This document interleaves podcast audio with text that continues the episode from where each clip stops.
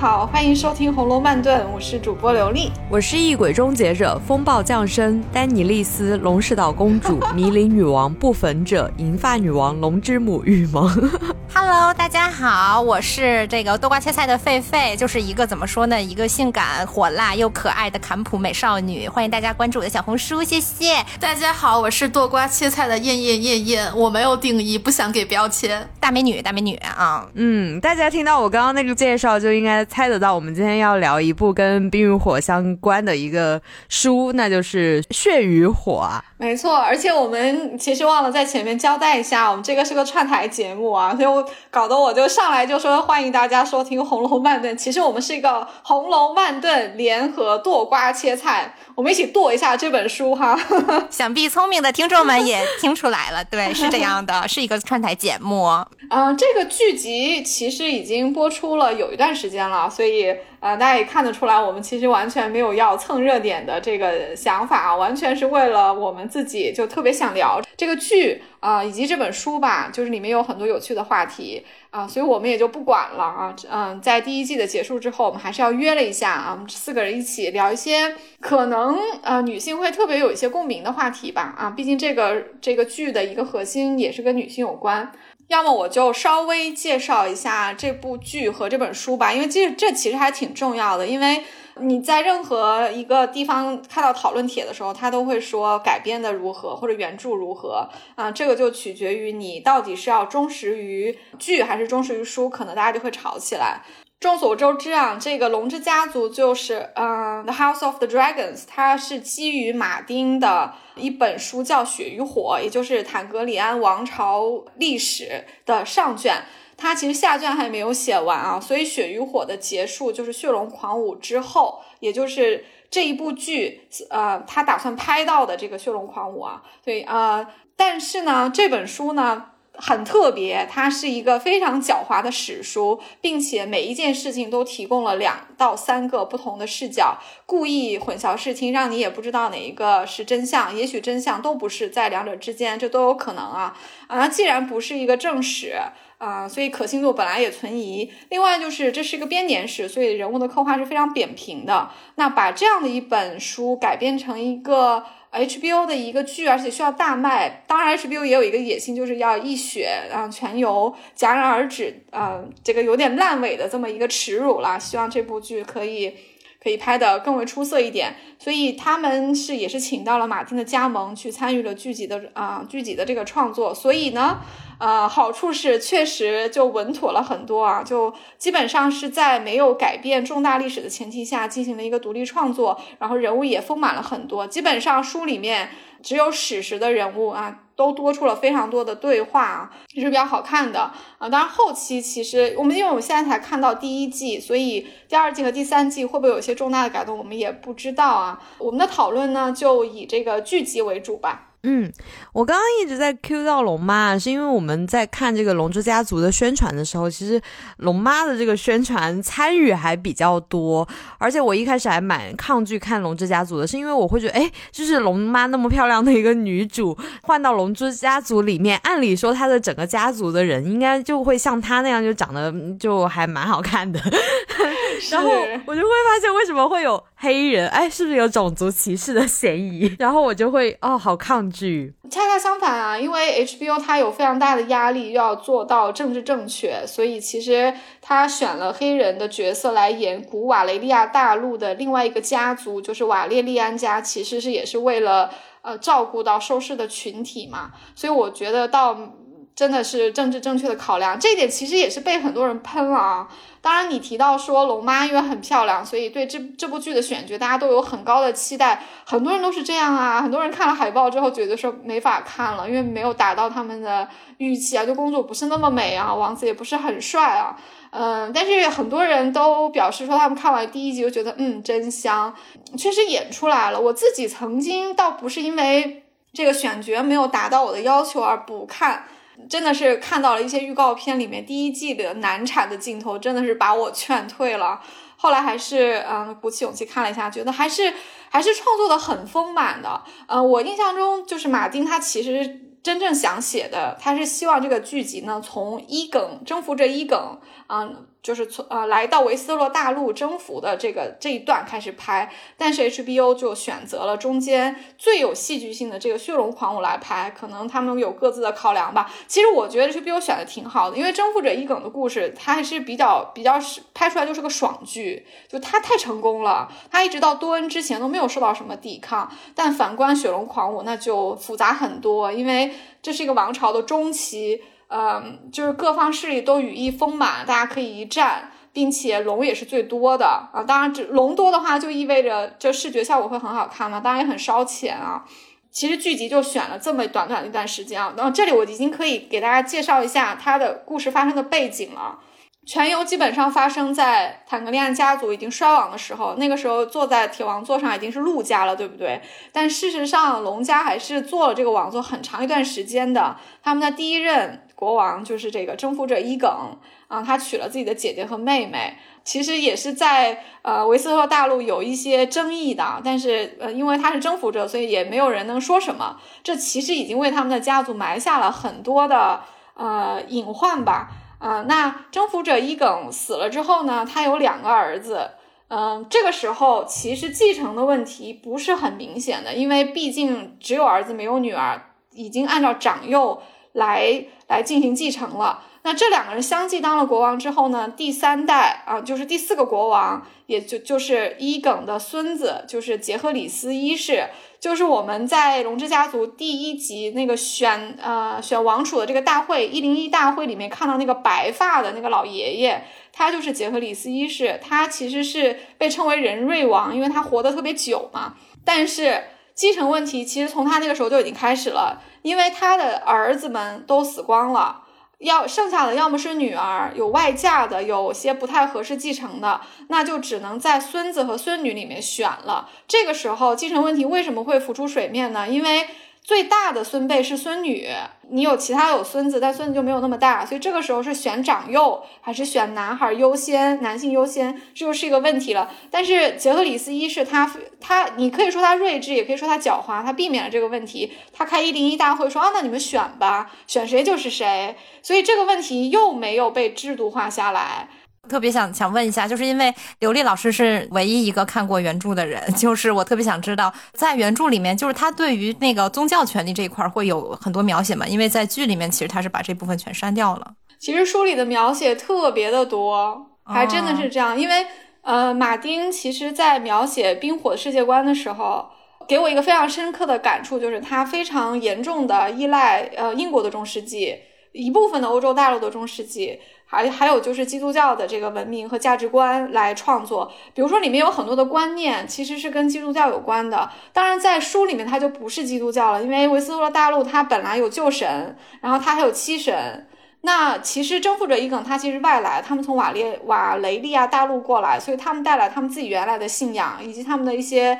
行为方式。那这个大陆的宗教观其实是不能接受的。刚刚也谈到征服者伊耿他娶了两个老婆这一件事儿。在维斯特洛大陆里面是不会被神职人员认可的，但是大家觉得说，既然你是征服者，而且既然你可能也已经娶娶了，也不能让你离，就这个事情也是被模糊化处理了。是俩老婆是不被允许的呢，还是说是因为他乱伦不被允许呢？都有，都有，就是俩老婆肯定是不被允许的。那征服者一个因为已经娶了，所以没有办法，所以你会看到所有龙家以后的人全部都是一夫一妻制，并且婚姻是非常神圣的，这一点。其实沿用了基督教，就是不能离婚啊，所以你可以理解为，就龙家在这件事情上跟征服的这个大陆的已有的这个宗教做了一个妥协，他们放弃掉了原原本的。你娶了两个老婆这个事情，当然伊耿娶两个老婆可能也是他的特例，这个其实跟继承是有关的。我相信他们的家族并不是都娶两个老婆的。他为什么会娶两个老婆？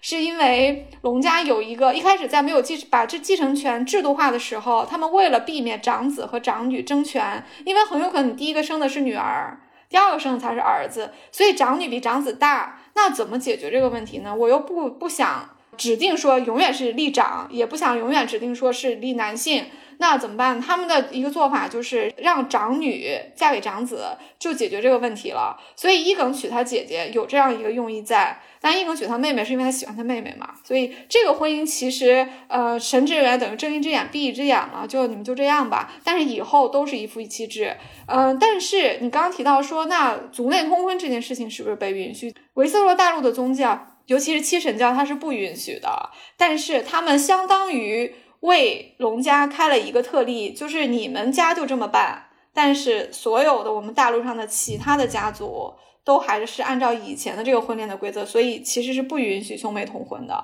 这件事情也是没有制度化，但是大家就约约定俗成的这么做了。那这个其实跟也可跟中世纪的历史也是可以一一对应的哈，就是因为我觉得中世纪的时候那些宗教的权利其实也去会去干涉这个过于近的这个血缘之间的婚姻，因为这样的话就可以导可能会导致那个血缘太集中的那个呃放在那个一个那个最高的权利里面嘛，我觉得这个还还挺像的哈，就是是他们其实是去制衡这个东西，让这个教廷也有一些权利，所以说其实电视剧里是完全看不出来这一点儿的啊。电视剧里其实能看出来一点点，尤其是在离婚很难这件事情上，因为。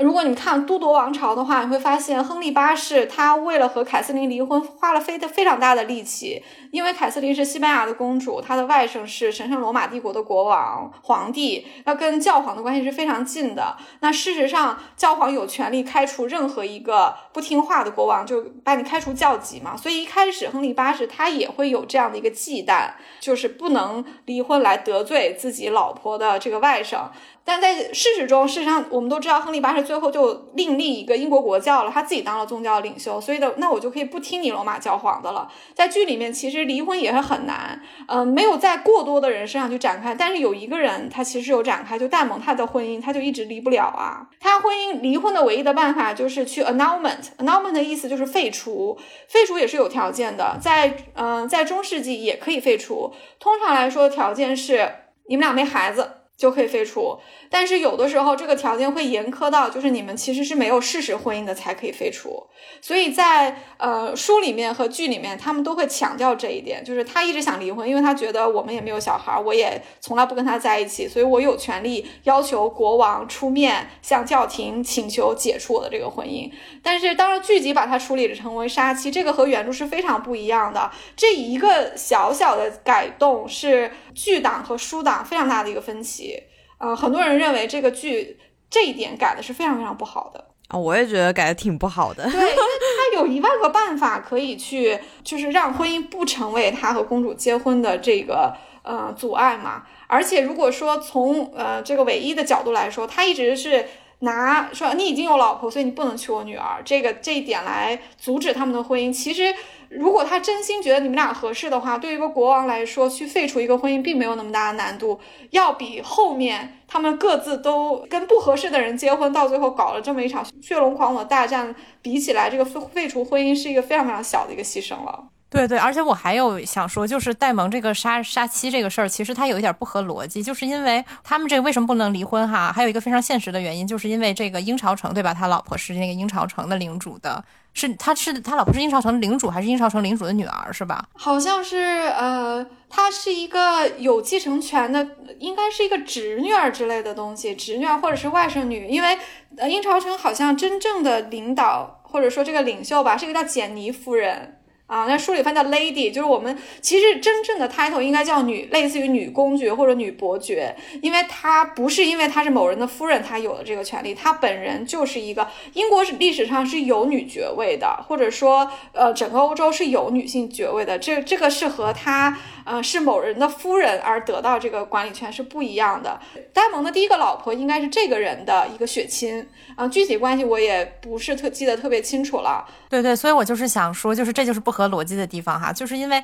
他为什么不能离婚？其实事实的原因是因为他必须要拉拢这个鹰巢城，他这个势力，对吧？就如果说如果说他俩离婚了，他们就闹翻了，他们就失去了这个鹰巢城的支持。但是呢，就是他杀了这个女的，大家都知道这个他他这个这个鹰巢城这个女的是被这戴蒙杀的了哈，这就是说明他其实就闹得更翻了。对，那他就其实他好像是制造了一起意外吧。是吗？那这个意外有好久了，这个 太久了。这个意外有点太明显了吧？你要是往明显这个方向想的话，就会通过最后那个杀鱼的动作告诉你他真的杀了他。但是你如果一定要为他粉饰的话，你可以这么粉饰说，他为什么当天去找他老婆，就是他带着一个说可能要跟他谈谈，咱俩能不能离婚。但是呢，因为可能他的恶意被马闻到了，或者说被这个女性感知到，那个马就惊了一下，把这女的压在身下，因为马非常重，把她压的已经治不好了，对不对？然后这女的就是她可能会要么是痛苦的死去，要么就是，所以她说嘛，她说 I know you couldn't finish，然后她就说，那你说这么说，那我帮你一下吧，你死个痛快吧。所以从这个角度上来讲，就是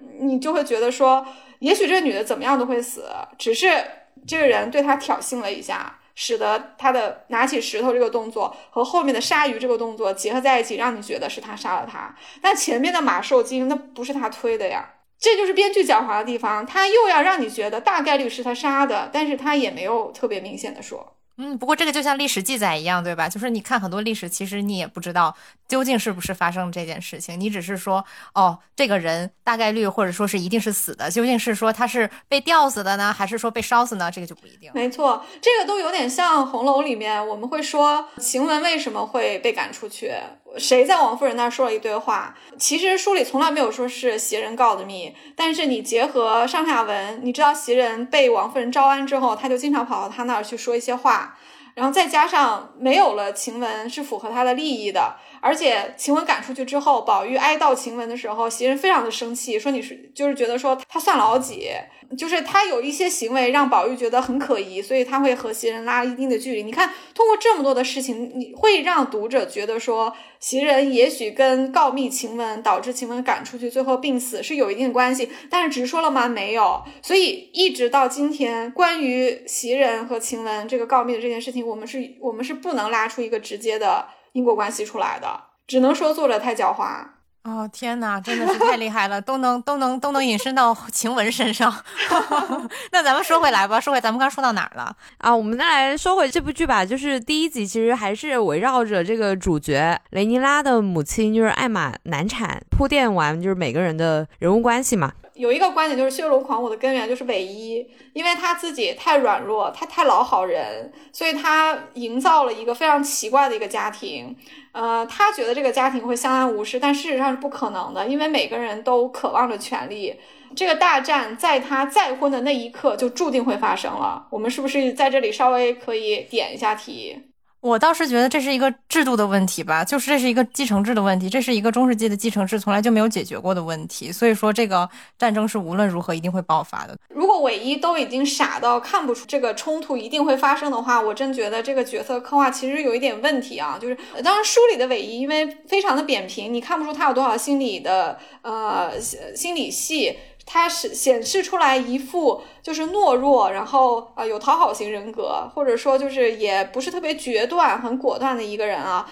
当然人品似乎是不坏，剧里他他丰满了很多。待会儿我们可以聊这个人啊，我觉得他有身上有非常多凡人的优点和凡人的缺点。但是注意，我连用两个凡人，就是在指涉这些优点和缺点，其实并不是我们希望从一个国王身上看到的，他就不是一个国王该有的东西。就像你说这制度的问题，这个制度就是他造成的，为什么？他本身是男性优于女性的一个受益者，因为书里面是幺零幺大会，大家选了他，而不是雷尼斯公主的儿子兰尼诺嘛。因为兰尼诺，第一他是瓦列利安家的人了已经，第二兰尼诺代表的是雷尼斯公主的传承。通过把票投给韦伊，而不是投给兰尼诺。就不但是否认了女性继承权，甚至是否认了女性的后代的继承权。你可以严重的理解为，通过这场大会，大贵族们已经表示出来，他们不接受女性当做铁王座，也不接受女性的孩子。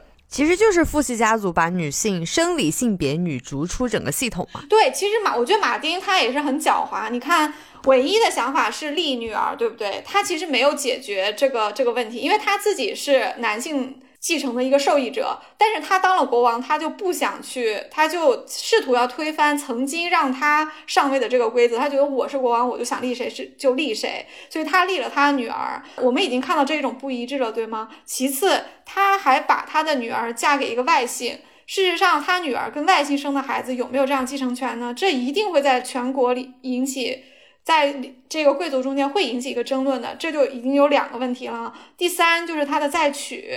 他再娶了一个年轻的王后，他自己年纪也不是很大，他一定是会生出很多的孩子的，这孩子里面一定会有男孩。那在他健在的时候，也许这个事情还不会很大。那他死了之后，那这些男孩们他们背后的支持者，尤其是他们的外戚，就是外公的家族，会不会挑事儿？他反对他立的这个女性的这个王储呢？那一定是会啊。就是唯一在很多时候给我一个感觉，真的特别像宝玉，我不知道为什么，就看着他就特别气。就是他是一个希望每个人都好的人，他没有什么坏心，但是他太天真了，因为这个事情是不太可能的。他忽视了这个每个人对权力的渴望，他还觉得说，我立了我的长女。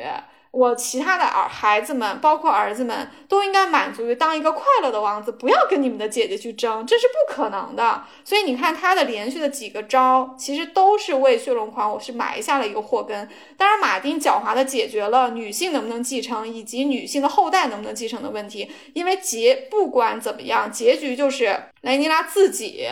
当了半年，那剧里我们不知道啊，书里她是当了短暂时间的女王。然后最后，他的王位是传给他儿子了。虽然他的儿子是从女性这一脉传下来的，因为但是因为女这些他的儿子们的父亲是戴蒙，所以这个事情有点被被这个马丁就是狡猾的掩盖过去了。所以到底女性能不能继承，以及女性的后代能不能继承，在血龙狂舞这件事情上，其实又没有得到解释。哎，其实我当时有一个疑问哈，他为什么不让那个雷尼拉的孩子和那个阿里森的孩子就结婚呗，就完了呗？雷尼拉倒是提了，对，但是阿里森王后否决了，所以就没结成。其实这还是雷尼雷尼拉低声下气的对王后说：“那让我们的孩子结婚吧。”啊，王后那个时候他对他的。我觉得这个是人物刻画的一个嗯不太一致的地方。阿丽森这个王后，我觉得她一致性有一些欠缺啊，因为从她在少女时期跟公主的这个关系，一直到她嫁嫁做这个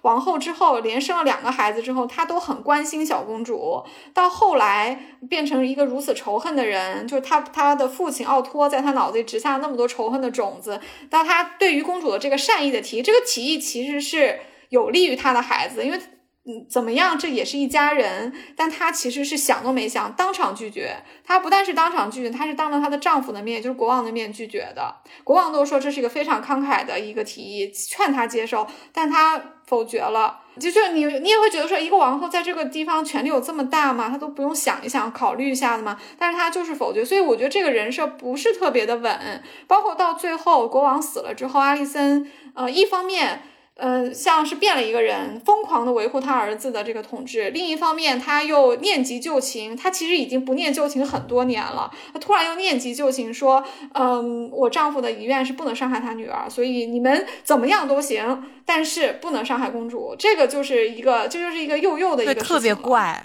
是，我就觉得特别怪啊。我觉得可能就是他从那个时候到现在一直都是处于一个矛盾的状态吧。从他，你看他小时候就一直都是他父亲的一个工具啊，啊就是一个权力关系的一个傀儡。然后到了后期，他逐渐的是有一个自己的意识是长成的。就我觉得这个可能跟我不知道啊，因为我只看剧，我觉得这是不是跟那个编剧有关系啊？就我觉得那那俩编剧吧，就是那种特别典型的美国中产知识精英啊，就是那种特别见不得世界不美好啊，就觉得那个女的就一定要善良，要有同情心，他们就觉得这样写才是一种尊重女性。但是其实我觉得这反。而是一种把女性架到一个更高的、太高的一个位置上了吧？就是说，你一定要有一个比男性要有一个道德的高度，你才能是一个完美的女性吧？我觉得这其实并不是一个嗯很好的写法啊！我看到 B 站弹幕超多人骂，就是说她妇人之仁，是我觉得这不是一个特别好的一个对于人性的一个一个诠释吧？我觉得就是这就是为什么阿丽森王后前后那个人设不稳定吧？我觉得也是在这儿。这个剧里面基本上把几个嗯，可以说在权力位。上的女性都刻画成为和平的使者，就是，你会觉得这几这几个人都非常奇怪，就是他们一方面他们都要权利，但是另一方面他们都不要战争，不要冲突，就好像能够实现你好我好大家好一样，但这是完全不可能的事情。所以他把阿丽森也写成说，我不要，我不要开战，我也不想伤害公主，只要让我儿子当这个国王就可以。那公主也是，我我我不是生来要继承一个焦土的国家的，我父亲不是把这样一个国家给我的。龙是有摧毁的力量，所以我不能先打仗。雷尼斯也是这样，他也知道，他甚至骑了龙过来警告他说：“你爸死了，你弟弟篡位了。”但是他其实。带着红女王，他也依旧没有喷火嘛。所以戴蒙问他：“你当时为什么把他们都烧死了？”他说：“这是这个战争，也许是一定要打了，但他不应该由我来开始。”所以把这三个在剧中其实是位置很高的女性，都写成了他们其实是被这些男人们推向这个战争的。我觉得这个设定非常非常的。就是一个埋的很深的政治正确，就是我不知道他们到底是要讨好女性观众，还是要讨好。但是我还蛮能共情的哎，就是我作为一个女性的话，我会觉得，嗯，就是我觉得女生天然的就是会比男生共情力要高一些，她能怜悯众生啊。但是那雷尼斯，雷尼斯也没怜悯众生啊，他那龙踩死多少人呢？就是一点都没觉得他，他就没把那个平民当成人嘛。他如果喷了那口火的话，那。那那个矛盾就更深了。对，所以其实我觉得这是一个政治家的制衡嘛，就是说，你想想，如果他真的喷了火，他把那些阿里森那一派系的人全部烧死，那他自己怎么办呢？他能去征服那些领主吗？他能坐上铁王座吗？他不行。既然他没有这个实力，那他就不要发动这个战争。我觉得他是挺聪明的一个人。其实这三个人的节制吧，或者某种程程度上呈现出来一种，就是他们要和平。虽然他们都有各自的政治诉求，他们在这里是没有让步的，但是他们也都不希望自己是首先。呃，去侍亲也好，或者说挑起血战的人，这种设定让我觉得对女性的刻画多少有点扁平啊。因为我不相信没有女人是，我就我就不相信历史上没有一个女生，她就是她就是对权力的渴望超过了她身上那个母性的共情的那一面。我觉得这个这个刻画是把三个人都写成这样，我觉得有点多啊，就有点单薄，过于讨好一部分人啊。但是他们的这个节制确实也有它的这个合理性，就像雨萌说的。怎么说呢？就是当下也是也是一定程度上的一个谋略的一部分吧。但是我们也都知道，他们的呃他们的这种节制，事实上没有能够阻止开战嘛。这里就引出另外一个有意思的话题了，因为在第十集里面，似乎是有意的安排龙的失控去咬死了这个小鹿哈，让你感觉这个战争的开始有一个非常大的一个偶然性。这个行为我不知道作者在嗯第二季的时候要去给他做一个怎样的一个结局啊，在这里其实他还是在似乎还是在回避，就是这个战争的谁先动手这个话题，因为你看奥托都到龙石岛去了，公主也没动手，她还是让她老公把剑放下来了。但是别人那伊蒙德对你的儿子不一定是这个样子的，所以但是伊蒙德也没有真的去动手，是他的龙动手了，所以他把这个偶然性也好，还有就是谁动了谁流了第一滴血这个悬念，我觉得他其实有刻意的留到第二季去再去展开，很可能他也会，可能也是给他们一点时间去观察大家的反馈吧，我不知道。对对对，其实我觉得这就是为什么这个乔治马丁写的还是一个通俗小说，就是他的很多事件都是由这个偶然性触发的，不是一个你觉得是一个这个人的命运，或者是觉得是你这个所有的历史的制度演进到这一步，它必然会出现的一个结果。就比如说那个是那个就是这个第一季最后一集，就是那个伊蒙德是吧？就那独眼那小孩叫什么来着？是伊蒙德，对对对，没错，对，是他的龙不小心把那个呃他的那个就是把那个公主雷尼拉公主的孩子给给烧死的嘛，不是他自己。就是怎么说呢？我觉得这个东西也辩证的看了哈，就是很多时候我觉得你看那个历史上。很多人他就是干一些很愚蠢的事儿，然后结果触发了一个很大的事件，就经常也有这种事儿。但是如果说这么一段一段故事哈，它全部是由这个偶然性推动的，你就会觉得哦，那这个可能就是一个通俗小说吧，就是它还是很难啊，它还是很难具有那种操纵一个命运感的那个高度的那种文学高度。嗯，哎，说到这个话题，我觉得这部剧里的偶然性的成分有点过高，就它的必然性的部分和人性以及这种悲壮的命运的部分，我觉得其实是少一点点的。嗯，就比方说，我在看这个十集的时候，我会觉得说，首先我非常的诧异，他们选了雷尼拉作为主角啊，因为在书里他非常不起眼，嗯，书里的她也很扁平，也不讨人喜欢。她老公比她稍微好一点点，但戴蒙也不是特别讨人喜欢。但是在剧里面把他们刻画的非常的丰满，就也比较圈粉吧。这个人物，你把她作为一个大女主啊，你会发现她身上其实基本上全都是偶然性，呃，或者说就是。她大女主也太惨了一点，就从她的年轻的时候失去母亲，然后她爸把她推向一个其实她 hold 不住的一个王储的位置，她非常的，他爸也不培养他政治智慧，就等着他长大结婚。他他爸对在他结婚这件事情上，包括他自己了，他们也都做了一些不是特别明智的选择。但是他爸还不管他这个王储的位子有没有坐稳，就在他也也就十来岁的时候，就不停的生别的孩子。你看他有多惨！当然，他政治联姻的这个第一个对象也也是一个也坑了他，使得他这个十年里面非常暗淡无光。一直到很后面，当他真正又回到一段正常的婚姻的时候，也许你才会觉得说这个大女主稍微有点样子了，否则前面怎么都让她活得这么窝囊？就是咱们之前不是有个问题，就是在讨论嘛，说为什么放走那个象征君主的白鹿嘛？就是我觉得这就是一个她挺优优柔寡断的一个表现吧。就说这公主其实她她的本性她是有很多缺点的，她就是特窝囊一个人，她就是特别优柔寡断，就不能那个杀伐果决。包括她对阿里森其实也是这样的嘛，包括她对那个阿里森他爸也是这样的嘛，不能下狠手。所以说这个就是她自己性格的一个问题。雷妮拉的性格里面有一半是她的母亲，有一半是她的叔叔，就没他爸什么事儿。这种放走白鹿啊，还有跟奥托的这些互动，我觉得，嗯，多少是在写他，嗯，就是像你说的优柔果断这一面吧。但是他的这个优柔果断，我倒没有往去负面去理解，我其实是理解为作者可能是为他的后面写一些转折做一些铺垫的，因为按照剧的走向，他可能他的结局没有书里那么惨。所以也许会有很多的苦难，或者说也许还有更大的悲剧等等待着他，但是他的结局可能没有我们想的那么窝囊啊，嗯，所以这些心软也许是被当做是一个善良或者说隐忍来写的，就他是会被 reward 的，就是说他可能是会得到一个回报的，嗯，这是我的一个理解啊，就即使是放走白鹿这一件事情，从整个。整个情节来看，从他看到这个白鹿的反应来看，包括白鹿出现在狩猎场上来看，这个其实不是被当做他因为幼稚或者说软弱把白鹿放走。从整整体的气氛啊，就包括音乐，包括他的表情来看，应该是这个瞬间其实是为了塑造他的，塑造他和这个代表王权的一个高贵的事物的一个近距离的接触，然后让他真正知道他心里是怎么想的，他到底是想要还是不想要。他获取他的这个途径是什么？所以其实这是一个属于呃公主和王权之间的一个非常非常私密的一个一个一个时间，其他所有人都没有得到这样的机会啊。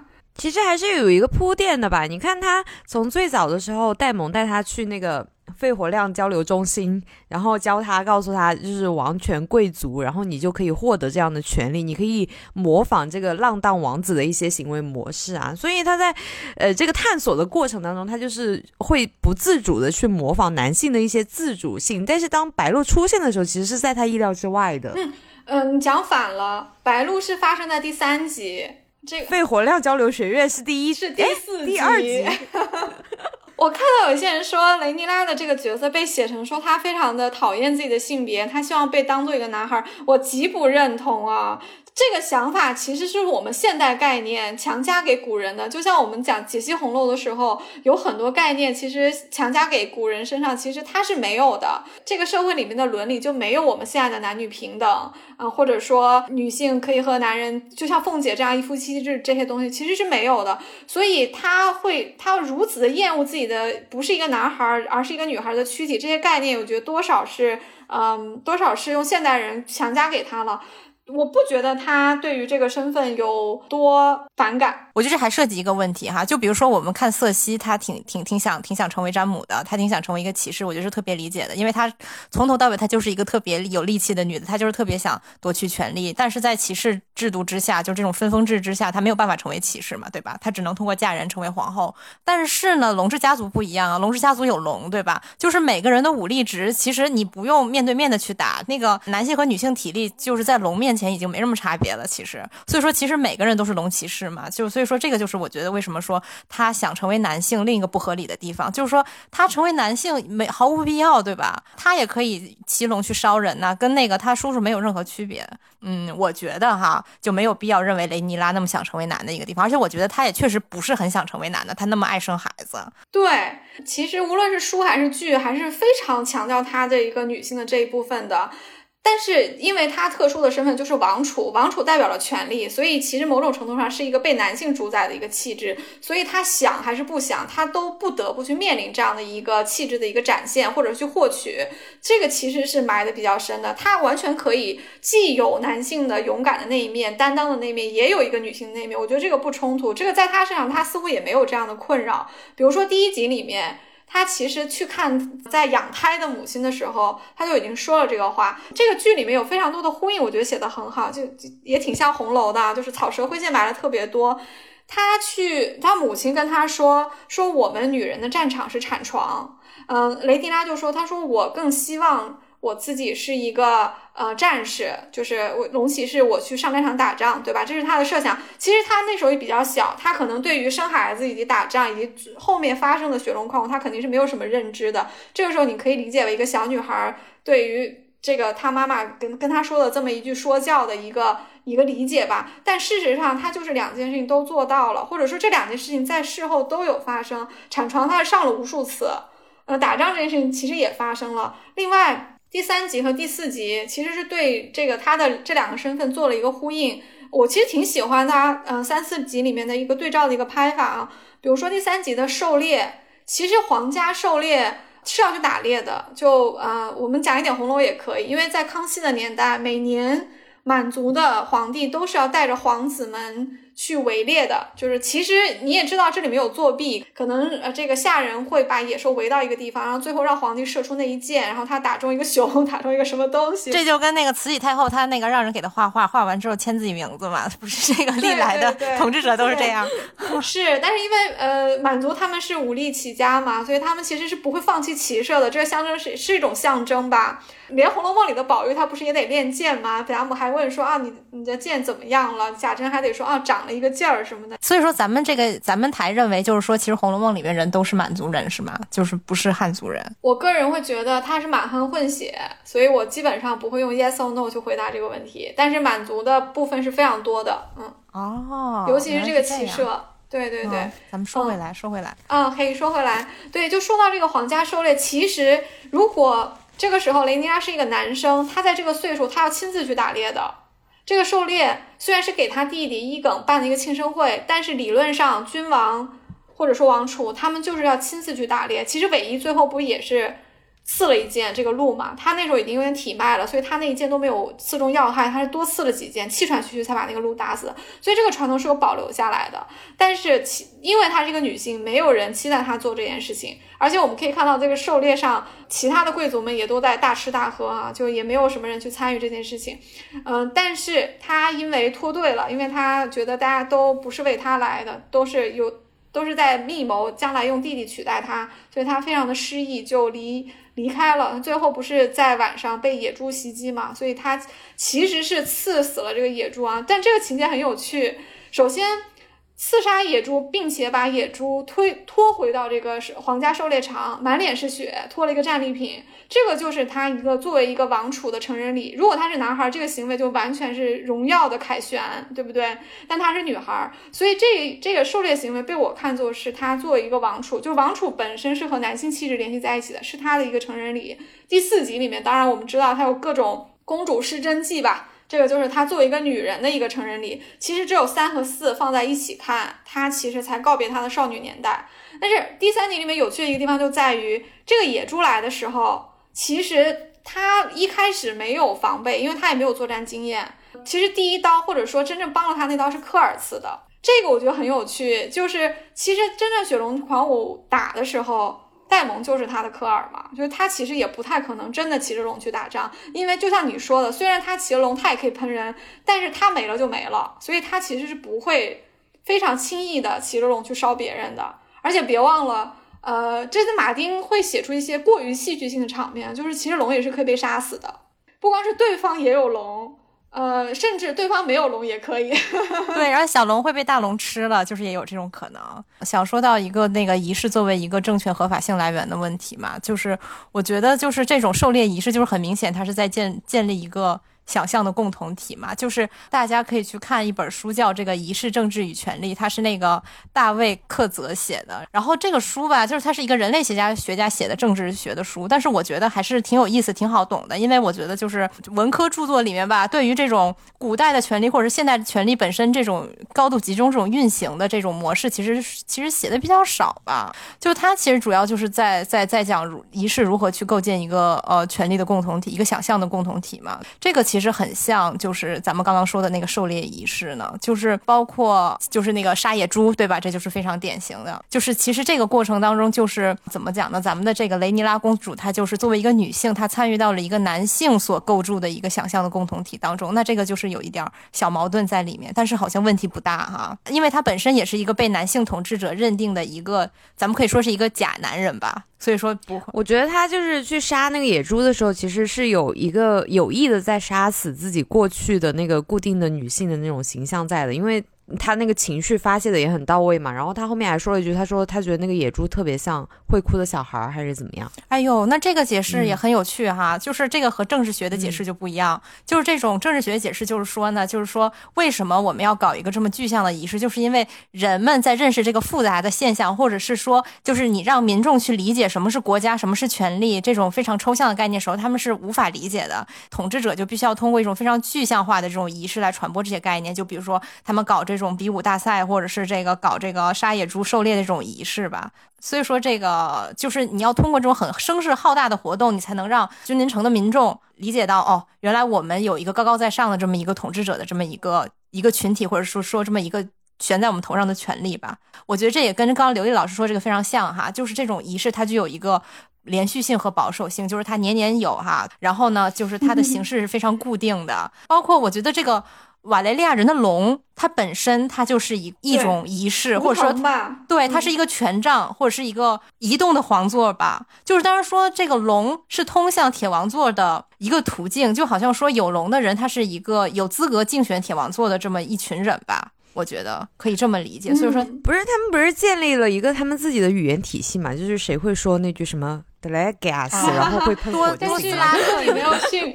对，但是如果你没有驯服这个龙，龙你的指令龙其实是不会听的。我能不能回应一下雨萌和菲菲？我觉得特别有趣啊，你们两个人对这个全嗯对这个仪式的理解啊。首先那个嗯，雨萌你提到说。他杀完野猪，嗯，觉得说野猪哭得像个小孩，对不对？如果你呃回忆一下全友的话，你会发现在绝境长城，伊蒙学士，伊蒙也是坦格利安家的人哦。他曾经是可以坐上铁王座，但他让给了自己的弟弟，好像就是伊耿武士，如果我没有记错的话。所以伊蒙伊蒙学士在这个全友里面已经年年纪非常大，而且瞎了。他对雪诺说的那句话是什么？他说：“Kill the boy, let the man grow。”就是说，你要杀死心中的那个男孩，其实就是杀死你的一个过去，让你真正去蜕变嘛。所以，我觉得这个，当然雷尼拉说的这句话不严格是那句话的一个翻版了，但是也有这样的一个意思。我自己原来的理解，看剧的理解，我觉得他是一个发泄。其实那个野猪已经死了，但是他连续捅了很多刀，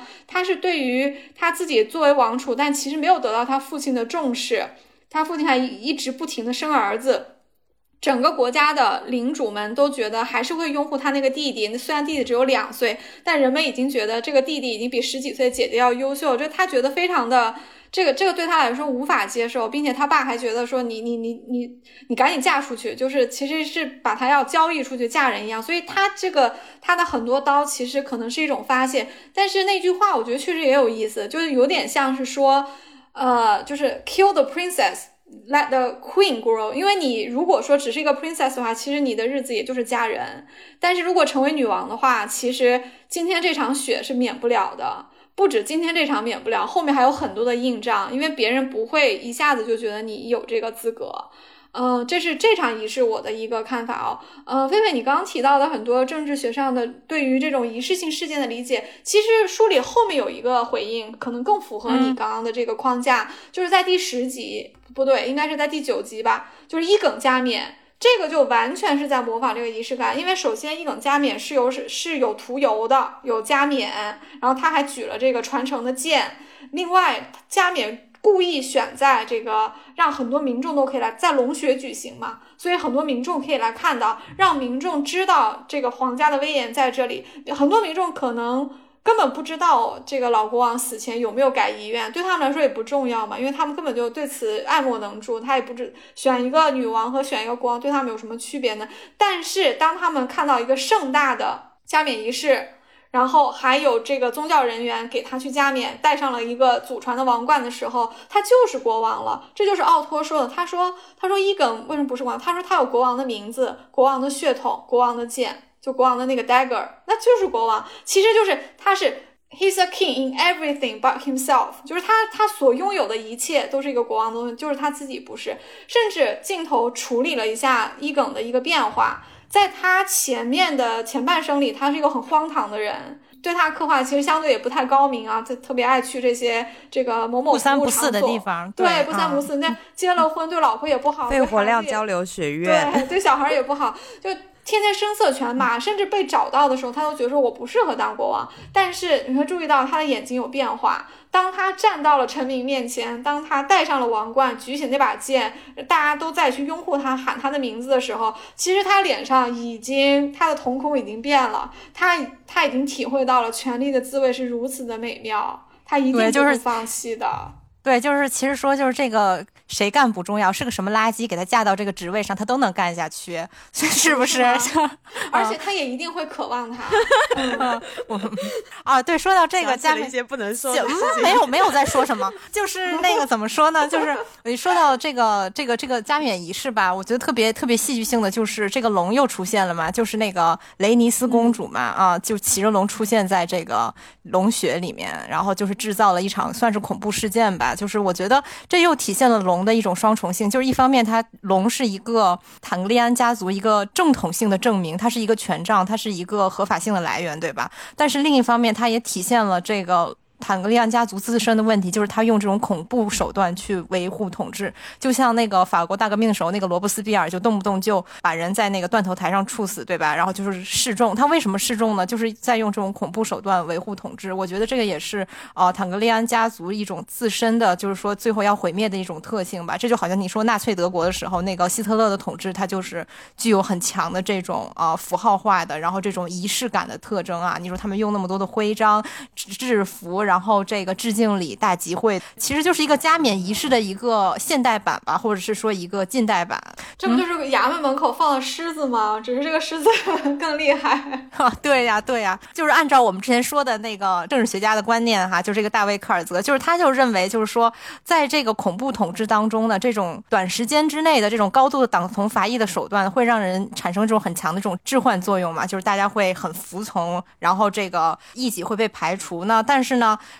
高度的这种群体团结，反过头来，它又会成为一个颠覆反抗的这个力量。然后，所以说这种一味灌输恐怖的这种统治手段，它就是很容易在瞬间它就覆灭了嘛，就好像这个纳粹德国一样嘛。再然后咱们再说这个这个权力关系吧，就是我觉得这个也特别的像这个坦格利安家族嘛，因为坦格利安家族其实它最后覆灭的原因，也是因为它自身，呃，它的这个就用龙去统治的这种手段，其实是有很很很高的危机在，而且他们能延续这么多年，我觉得可能也是说那个。时候没有核武器吧，就是只能用龙啊。没错，龙就是中世纪的核武器。是的，包括我觉得就是权力关系上，就是我觉得那个那个就是像是科尔泽啊，还有福克克泽尔，sorry，就是还有那个福克，他们就是对权力关系他有一个认识，就是说权力关系它都不是一个单向度的压迫关系，就是任何看似呃很很单向度吧，或者是看似这个高压的这种权力关系里面，它其实都并非是单向度的，就是这个权力的这个象征意义，它是。就所谓的这个仪式嘛，它总是在不断的变化、消亡、新生。就像这个坦格利安家族的龙，它是不是也是越长越小呢？对吧？是。然后啊，每每一个龙其实它也是不一样的。所以说，我觉得它其实也就代表这种政治的仪式，它其实是在一遍一遍的在这个重复当中缓慢的创新。就这个变革的力量永远是在滋长的。所以最后这个科尔泽他就提出了一个观点，就是说人不可能是仪式的奴隶，人也是仪式的支配者和创造者。然后就看到这个地方，我就想起了就是那个血龙狂舞的时期嘛，不是。是，就出现了那个后期嘛，就是那个毕麻，就是那个戴蒙的那个情人嘛，他不是就不就是一个血统其实搞不太清楚、很混乱的这么一个女的，说她是这个坦格利安的这个私生女，但是她其实长得就是黑发褐眼、棕皮肤，她完全没有办法证明她其实有瓦雷利亚血统或者是怎么样。她就是在这么一个怎么说呢，就是高层权力的这种垄断开始松散的时候，就是权力中心开始动荡的时候，她才有机会钻钻了空子，然后她就成了那个御龙者。她那个龙还特别搞笑，叫偷羊贼嘛。我觉得偷羊贼其实也在暗喻这一点，就是他在偷这个权利。啊，他作为一个篡篡位者，他是一个底层对于上层的这么一个僭越吧。包括他最后获得了戴蒙的爱，就是也是让雷尼拉非常生气嘛。就我觉得这也是一个僭越的表现。他其实他是僭越了上层，他其实是呃够到了一点点那个权力的中心吧，虽然也不会非常的够到。但是所以说，我觉得这个这个事例就可以很好的解释这个科泽的科泽尔这个理论，就是。就是人其实一直是仪式的创造者。就我当时看那个，就是那个什么金雀花王朝嘛，就是那个狮心王理查，就是说，就是他的家族，他的家族也是那个冰与火世界的那个原型嘛。他说，就是我们来自魔鬼，我们也终将走向魔鬼。我觉得这个也是对这个坦格利安家族的一个一个隐喻吧。我觉得坦格利安家族也可以这么套，就是他们来自于龙，他们也毁灭于龙吧。我觉得咱们就是一个怎么说，咱们就是一个警钟长鸣吧，啊，就是话只能说到这儿了啊，嗯，其实对像你说的，所有的权利它都不是单向的，它具有对被呃，他对被统治者当然是有施加的这个强制的力量，但事实上他也会被这股力量所反噬，嗯，所以其实马丁一直会把龙和人龙骑士的关系塑造的塑造成一种他没有说的特别的明确，他。在他的笔下，龙其实是有自由意志的，所以其实没有任何一个龙骑士真正的驯服了他的龙，这一点我觉得非常的美好。因为我拒绝让龙这，如果你一定要在是这个玄幻作品里面创造龙这样的生物的话，请不要让它成为宠物。所以我觉得龙有自由意志这件事情，我非常的喜欢。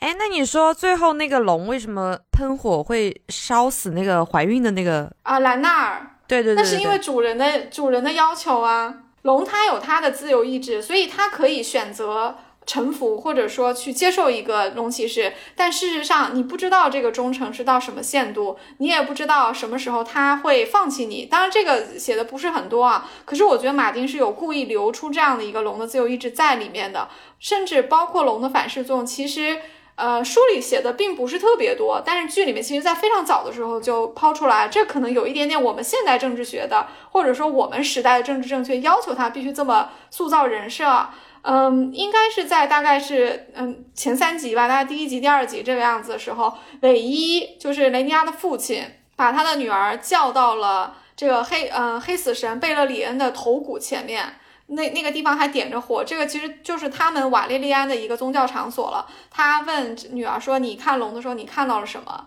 啊，女儿说：“我看到了我们自己，因为人们都说坦格利安更接近于神而不是人，但其实只是因为我们有龙。如果没有龙的话，我们什么都不是。”这句话其实是韦一选择他的一个非常重要的一个原因，除了他心里面因为对死去的王后的内疚，对这个长女过于偏爱之外，这句话其实是起到一定作用的。因为没有这句话的话，我们就会觉得连观众都很难接受雷尼拉作为她爸爸的选择。因为你，你作为一个大女主，你还总得有点什么，你不是说只是出生的家庭对，只是你长得漂亮就行，你必须得有一些人格上魅力的东西，让观众可以产生共鸣。我觉得这句话就是。所以说，其实只有那个《权力游戏》里面那个龙妈，她是不怕被火烧的，对吧？就是剩下那些瓦雷利亚人，其实还是会被龙给喷死的。全游有非常多的 bug，嗯，就这个就没有办法说了，因为他其实不是被龙妈的火，就是普烧死他的那个不是火，不是龙火。如果你回忆一下的话，其实龙妈是在安葬她丈夫的那个火里面，在灰烬里面出来的，那个就是普通的火。呃，而且这个其实有给他加一些独立于坦格利安家族的一个设定，就是说这个你就理解为他开外挂了吧。其实其他坦格利安家族人没这样，当然他也是从普通的火里走出来，然后那个龙蛋孵化了嘛。就是刚刚我们不是提到了那么多什么龙啊、权力啊、继承啊什么的，我其实最想 Q 的一个我们还蛮喜欢的一个人物，也是比较边缘的，也那就是雷尼斯嘛。我们不是一直在说雷尼斯，然后我对他的一个台词印象最深的就是他说那个 Stand alone，就是。他的父亲就是原本是一个要继承王位，然后但是意外就很早就去世了嘛，然后后面他又面临着什么子女去世啊、丈夫重病啊，而且两个孙女又比较势单力薄，也没有给他什么真正意义上的帮助。但是我恰恰好认为他是整个剧里面唯一一个。没有被动选择自己命运的女生，诶，我觉得她还算是蛮在自主的选择她想要的东西的，就是比如说，她还蛮坦然的去面对自己生命中的这些不幸和创伤啊，她还没有去找外部的依靠，但是外部的人却不断的想要让她去加入两个党派之间。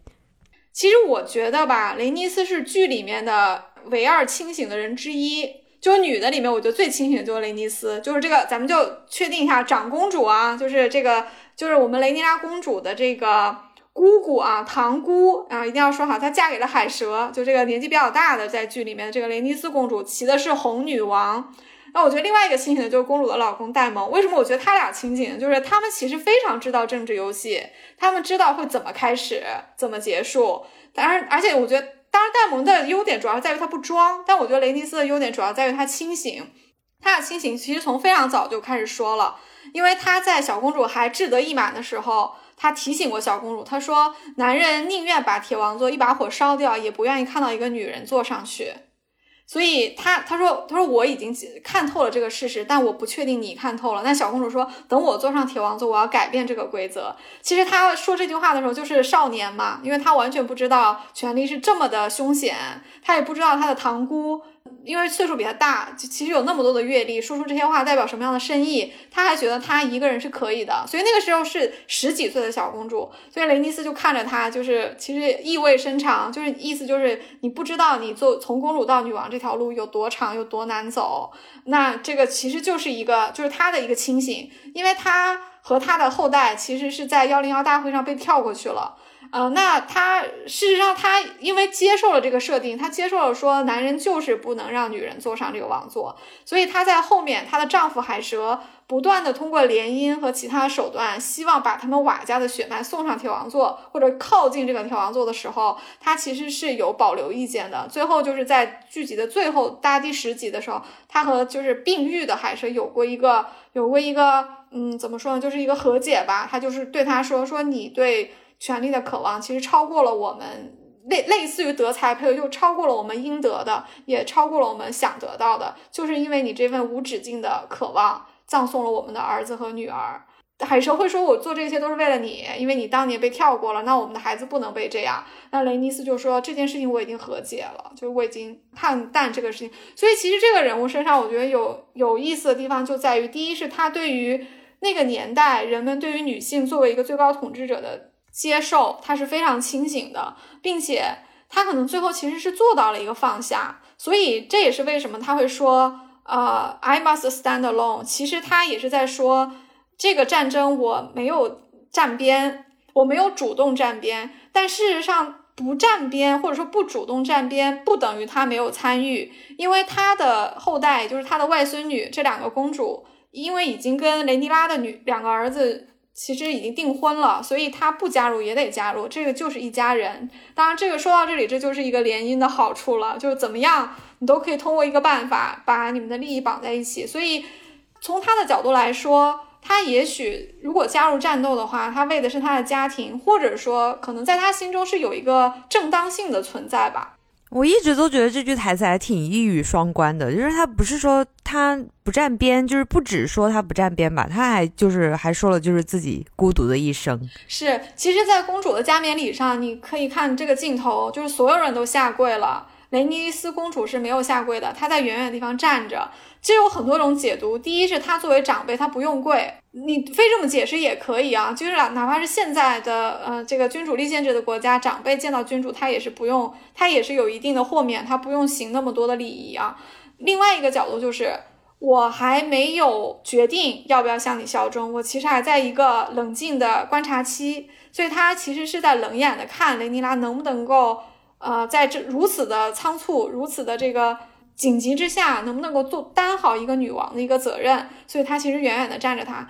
但事实上，在后面，呃，当他们回到了这个呃龙石岛上这个议事厅，大家在讲说我们应该争争取哪些领主的呃支持，而且似乎雷尼拉的这个策略是既得到领主们的支持，用一个合法性的权办法去维护他的利益，然后。夺回他的铁王座，但是尽量的不要去流那么多的血，所以这个是雷尼拉的策略。所以远远站着的雷尼斯，他其实是露出了一个赞许的微笑的。所以你某种程度上连结合前面大家都跪，他不跪，再到后面他看着这个算是一个堂侄女吧，呃，露出一个非常不易察觉的一个表情的时候，你可以看有也有一些人是解读成就是这是一个赞赏，另外一个就是解读成说。呃，当年我没有做到的事情，你做到了，那我也愿意去助你一臂之力。所以在最后的作战部署的时候，他不是也说了吗？他说我亲自带着骑着这个红女王去封锁那个侯道，也就是海上的贸易，这样的话可以切断绿党的这个后援。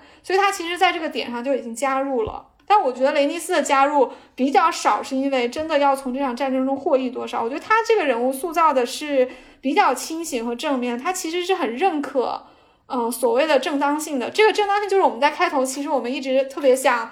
提前抛出来一个话题，就是为什么继承会要打一场仗？因为有一个概念就是指定继承和法定继承嘛。那雷尼斯公主显然是站指定继承这一派，她觉得说我堂哥啊，不对，应该唯一是他堂弟啊，他说我堂弟就是唯一。他指定的谁就是谁。如果他到死都没有改变过遗言的话，那他最后一次立的储就是王储。何况所有的领主都在雷尼拉面前下过跪，在他的加冕，在他立王储的这个仪式上，其实伊耿是没有这个没有这个形式的。所以其实从雷尼斯的表这个心里面来说，他遵守的就是老国王的遗愿，也当这中间也包括他对家庭的这个忠诚啊。雷尼斯这一点跟那个戴蒙这一点，嗯，他们两个观点还蛮一致的。你看戴蒙两次捡起那个王冠，不就是承认这个继承制嘛？对，这个其实就是一个呃指定继承嘛。因为指定继承就是你要尊重现在这个君主他的意意愿，他传给谁就是谁。就是我觉得戴蒙一方面就是兄弟情嘛，然后还有一方面他肯定就是承认他这个继承制，然后会两次捡起王冠那个。那个镜头给到啊，他第一次捡起王冠应该是一个，就跟第二次其实意义是不一样的。对，其实这也是在写他们兄弟的情分。所以其实这个，我觉得捡起王冠这个动作是主要是塑造戴蒙的，而不是塑造唯一的。因为我们一直不知道戴蒙的心里面对权力的渴望到底是有多大，到底有多想，他是不是真的想要？是不是因为就是别人不给他他才要？所以其实有很多的小事情是在刻画他的立场的，让这个立场越来越清晰。你看他其实人物也是有转变的，在公主小的时候，或者说国王还没有生孩子的时候，他因为是王储，因为他是唯一的男性的成员，就是一个 male heir，所以他是王储，所以他那个时候可能觉得自己很稳，他也很开心，并且如果这是他的哥哥坐在铁王座上的话，他绝对是不会推翻他，他会很支持他，他要的是一个认可嘛，这是他对铁王座的态度，他觉得总有一天是轮到他的，当。国王立了公主之后，他其实被站边了。他其实是有过几次搞事情，但是对于他到底有多想要这个铁王座，其实也没有写的很清楚，并且在写他搞事情的同时，这个平行的时间线在写 CP，所以你会也会在写说他是不是把他对于王座的渴望，因为公主长大了，所以揉进了。对公主与王座这个合二为一的一个目的的一个渴望，因为你其实得到他也是得到王座，所以其实对他来说有一个转化。对我就是比较想说，就是这个我我觉得戴蒙这个人吧，就特别的像那个金雀花王朝里面那个狮心王理查。因为其实我们看哈，就是这当时这些男的这些骑士，其实他们都不怎么读书，然后也没有什么这太多的礼义廉耻。对，其实我觉得就是包括那个詹姆兰尼斯特和这个戴蒙坦格利安，其实我觉得他们是非常典型的中世纪骑士的那种代表，尤其是他们有一个这个。中世纪骑士当中这个次子的形象嘛，因为次子他更没有那种啊，对于这个皇位的这种呃顺序的继承，或者是理论上没有这个继承吧，所以说他们就会更显示出啊他们的这个肆无忌惮性来吧。但是最后咱们说这狮心王他还是当上了这个这个国王嘛，就是说他还是有一种啊怎么讲呢？这个继承制的这个这个失败，就或者是说继承制制的焦虑在里面吧。就我觉得这个也是乔治马丁参考的这么一种继承制的焦虑，就是我我觉得就就。是呃，乔治马丁世界里面，就是这个冰火世界里面的这种日耳曼式的这种继承制，其实是他一直在引用的这么一种继承制的方式。虽然说，我觉得就像我们之前在我们那个节目里说过哈，就是这个乔治马丁的世界，它更多的是一种啊，怎么说呢？就是啊，大的制度上是它是一个中世纪的分封制，然后小的这个权力斗争、权力结构上面，就这个尤其是这些皇族的关系制，它比较像那个地中海帝国嘛。这个咱们在。再说吧，就先不说了。继承制的问题吧，就是其实是整个呃中世纪都无法无法无法无法决断的，就是指定继承和法定继承这个问题。其实我觉得它背后隐藏的是那种，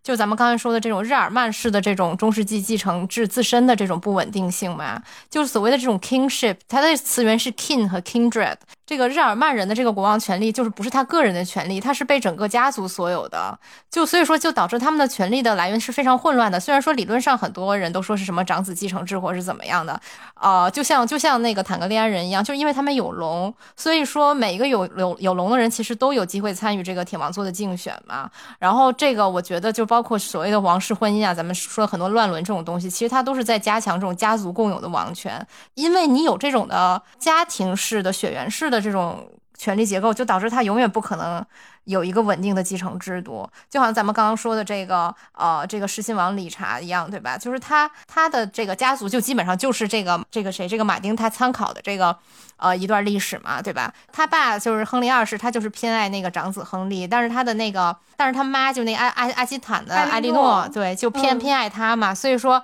所以说就是他们俩就是也无法决断到到底是谁谁能够。最后成为这个继承人嘛，然后就是你看人家，我觉得这个龙氏家族还挺尊重就皇上的哈，就是这个维斯莱里斯一世，就是还得死了以后，哎，大家才开始就是打打起来了。但是就是那个亨利二世都不用死，然后这些孩子就开始互相打，然后就不仅还就是说，哦，两个孩子打，还是还要打他爹，就是一度搞得非常混乱吧。所以我觉得这个其实是一个一个就这种日耳曼式的中世纪继承制，一个永远没有办法解决的这么一个问题。其实你看罗马。帝国里面也有也有很多这个继承的非常混乱的吧，这个咱们要展开讲一讲嘛，这可能就多了。我觉得可以，嗯，因为你说到继承制度的时候，我觉得有一点可以补充啊，就是咱们刚刚聊了两个概念，一个是指定继承，一个是法定继承。其实中国如果看中国的封建社会，基本上都是指定，对不对？因为皇帝有很多儿子，我不一定选选长，而且也不一定选皇后生的，所以其实据我考证，好像历史上皇。呃，嫡长子继承的这个次数非常非常的少，就基本上不是，要么就是不是长，要么就不是嫡，但一定是指定的，因为皇帝得生前得指定。那说到这个法定继承，就是有一套制度来规范下它了。那我们可以看到中世纪大部分，包括这个书里面、剧里面的坦格利安，他们其实还是在某种程度上在努力的维持着指定继承，就是他其实没有一套明确的制度，因为杰克里斯他其实说你们选嘛，所以其实我把这个。我把这个制度化的机会又推后了，我又没有制度化。那韦一他根本不管他，我就要选长女，嗯，没话可说。后面生无数孩子我不管，他其实还是一个指定继承。但是历史上其实君主制一直到现在君主立宪制的一个趋势啊，其实是法定继承，就是慢慢的大家都从指定继承走到了法定继承。我不知道这里面是不是有一些呃共性，或者说有一些必然性，比如说现在的英国王室。他其实是没有办法指定继承的，因为他们有一套非常严格、非常全面的一套呃，这个确定下一任君主的这个制度，就类似于说这个现任君主的小孩儿，他们有第几顺位？咱们以前不是会说威廉是第几顺位，哈里是第几顺位吗？这个其实是有一个办法算出来的。然后，如果公如果这个君主本身没有小孩儿，就要往上推一辈，推到和他有共同祖先的人的其他孩子。如果再没有，再往上推一辈，它是一个非常非常严密的，你你都可以画出一个家谱来，然后算出来，你跟他血缘关系的远近有一个有继承顺序。当然，在这中间，女性是不是靠在男性后面，又有一个非常复杂的公式了。因为你想，公主，你想现在的女王，那也是因为，呃。对吧？他他爸传给他的。如果说女性不能继承的话，其实就要在爸爸或者是他爷爷这个平辈里面找男性继承人了。所以英国其实也是，它可以接受女性继承，但是它又有一个非常复复杂的一个法定继承法里面，这里面确保了女性有机会继承，但是这个公式非常复杂，也没有女王自己也不能说了算，说后面是谁继承，因为这个法律已经定好了。好像包括北欧现在仅存的几个嗯君主立宪制国家也都是法定继承，所以如果要。呃，改变这个，如果比如说一直生的是公主或者怎么样的话，其实他们就要回到这个法律上去改这个法律，才能去改变下一任国王是谁或者女王是谁。不过我觉得这个也是因为是君主立宪制嘛，就是大家不用去争夺权利了，就是大家已经都被架空了，就真的就是是了是吗？对，就是 而且就是怎么说呢？就是对吧？就是现就是现在的这个政治制度已经不是这样了，就是咱们就是一些权力的游戏，咱们就是也看不见，就是就是就是也不知道啊，是这样的。这这个确实是如此。当当君主的权力还是非常大的时候，我相信这个法定继承很难得到落实，或者说法这个法定继承一定有空子给大家钻，所以到最后还是变成了一个我们都知道的权利的游戏。对，是的，是的。哎，燕燕燕燕刚刚要说什么？咱们别给岔过去了。我没有什么想说戴蒙的，我想说的就是戴蒙和那个雷尼拉他们俩不是 power couple，我觉得他们俩没啥好说的，我觉得这就是就是一个就是。女骑士，她的和她的男宠的一个关系。对，其实我觉得戴蒙的爱其实也是不停的变的，就是他其实也不是一个咱们理想当中的那种所谓的那个骑士文学里面写的那种骑士，就是为了这个女领主，就是又献身又干嘛的，就是其实他完全不是那样的人，他就是一个非常呃啊懂得权力游戏规矩的这么一个人。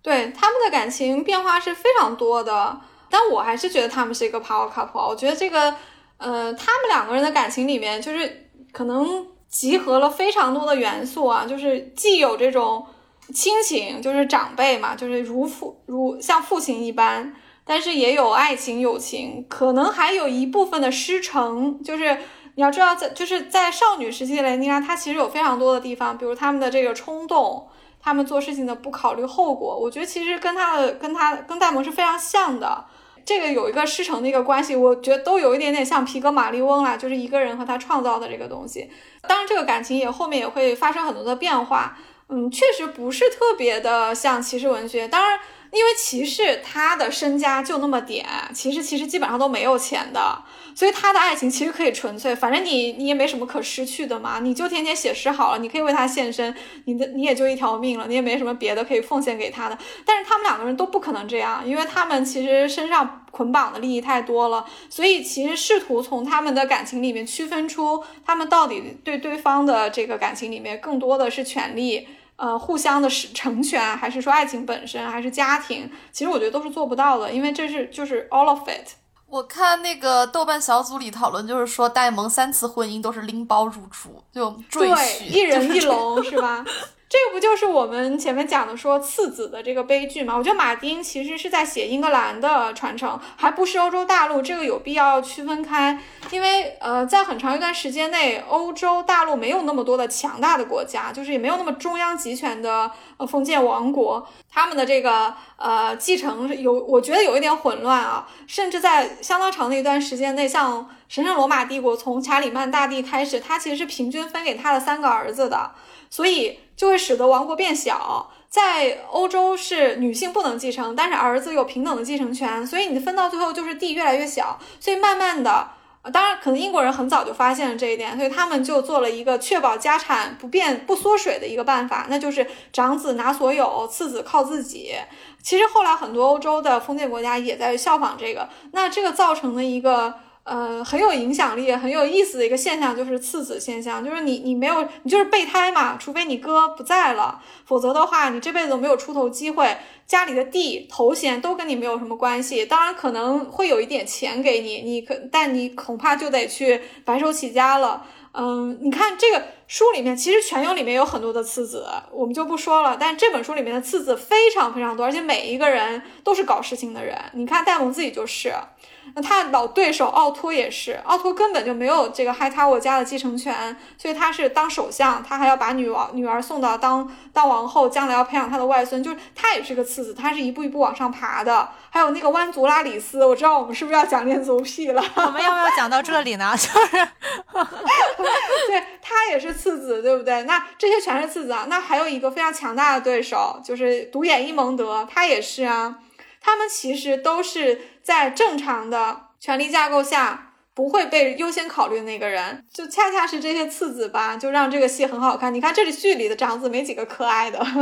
或者说没几个写的很很光彩的吧。那个谁，那个拉里斯他哥还不错了，还是个挺挺恋爱脑的大哥，我觉得还不错。其实书里他完全没有这么可爱，我觉得剧里对他的改编是优秀的。书里面的他形象不鲜明，也没有那么能打，也没有那么男友力，他和公主的爱情也没有这么可歌可泣，也没有写他。就挺身而出，就对自己的这个三个儿子很怎么怎么样，其实都没有啊。但是剧里面对他的塑造其实圈了不少粉，就是他确实，嗯，对呀，就是嗯，挺讨人笑。哎，我觉得对这个这个哈尔温斯壮最可爱的一个改变，就是我觉得他给了他是在狩猎回来的这个嗯时候，给了小公主一个微笑。我觉得这个写的很传神，就他很符合我们现代人的一个审美。因为你想，公主拖着野猪，一脸是血，而且晚上都没回来过夜，第二天拖着野猪过来回来的。这个她走进来的时候，这里响起的是属于雷尼拉的这个呃 BGM，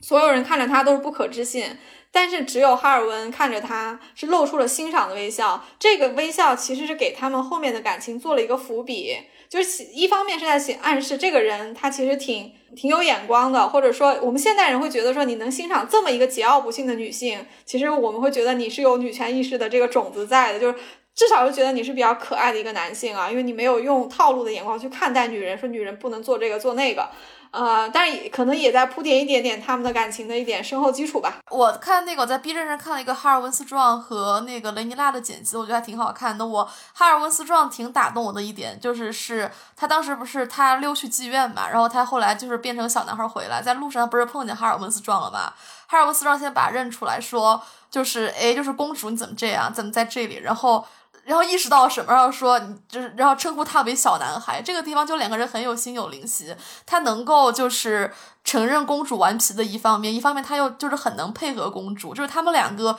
有这种小默契在这里。这个地方是他看见了公主秘密的生活，所以我觉得这也是快速能够拉近呃哈尔温斯壮和雷尼拉公主的一个一个桥段，然后同时也是显示出他们俩就是有感情基础在，有这个默契在这里，所以他们俩日后可以成为就是一对吧。对对，我我当时对哈尔温斯壮印象特别好的就是那个什么，就是当时那个科尔顿不是就是争风吃醋嘛，然后就是大闹，就是把那个雷尼拉的这个法定老公的，我都不知道他们叫什么的那个姘头啊，在那个姘头啊，就是给给捅死嘛，然后整个就是现场一片混乱，特别混乱，然后人家哈尔温斯壮就扛着那个雷尼拉就跑了，我就觉得就这个地方啊，就是特别好，就是这种女女王的男宠就是要这种的，就是你只有这样才能做一个合格的这种权力的延伸，就。你说科尔顿，你要他有啥用呢？就就除了添乱，就没有任何用处。但是哈尔温斯壮就是说这种啊，就是这个武力值又高，就是脑子又简单，就是又有那种恋爱脑，就非常适合做一个就是雷尼拉的这个男宠。所以说，我就觉得他们之间就是非常的甜蜜。那幕我觉得非常有性张力，因为那个哈尔文斯壮他非常高大，非常粗壮，然后那个公主她又非常的。就是瘦弱，甚至有一点娇小，然后他扛在那个肩膀上，就有种体型差的性张力在这里。其实哈尔温没有主动要去把公主抱出来，这里其实有铺垫的，就是因为打架已经在幕后发生了，乱作一团。国王站起来，一副很没有用的样子，说：“就是雷尼拉在哪里？”这个时候是。哈尔温的父亲，就是当时他还是国王之首，就是叫莱昂诺斯壮，使了一个眼色给自己的大儿子，就是这个哈尔温，哈尔温才过去把公主抱出来的。所以其实这个配合挺好的，嗯，确实是疯狂上分啊，就是男友力爆棚，疯狂圈粉。我觉我觉得对这个人物的塑造是挺出挺出彩的，因为他在书里是一个非常非常的一个配角，但是对他的改编，我觉得塑造了好几个人物，因为他衬托了很多人物嘛。但是说到他，其实我想聊的不是他的那个他他有多，呃，他跟公主有多甜，或者说男友力爆棚这一面，我是想借他和克里斯顿科尔做一个对比，讲一下这个何谓真正的骑士精神。因为其实这两个人就是一个非常大的一个对比嘛，就他们两个人的核心概念都是荣誉，因为他们两个人都不是公主的法定丈夫，但是他们都跟公主有了有了关系，那两个人如何处理这一个关系，其实是很。我觉得是很重要的，也是最反映他们的人格的。所以你看，一方面科尔跟公主他们有了这个关系之后，他就要名分了，或者也不叫要名分吧，他说你跟我走吧，啊、怎么怎么样？当然，公主说我其实不能走，我的呃这个责任更大，但是其实我跟我老公讲好了，我们可以各玩各的，我们还可以有以前的关系。这个也许用我们现在眼光来看，确实不是那么尊重人。嗯，但是你看科尔的反应，他其实如果他是一个真正的重视名誉的骑士的话，他可以觉得说这个你的这个提议玷污了我或者怎么，那我不能跟你继续这样的关系，你可以这样就够了，或者说你甚至甚至不做这个岗位也可以。你要觉得那天晚上发生的事情让你都羞于做人，那你就死吧，因为你当天那个晚上我看你也挺乐的，所以他的这个荣誉观让我非常非常的就是。就我觉得非常非常的奇怪，完全是为了他自己。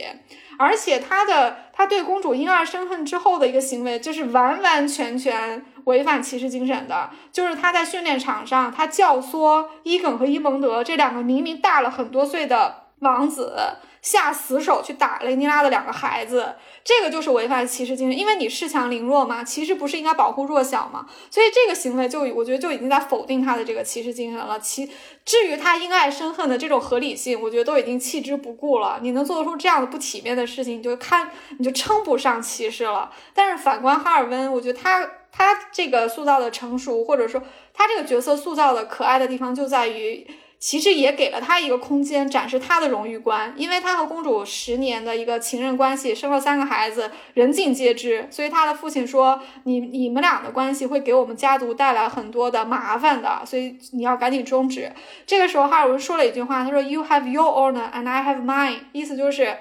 对吧？你有你的荣耀，我有我的。所以对他来说，他把这个认定为是他的荣耀，以也就是他会去誓死捍卫的东西。我觉得这个是一个他的一个人格。所以最后他确实为了捍卫他的荣耀，跟科尔打起来了，最后被遣送回去了，然后这个死在一场大火里面。他为了他的荣耀，他和公主以及他们的孩子失去了这个生命。这个其实就是他的一个骑士精神啊。虽然这段关系的开始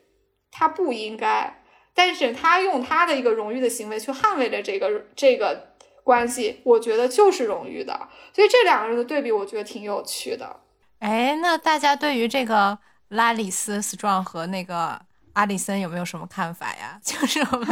我我当时跟那个燕燕燕燕，就是我们俩就是就是说，就是我们对对他这个恋足癖非常的感兴趣，因为这也是我们豆瓜切菜一贯的风格嘛，我们就喜欢聊这种边角料，就是你俩畅聊一下吧，让我们就是喜欢聊这种偷鸡摸偷鸡摸狗的事儿嘛，对吧？啊，哎，我当时真的我还去查了一下资料，但是我想了，就是后来我就是我看没人咋写，我看福柯也没说为啥，然后只有弗洛伊德说了为啥，就是说那个脚就是脚就是是一个突出的部分，这个是女性的一个被阉割的，就是 castration 的一个 anxiety，就是。他因为没有那个，他因为没有那个没有那个他没有马男性马赛克，嗯，没有男性马赛克，对对，所以就是无论男的女的哈，他看见那个脚上那个突出的那个部分，他就觉得就是那个突出身体里突出的部分，就觉得那是一个马赛克的代替。然后这，但是我觉得这个是很扯淡的一个说法，因为鼻子也是凸起的。然后，但是怎么没有练鼻涕呢？对，其实我呃对，其实我觉得就是这个，就怎么说呢？就是就好像那个穆斯林男的看女的女的的头发，还有那个古代那个日本男的喜欢看女的那个特别纤长的那种后颈嘛。其实我觉得它都是一种，就是将无性化的身体部位性化。其实你都可以说这些部位是一个被阉割的男性马赛克呀。其实如果按照弗洛伊德这个理论，他都能说得通。弗洛伊德太太西方了，就是他只能看到就是西方人的性癖，就他没有办法照顾到中东和东亚。其实还是有点科学依据。就原来我们大学的时候上脑神经科学课，就是说你那个就是看见一个东西，或者你的感你的大脑里会有一个感受，然后那个脚的感受器就是生殖器脚生殖器的感受器的旁边。然后就是越靠近那个生殖器的感受器，然后你就越容易发生错乱，就是神经错乱，就容易就联想到性。所以说为什么要练足部硬癖？因为那个脚和那个生殖器的那个器官那个反应区靠得非常近，就很多人就错乱了，就反射到那个那个性器官那个地方去了，所以有练足癖。像还有离得很近的，还有臀，然后离得很远的，像什么手，像练手癖就没有练足癖多。嗯，哎，这个就很像那个什么，就是那个大红灯笼高高挂里面，就是他们就是就是跟姥爷要是搞之前，他们就要捏脚嘛。其实我觉得就是一个。我觉得捏脚睡太舒服了，我觉得这是个特权，就是说，就是说，只只有跟姥爷睡觉的人才能够有这个捏脚的特权。哎，其实我还想研究为什么捏脚就是是那么舒服，我但是没有研究到为什么。我真的我当时查了很多，不是，这也是因为那个反射区比较近呐、所以你会觉得比较舒服。这其实是有关系的。我但是我觉得我们已经聊到聊到边缘上了，就是这么这么说。那个反射区是看看见一个东西，然后你你感觉哦会比较多，哦哦哦哦哦嗯就不是说那个按脚，然后就是跟按性器官一样，不是这样。哦，就我当时看那个拉丽丝，其实我当时想，我当时就是想到了一个问题哈、就是就说他就在剧里就是很明显嘛，就是那种我觉得这个剧就全都是那种非常明显的隐喻，就让你一眼就能看出来他就想隐喻什么，他就是想隐喻这个弯族拉丽丝，她就是性无能和猥琐嘛，然后还有这个她作为一个皇后的这个阿丽森。这个 High Tower，他是处于一个那个权力漩涡中心的这么一个状态，但是他依然很无奈，他只能去从事这种性交易嘛。就是说，这个这个湾族他就是就是他是个瘸子，但是他就是爱脚，就像一个这种残废的次子，想要这个。就偏偏要追求权力，就不像他这个恋爱脑大哥，就是一个长子，然后武力值又很高，但是他就是就无所谓，他就是有他自己的 honor，对吧？就但是我们就不想这么解释，对，因为我们做瓜切菜，我们就是要胡说八道，就是偷鸡摸狗，对，就是就是那个那个，我当时的关注点就在于，就是在于这个拉蒂斯，他他不需要接触到这个脚，他就是看就行了，对吧？因为我当时我想到的那个恋足癖文学其实是那个古奇润一郎，对吧？就他写过很多非常疯狂的作品，但是但是呢，但是呢，他和拉蒂斯不同不同之处就在于他是要接触的。就他不能说像拉丽丝那样，他就看着那个阿里森的脚就可以，他必须要就是疯狂的接触，就是那个咱们要具体具体的描述一下吗，姐妹们？不用了，但是 可以啊，也可以啊许我觉得可以啊。你是要你是要描述距离吗？然后不是就是那个小说嘛，就是那个古奇润一郎哦小说那那个小说啊，小说哎，就是文学文学作品，文学作品，就是我就是我当时那个我们俩聊到这个恋足癖，我就只能想到这些了，因为我觉得西方的文学还真的不怎么会直接的写这种接触的非常多的就是恋足癖啊，就是就是他那个吃人之爱，就是这个小说，其实我觉得他小说还挺好读的，大家大家可以去看看，就是你基本上来讲就是一个日本版的那个洛丽塔嘛，就是写那个那个恶女那个娜奥米，她就是在那个男人身上踩来踩去，然后又把脚放到他们的鼻子上，然后最后还要描写一顿就是他那个脚的形状，然后那个男的就要忍不住在他那个熟睡的时候去吻他的脚嘛。然后还有另一个很有名的一个小说，就《春琴抄》，《春琴抄》被拍成电影了，就是那个谁，那个三浦友和和山口百惠演那个嘛，对吧？所以我看的时候就是我、嗯我一直我看过全程在代入，就对吧？就是但是他那个小说小说写的，我觉得其实没有那么美好啦。就是那个就说这个男主他其实也是一个受虐狂嘛，就是就古奇润一郎就是特别喜欢写受虐的男主嘛，就是虐待他的这个。这个人就这个女的，就是那个山口百惠嘛，她就是春琴嘛，就是就是她所谓这种娼妇型的这种女女性哈，就虽然她不是还把脚放进她的那个胸口，然后那样捂着嘛？是的，是的，就是在但是五角这一段在那个小说里面，就是其实是非常凶残的。就是他们虽然事实上是恋人哈，但是其实这个这个这个男主就是一个老奴，就是这个春琴就是一个完全就是一个主人的这么一个状态。然后这个。这个当时要春琴要要求这个男主就是给他捂脚嘛，然后这个男主就把脚放到那个春就放到自己的胸上，但是呢，这个男主他那当时牙疼嘛，他就把那个春琴的脚又放到自己脸上，你看全是就是必须要大面积接触，但是呢，这个春琴就很反感就这个行为，然后就用脚猛踢他的脸，就是其实其实不像电影里面拍的那么那么好，对吧？就但是。怎么说呢？就是这个这个春琴，她并不是在反感这个女这个男主的那个恋足癖，春琴是讨厌这个男主没有作为一个奴隶，他没有完全按照他的命令行事。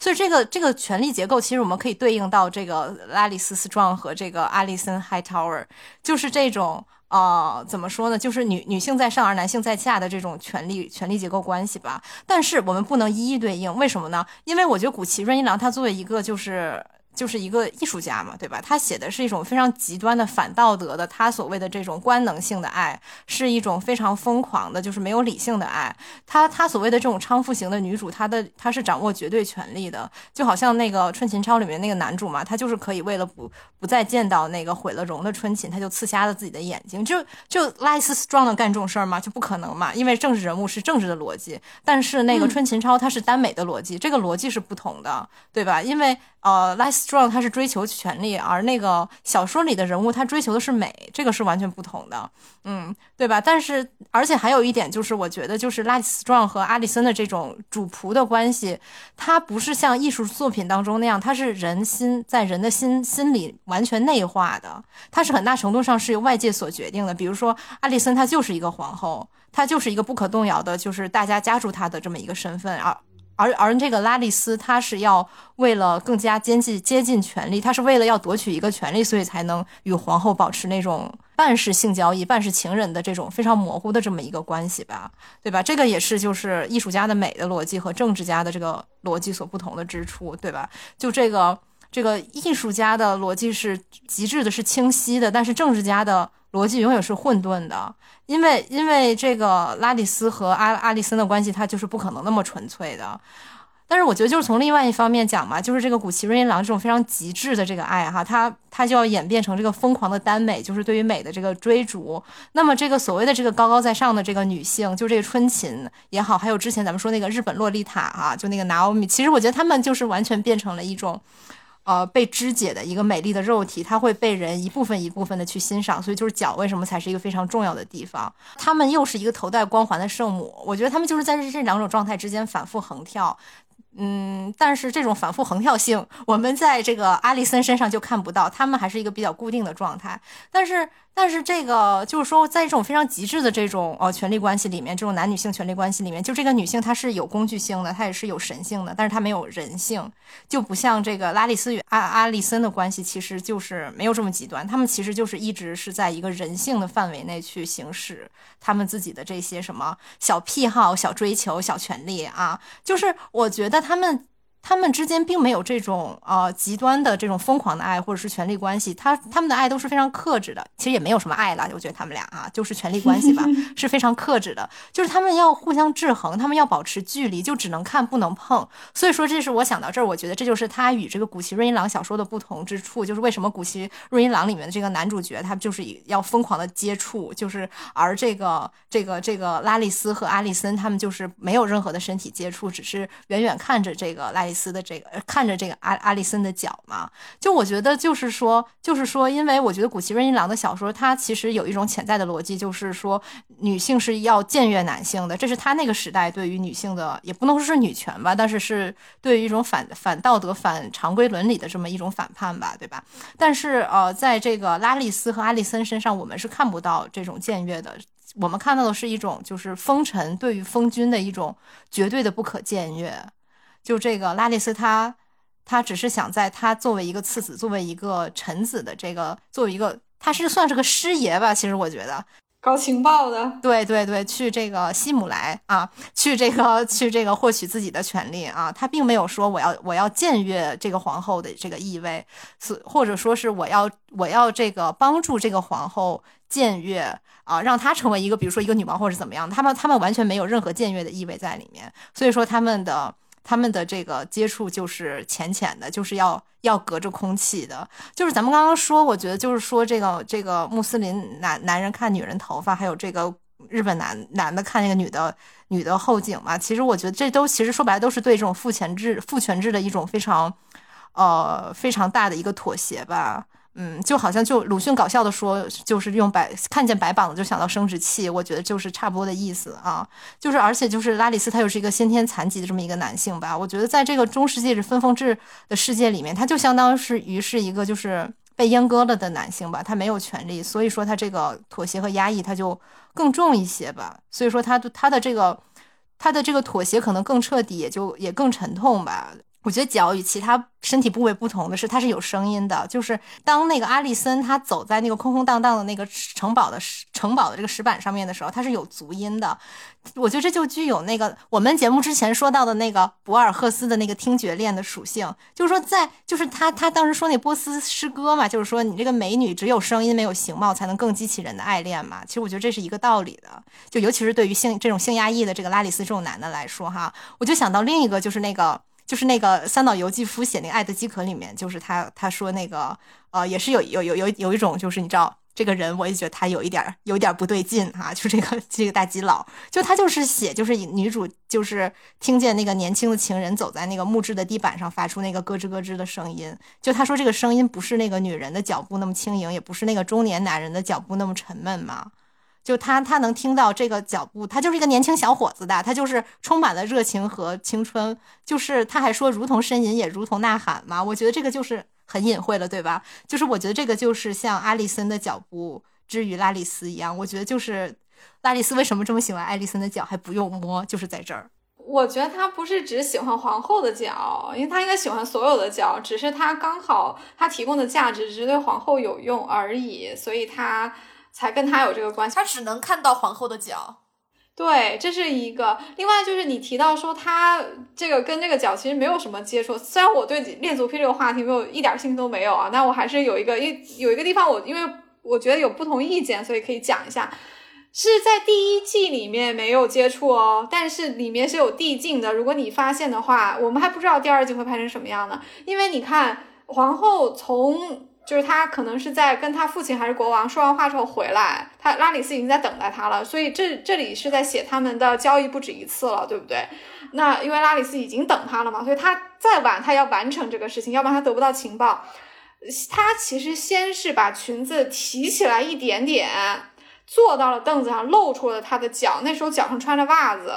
所以这个拉里斯壮已经觉得有点兴奋了。然后他就他就一直在讲话，他告诉他我带给你的情报是什么样的。但是如果你要想更好的情报，那其实皇后就会意了，所以他把袜子也脱了，所以露出了他的脚。所以提裙子露脚和把袜子脱了露出光脚，这就是一个过渡了，这就是一个已经是一个递进了。所以这这是这一季拍到这里为止啊，嗯，我觉得有如果想要在这方面有一点戏剧性的发挥的话，未必不可以在第二季把拉里斯对王后的这个欲取欲求的这个这个这种要求吧，这种交易的筹码，他要求提高。你到下一季里面，如果真的是发生了接触，也是有一个可能性的，就他那个趋势是可以的，他是在往上走的，所以他当他不满足之后，他也是可以去摸啊。我就是觉得拉里斯他不是一个突如其来的恋足癖，就是恋这他不是练所有的足吧？对啊，因为他不是在前面有一个镜头是他在弄那个花圃，就是一个开花的那个地方的时候，他是远远的都已经看到了艾丽森的脚了。因为其实我觉得那个那个镜头很有寓意啊，因为花不是对于很多人来说其实也是一个性器官的一个一个寓意嘛。然后再加上他自己没有脚，然后他就会出现幻肢的这种现象啊，所以他其实我觉得他是只爱爱丽森的脚的。我也想补充一点，就是我觉得就是这个拉丽丝，她作为一个就是对权力特别特别向往的人，她就是只要皇后的脚，因为只有皇后能给她带来那个。呃，权力的就是这种这种满足感吧，因为你想，那他要出去找个妓女，他对人干啥不行呢？给钱就行了，对吧？但是他没有兴趣，因为他是他他最终他要的是权力，就好像那个《甄嬛传》里的女的，最后一定要一定要一一定要找那个皇上，就算那个皇上又老又丑也没有关系，就是他就是要的这个与权力的接触。我不是很同意这里，我不能说不同意啊，但也不是同意啊，就是其实拉里斯这个人物在剧里面和书里面都从来没有写他对权力的渴望的。这个人物是非常奇怪的，就是他一直没有被坦诚的剖析在所有人的面前。你看，哪怕他在后期，他把他的父亲和哥哥害死了，以导致他作为次子可以继承这个赫伦堡，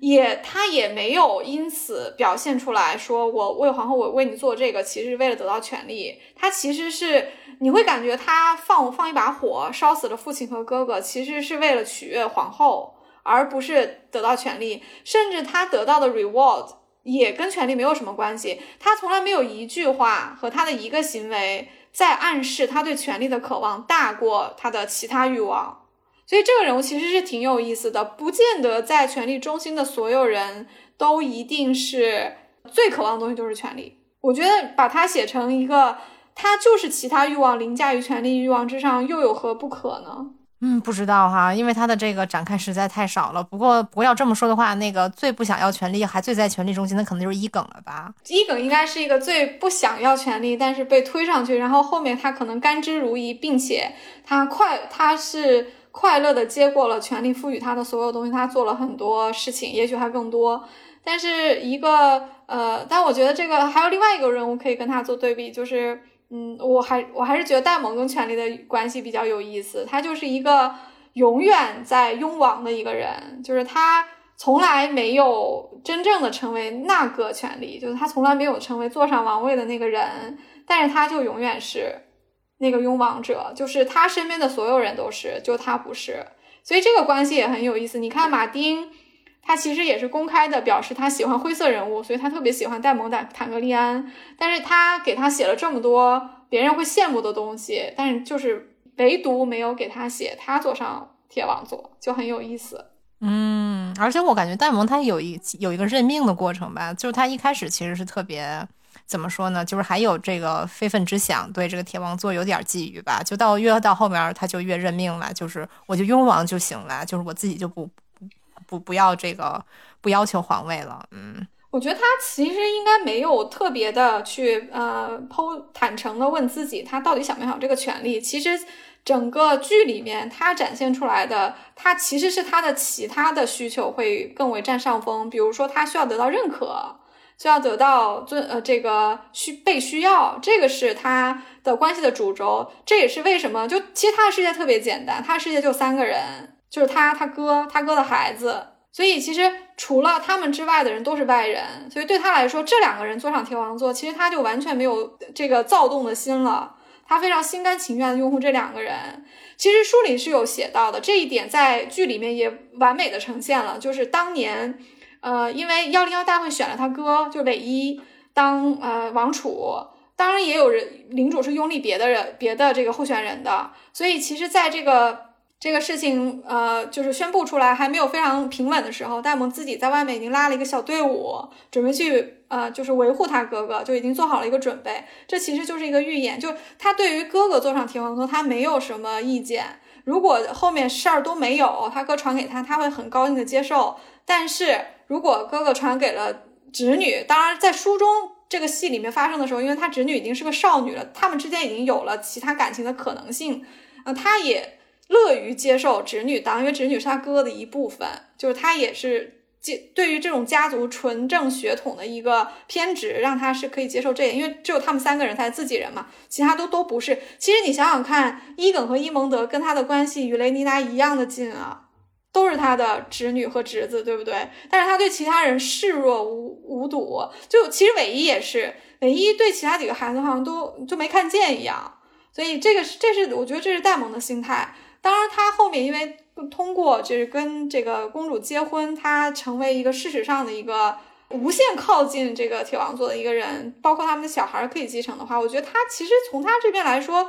可能他已经没有再去考虑这个问题了。这个就是我我是觉得戴蒙是雷尼拉的龙，因为女王自己不可能真的骑着龙出去打仗的，她要从上面掉下来就没了。伊耿征服着伊耿的老婆雷尼斯，就是在征服多恩的时候，连人带龙被多恩人射下来了，所以死了。所以女王是可以死的，龙也是可以死的，人和龙可以一起死。所以雷尼拉永远不可能自己就这么上去打仗，戴蒙就是他的龙。所以这个点，我觉得是这个可能是我磕 CP 磕出来的，就是在第七集，就是葬礼之后，这这两个人十年没有见面，不是就。互剖心计有一段海滩推拉嘛，对吧？就是这么一场戏，那场戏根本就看不清楚，调到最亮也看不清楚。对，看不清。其实演员演的非常好，因为有很多小表情，我觉得他们每一个人都演出了很多的表情，委屈啊、隐藏啊、神圣啊，什么都演出来，其实挺好的。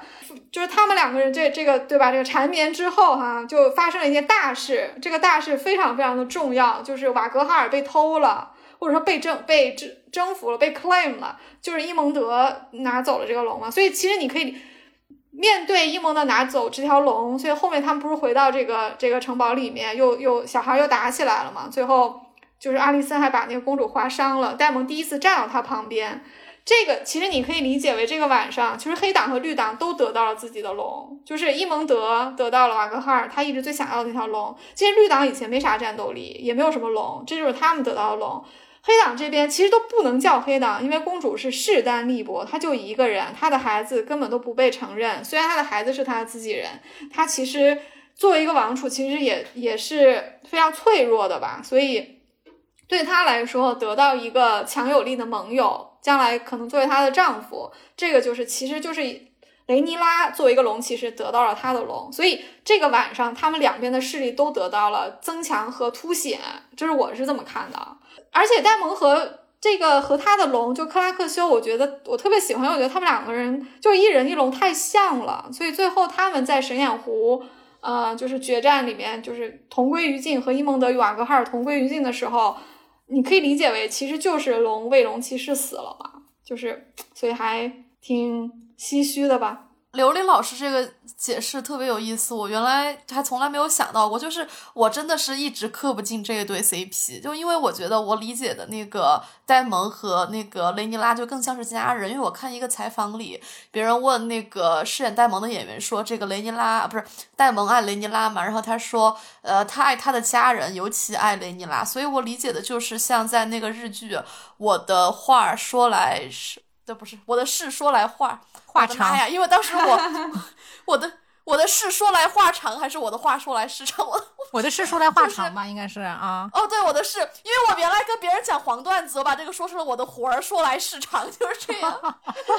那你那你可真是鞭长莫及啊！我只能说，对对。然后好。就是个，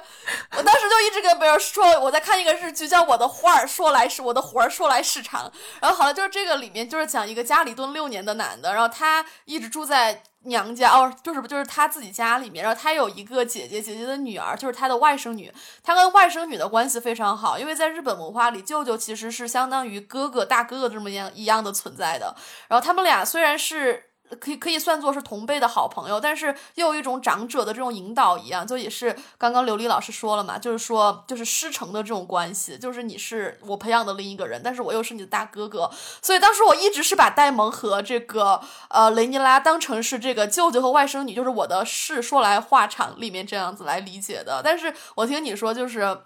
两个人都得到了自己的龙，我觉得哇，这个大龙还不错，这个活儿这个而且活儿还这么好。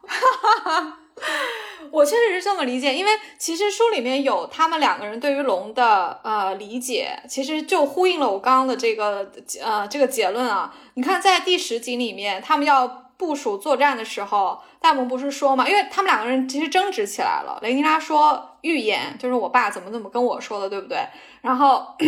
这个这个是个讲的这个预言 prophecy 的事情，然后戴蒙就掐了他的脖子说，呃，预言不会让我们成为国王。只有龙可以，所以其实你可以理解为他们两个人这个时候就是龙和龙骑士的关系。因为如果你把戴蒙龙化的话，他相信的是力量，他觉得我和克拉克就是一体的，我们这场战就得这么打。但是雷尼拉他是一个龙骑士，他要来控制这个龙，所以他对对他说，其实我们不能打。不光这个时候不能打，他在之前就是，他甚至派了他自己的长子，就是小杰。去说你你你告诉戴蒙不要不要那个冲动怎么怎么样？就当然这中间有一点点继父和这个继子的一个一个争夺家里 alpha male 的这么一点点小小的贪生啊，都不是很明显啊。但是确实雷尼拉作为一个龙骑士，而戴蒙作为他的最强大的龙，龙人合一的这个这个设定，我觉得是非常好的。否则没有办法理解他们的关系要往后要怎么走，因为糖也发完了。就日后只能作为这样的一个生死羁绊走下去了。呃，还有一点就是，其实戴蒙的妈妈就是阿莱莎公主，她结婚的时候，就是她结完婚，她去她的龙就是红女王，所以她结完婚，她爬到红女王的那个这个背上去飞翔的时候，她拍了拍红女王，说：“从今以后，咱俩都是被人骑过的了。”就是这句话其实是有很多的隐喻，对不对？呃，你看他们两个人的关系，其实从。呃，第七集的，因为第六集他们没有互动嘛，就可以忽略哈。前五集是一个阶段，七到十是一个阶段。其实这两个阶段是反过来写的，就是小雷尼拉对他叔叔是仰视，所以他们的所有的机位都是他仰视。那所有的这个感情戏都是叔叔主动，对不对？就是其实是男人在主动。虽然雷尼拉非常的积，就是积极的回应了，但是其实挑起的不是他，尤其是第四集，对吧？在这个某某场所，但是从第七集重逢之后，全部都是雷尼拉在主动。就他是在龙骑士找这个龙，就找到之后，我就要去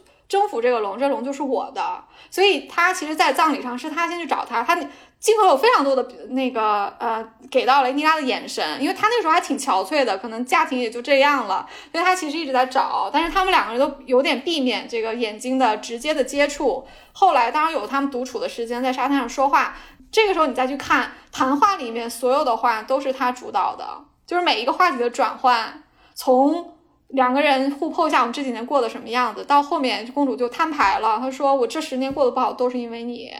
然后又说了一大堆东西，最后也是他说出那句话：“我不是一个孩子了。”就说完这个动作是他主动的，就是他把他的手放在他的肩上，后面略去，所以就是所有的动作，就是这你看他们的关系就完全发生了变变化。所以我觉得其实从这个戴蒙的人设来看，他就不是一个国王的料，他就是一个龙的料，他就是要辅佐龙骑士的。所以其实只有在他和公主发生了这样的一个连接之后。就是他对他来说，他就自洽了。他找到他最能做的一件事情，他不就是要去打仗吗？他不就是要捍卫他的女王吗？他不是就心甘情愿的下跪给他戴一个王冠吗？这就是他的位置，所以其实就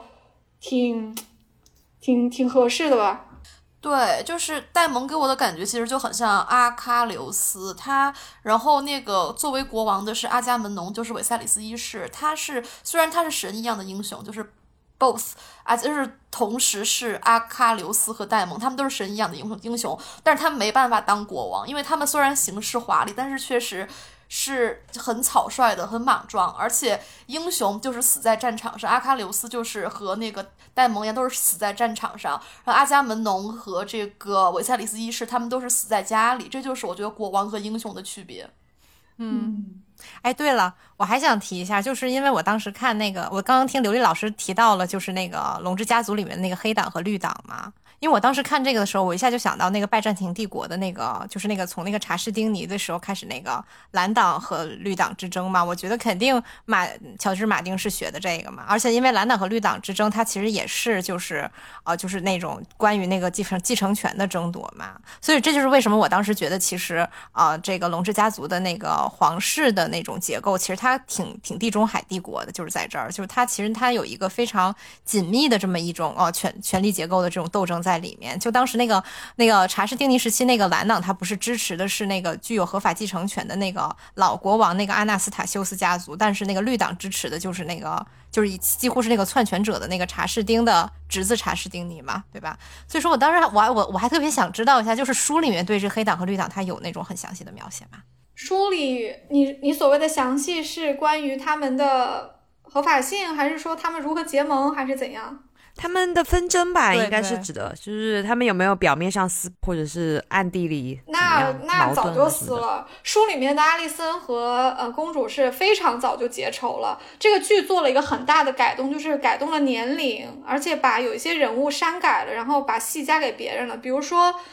剧里面我们看到阿丽森和呃雷尼拉似乎年纪差的不多，阿丽森可能大几岁，但他们小的时候是玩伴，因为他们在宫廷没有别的伴。然后当他们的关系从闺蜜变成了继母和继女的关系之后，似乎还维持了和平很长一段时间，对不对？阿丽森似乎还不是很情愿的把这个呃这个雷尼拉看作是一个对手，但其实，在书里面他俩从来就没好过，从来就是嫉妒，从来就是怨恨仇恨。而且书里面雷尼拉自己的唯一的友情也不是来自于阿里森，是来自于兰纳尔，也就是戴蒙的这个第二任妻子。这个是合理的，因为他们是表兄妹。而且他们也都是龙骑士嘛，就而且雷尼拉确实需要一个身份跟她相当，也是龙骑士的一个少女，可能可以和她有一定的来往，这个我觉得是合理的。但是剧集就把兰纳尔的戏份全部删掉，当了一个工具人，就是为了让他死，这样戴蒙就可以这个 available 了而已，所以把他的戏份都删了，而且。他出场的时候年纪被写的过于小了，以至于这个韦一不可能娶她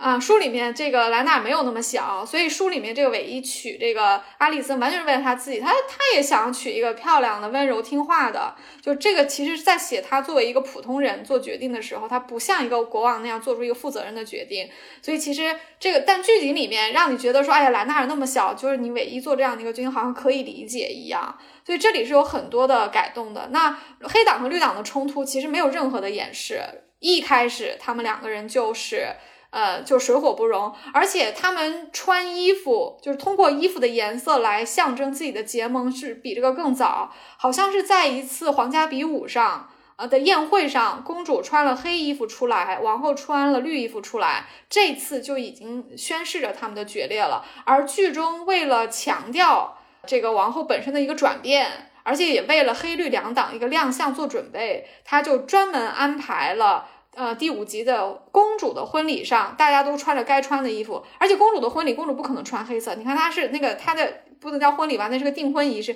她穿的是一个很粉粉粉的黄黄的一个颜色啊，金黄色的衣服。但是皇后是最后一个入场，她穿了一个绿色。她其实当然是通过这个衣服的颜色来宣誓，我虽然是王后，但我的心是高塔家的，所以我以后一切都是以这样的一个利益为主嘛。这个其实跟书里不太一样，书里他俩。关系决裂的要非常早，也也没什么情面，也不可能出现说王后说：“哎呀，呃，我的亡夫生前最爱他的女儿，所以叫怎么样？”好像这些都没有。艾丽森她的这个绿色，还有包括这个绿党，其实我觉得其实写的特别像那个《哈利波特》里面斯莱特林那个学院，因为斯莱特林就是绿色的颜色，而且。他们就明显就是把那个绿党写成坏人嘛，把里面人写太邪恶了。而且我觉得黑党其实是格兰芬多，就是黑色跟红色肯定有相似的相似性。正统。而且里面他还说了那个，就是呃，哈尔文斯壮那三个私生子，他们都是狮子鼻。就我觉得这个狮子就是其实跟格兰芬多的狮子很像。就我不知道为什么，就感觉好像在那个西方的那个传统里，好像这个。绿色就不是一个啥好颜色，我觉得可能跟这个那这个什么这个伊斯兰教它是就是别称绿教有关，就是可能就是不喜欢绿色。对，我觉得肯定是这样的吧，就是因为那个那个那个对啊，从中世纪开始的，就是萨拉丁那边都是那个那个绿绿旗吧，所以他们肯定是不喜欢那个绿绿色吧，对吧？嗯。就觉得是很哎，不过说到这个，但是我我我觉得就是，当然查士丁尼时候肯定那个绿绿党没有这个含义了哈，因为那个时候还没有就是那个那个跟伊斯兰教信徒有什么冲突呢。但是我就是觉得就是这个就是史史实和那个现实就是和那个剧的就是不同，就是你看这剧里面其实它还是相对来讲一个权力结构比较简单，就是权力的流动性也没有那么强，就是黑党和绿党还是就互相。停留在互相撕的一个层面上，对吧？但是那个实际上的那个蓝党和绿党，就是拜占庭帝国的蓝党和绿党，那最后就是联合起来了，就要推翻查士丁尼，就发动暴动。所以我就觉得，就是君士坦丁堡的公民哈，还是不能那时候不是公民，民众还是要比那个君临城那个民众还是要还是要有点水平的。就最后人就看破了这个，就是上层的这个这个，你支持谁呢？还不如支持自己呢。就是他们自己推举了一个一个皇帝嘛，就是就是说是那个有什么那个阿塔斯纳阿纳斯塔修斯家族的那个合法性的，但是实际上也是一个怎么说呢？就是那个人也不太不太想当皇帝，但是就是被推上了那个位置。所以我觉得就是哎，说到这个，我觉得那个君士坦丁堡那个地理环境其实和那个君临城还挺像的，都是那个那个包括那个气候呀，还有这个。呃，地理啊，就是他们不是都是那个临海而建的这种大都市嘛，然后贸易很发达，怎么样的？就是其实还挺像的哈，就不知道他是不是他是不是照着君士坦丁堡在写这个 King's Landing 的，不一定啊。它应该是一种各种柔和，对，就是维斯特洛大陆的形状特别像英格兰。包括北境就是像苏格兰，它有这样的一个描呃相似性。哎，还真是哈，对，它是它是，我觉得它主要就是柔和的这个这两块的这两段的历史把它们给拼合起来啊，对对对，就当时他们那个暴动就是叫尼卡嘛，就是那个耐克，就是那个就是那个卢浮宫里面那个那个那个没无头的有翅膀那一女神嘛，那个胜利女神对吧？其实我觉得这个无头而有翅膀怎么讲呢？咱们也是说是一个很好的隐喻哈，就算是一个巧合，而且我当时就是所以所以所以说我当时。就在想，其实其实这个乔治马丁他其实并没有太写这种平民的这个。平民阶层的这种力量吧，对吧？其实，在历史上来讲，虽然最后这个尼卡暴动它其实是失败了，就持续了六天就失败，然后所有的人就被赶到了一个大竞技场里面，然后就被全部屠杀掉。据说有死了三万五哈，谁知道呢？就但是怎么说呢？就是其实我觉得，呃，总的来说，这个不管是龙之家族，还还是那个那个权力游戏，权力游戏好点，权力游戏有那个光之王那个组织嘛，其实他都不是太写这个平民的这种呃，就是对于上层的这个。这个这个这种怎么说呢？暴动也好呀，起义也好，当然这个也是欧洲历史的一个原因吧，对吧？欧洲历史上这种本来就比较少，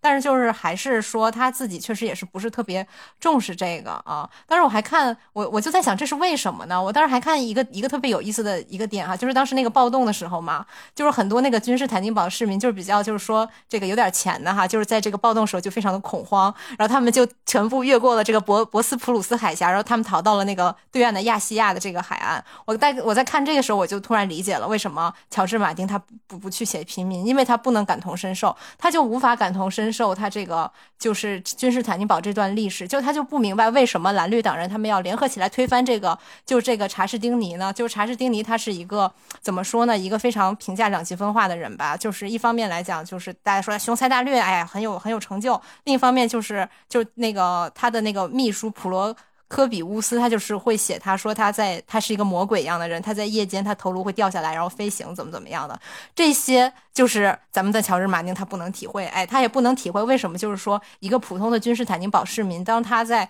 看到这个熊熊燃烧的这个君士坦丁堡的时候，他是怎么样的焦虑和不知所措，就是因为他作为一个美国人，他就是不能体会嘛，对吧？是吧？就所以说，我觉得。他他出生在一个，哪怕他是个伊朗贵族，都能体会到这个逃亡的感觉。就是美国人什么都体会不到。对呀，因为他一出生他就出生在越过了博斯普鲁斯海峡的亚细亚的海岸，对吧？他怎么能体会呢？所以说他其实他这个书里面，他其实我觉得，或者是剧嘛，没看书吧，我就觉得他挺挺缺乏对于平民阶层的一种同情吧。就你看他只是有一些奇观在那里面，就是那个平民阶层这种底层社会的一些地狱图景嘛，就这种地狱巡游，然后这个贵族小孩来看一圈，觉得很惊吓。但除此之外，其实他没有。什么太多的，我觉得同情在里面吧。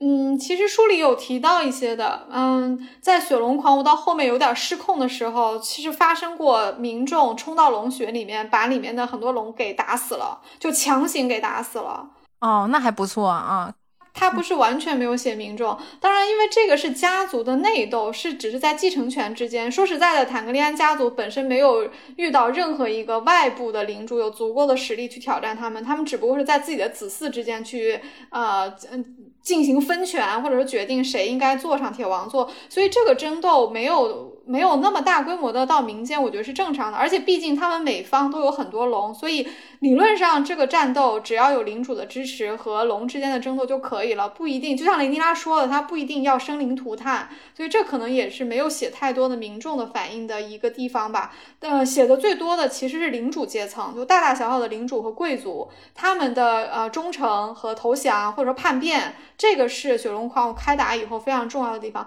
也是从那个地方开始，这本书我就看不下去。了，因为非常的琐碎，让你觉得这一一个反这个反转，如果有一次是值得看的，如果有过多的都是小的反转，但是对结局没有大影响的话，我就会觉得这个笔墨有点多余。嗯，所以从这个点点上，我其实挺同意，就是马丁他其实是一个通俗小说作家，他的格局和他的呃，我觉得他不是一个一流的小说艺术家，就他不，我我是不会把他捧到那么高的一个位置的。他当然很出色。嗯，但是他的写作其实还是在通俗文学的这个框架里面去出色的，所以他，嗯，有他的一个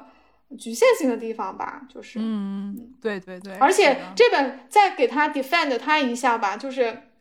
就是《血与火》这本书呢，嗯，其实不是他一个人写的，嗯，这本书。其实是两个短篇小说合在一起，而且有他的论坛里的那些特别会写同人文的人，不能叫同人文吧，就论坛里特别会写的人的帮忙，应该是一个合著，所以不完全是马丁写的。而且这本书因为被写成编年史，所以你要去考从这样的一个文章里面去看他的文笔和世界观，或者看他的很多思想观念的话，可能是有点欠缺了。因为它其实是个衍生品，就是它其实是在《权力的游戏》就《冰与火之歌》前几卷出来之后，受到了非常大的追捧，然后他才再加上论坛里有很多人讨论，他把他的两个短篇，一个叫《公主与王后》，一个叫《游侠王子》，这两个小说加了点血肉，变成了《血与火》的上卷，他下卷还没有写完。所以你就可见他这个不是他创作的一个一个重点吧？我觉得，嗯，恰饭之作吧，就是恰饭之作，对，就是恰饭之作。对，但是有一个很有趣的地方，因为我我自己就是看了一些同人文，就是 fan 就是 fan fiction，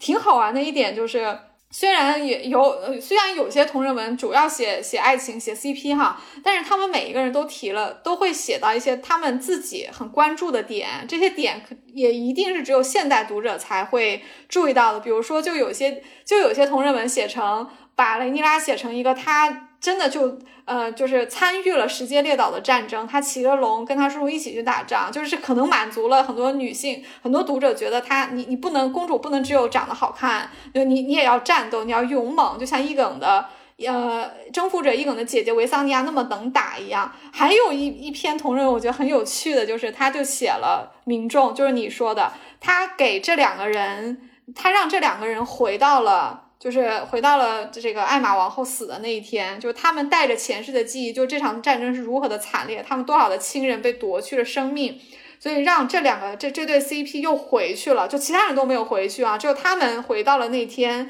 然后重设这个历史。其实这里面就写了很多让小公主，嗯，就是去积累政治智慧，其中就有。他去贫民窟，他去很多地方做公共建筑、做公共项目，特别特别有意思。就这绝对是一个现代读者才会写的，因为他已经敏锐的看到了，就是你作为一个统治者，你的统治合法性不完全取决于你的血统，也不取决于说你是不是有有一堆人能打帮你打。其实他他认为这个取决于这个合法性来自于你有没有让 民众过上更好的生活，上价值了，上价值了，必须上价值。而且我觉得他这个为什么说是现代人？写的还特别像那种，就是那种白人精英家庭小孩，然后去什么柬埔寨当义工，什么是特别像，特别像，对。但你你也不能觉得他就是他，他也不是。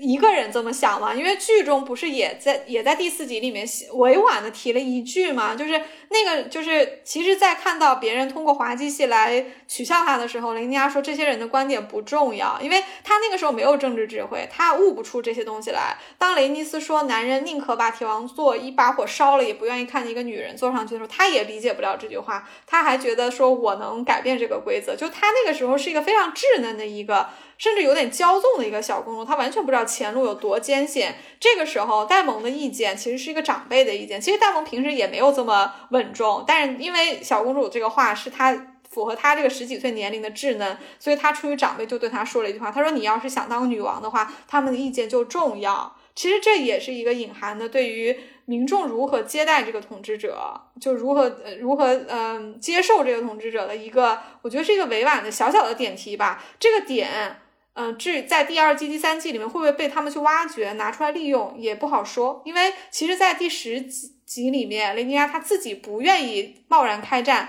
已经你可以已经呃，貌似可以模糊的理解为他其实认可了这个看法，而且他现在反而是跟戴蒙角色反过来了。戴蒙说：“那我们我们龙比他多，那不就是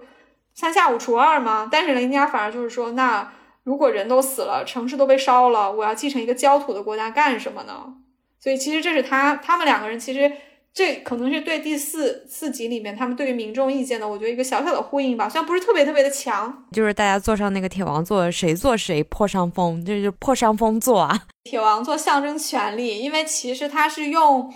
呃，就伊耿征服的所有的这些大大小小的领地里面收缴来的这些东西。相当于是匕首一把一把的铺起来的，它的用意就是这个铁王座不能让人坐得舒服，因为你要牢记你统一这个七国。事实上，君多恩一直没有被收服啊，就是你你要牢记你你你统一这个这个这个大陆有多难，所以你一天都不能掉以轻，有一点点就是勉励自己的这个意思啦。这还是一种就是特别怎么说呢，挺父权制的这种挺爹味儿的这种勉励，就是你的这个，你这个对你这个权利是建立在这些怎么说的呢？就是这种啊，这种征服关系上的吧啊。对啊，对，所以说他那个他那个小说小说里面他是有明确写到，就是谁做谁破伤风吗？还是说他是一个？好像是，如果你被那个王座划伤的话，就代表那个铁王座不欢迎你，不支持你，然后大臣们会嘀嘀咕咕，然后你差不多两三年你就会嗝屁，这样一个这样一个铁王座。对，但是你要做的小心翼翼一点啊。唯一是不是在铁王座上划伤了，然后健康嗯就是急剧恶化，我已经不太记得了。他其实好像就两三年急剧恶化，他没有那么早被划被划伤。剧里面把尾一的病拖得非常长，但书里面其实非常非常短的。这里面其实也有一个不不，就是可以说是不一致的地方，就是如果说韦一是突然死的，这个可以解释为什么黑党一点都没有准备好。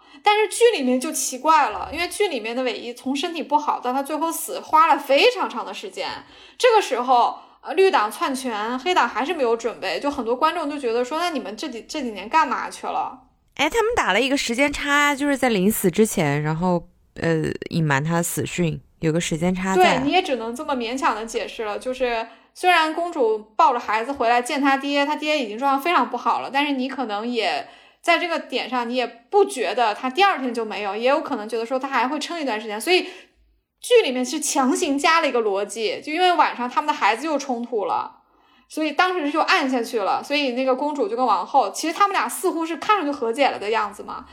哎，我还挺喜欢这那场戏的，他们那个两个党派还有整个家族，然后坐在一个桌子上，然后他父亲看到一片祥和的景象。那场戏所有人都是演员，只有韦一是观众，因为所有人都是为了他演的，因为他强行的要一个家庭其乐融融，所以他也站起来发表了一番，呃，非常你可以说是闪耀着英雄主义的，想要一个平凡人的光辉的一个致辞。他说我。让你们看到我真实的面目，我是你们的父亲、丈夫啊，哥哥啊，就是外祖父，然后呃，这你们都是我的家人，然后我我就不伪装，他把他那个面罩拿下来，其实他的这个小小的虚弱的举动，就跟他之前的所有的举动一样，都是凡人的软弱，其实是其实对于王国。统一对于消除这个王位的争端是没有一点用的，但是这就是这个角色有意思的地方，就是他软弱，他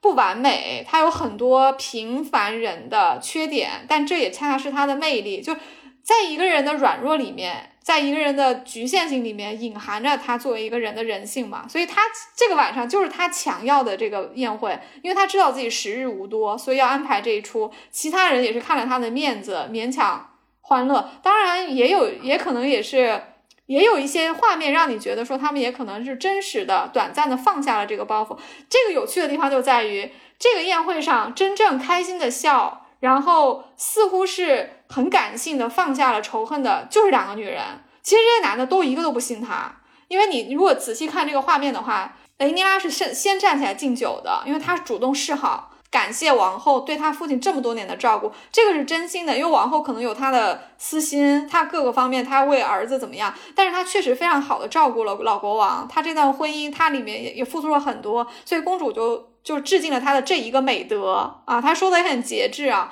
然后王后也是站起来看着她昔日的闺蜜，她说：“你将来会成为一个 fine queen。”这个时候镜头给了奥托。奥托的意思就是说，你这个时候就认可她将来是发是一个是女王了吗？你你都把这些都忘记放弃了吗？所以你看他们父女是不不站在一起的啊。这当然，我觉得这个这些写作都不能呃都不能抹杀，就是这个爱丽森这个人物的不一致啊。我就在不一致上聊这件事情啊，就是。至少在这个宴会上，阿里森似乎是和解了，和公主和解了，他也认可了她将来作为女王。所以他们两个人，这两位女性和两位母亲，他们其实短暂的放下了戒心和仇恨，他们真心的祝了一个酒。但是你看，他们身边的男人一个都不信，就是奥托根本不相信阿里森，也不相信雷尼拉，戴蒙也不相信阿里森，所以他们两个人都觉得，嗯嗯嗯，你们你们就。就别别想的太美好，对呀。所以说啊，男人永远都不懂女性之间的这种默契时刻。我觉得他们两个的这两个角色改编的挺好的，就是他们很多情感的维度和更大的理解空间。范闲是有一个祈祷的，就是阿丽森拉着雷尼拉，就是大家所有人都祈祷了一下。其实。因为以前就有过一次，雷尼拉说她自己很痛苦的时候，阿里森对她说：“他说我每当我想念我的母亲的时候，我就会来这里，就就是祈祷一下，就他会带给我很多的平静。”那小公主也照着做了，所以他们两个人是不太排斥这样的一个行为的，也不太排斥祈祷啊、感恩啊这样的东西。嗯，可是，在这最后一次家庭宴会上，当阿丽森又说我们要祈祷的时候，其实公主就是雷尼拉是非常自然的加入了他，她也是很真诚的去祈祷。你可以理解为，因为他们都是有母亲的人，所以他们愿意相信这些好的事情要发生，或者说他们愿意往把事情往好的方向推进，所以他们俩在真诚的祈祷，希望他们的七神吧，或者他们信仰的东西给他们力量。但是镜头就给了一下奥托和戴蒙，他俩就是啊，怎么还不吃饭？就他们俩是完全不相两个信这个东西的。清清醒的人，两个非常对，脑两个子非常清的人，清醒的然后人。觉得说、嗯这什么玩意儿？就是你们两个女的在那里搞，这就像最后他说这个预言不会使我们成为国王，只有龙的力量才会嘛。嗯，所以这就是中世纪父权制度体系里成长下来的女性啊，就是她们在这个这种规训当中不断的被拉扯，哎，挺同病相怜的吧？她们两个。对，所以就是没有办法，就是在在父权制之下，不管是女王还是谁，都没有办法真正的去搞什么女性主义，对吧？你搞女性主义的前提就是，首先咱们就是得推翻君主制啊，要不然有何谈女性主义？那女女女女王也不会，对啊，女王也不会给给女性谋福利的呀，因为她也是一个男男男权的傀儡。对，女王的合法性是来自她的父亲，又不是来自她的母亲，这就本身就说明是一个男权了。而且女王也是一个妥协。呃，事实上，即便是在女王产量非常高的英国，呃，当然历史上很多女王出现的时代已经是君君主的权力被削弱了，已经交给议会了，这个也不可同日而语。但是总的来说，女王都是一个过渡计划，就是你整个家族就皇室家族，包括大贵族们拥护女王，呃其实隐含的条件也是。你一定会有一个王夫来辅佐你，所以很多大事儿可以找他商量。我们只要控制他，就跟控制你一样。还有就是女王，你也是要生儿子的，所以你当不了多少年的女王，你还是会交给你的儿子。所以女王永远是一个过渡，只要这段期间贵族们的利益得到保证，其实女王也并不是一个那么不能接受的方案。但这个和女性获得平权根本就完全不是一回事儿。是啊，是啊，那就跟那什么，那英国女王还不是说还暗杀戴安娜吗？她她保护什么女的？没保护女的。哎，就说到这个，我还特别、说到英国王室，还特别想说，我觉得大家别老吐槽坦坦格利安家族的人不好看。那你看英国王室那不更丑吗？你们为什么还喜欢呢？多难看呀，那一个个的，就除了那个除了那个伊丽莎白还算好看点儿，对吧？剩下的那个那那俩王子，一个大秃头，一个小红脸儿，对吧？然后那个查尔斯国王，我的天呐，那大长脸，就是没有一个能看的，好吧？就是我觉得，就是日本王室也是吧，男的一米六，女的一米五，就是为什么大家就是要对这个王室抱有这种幻想呢？就本来就不好看呢，就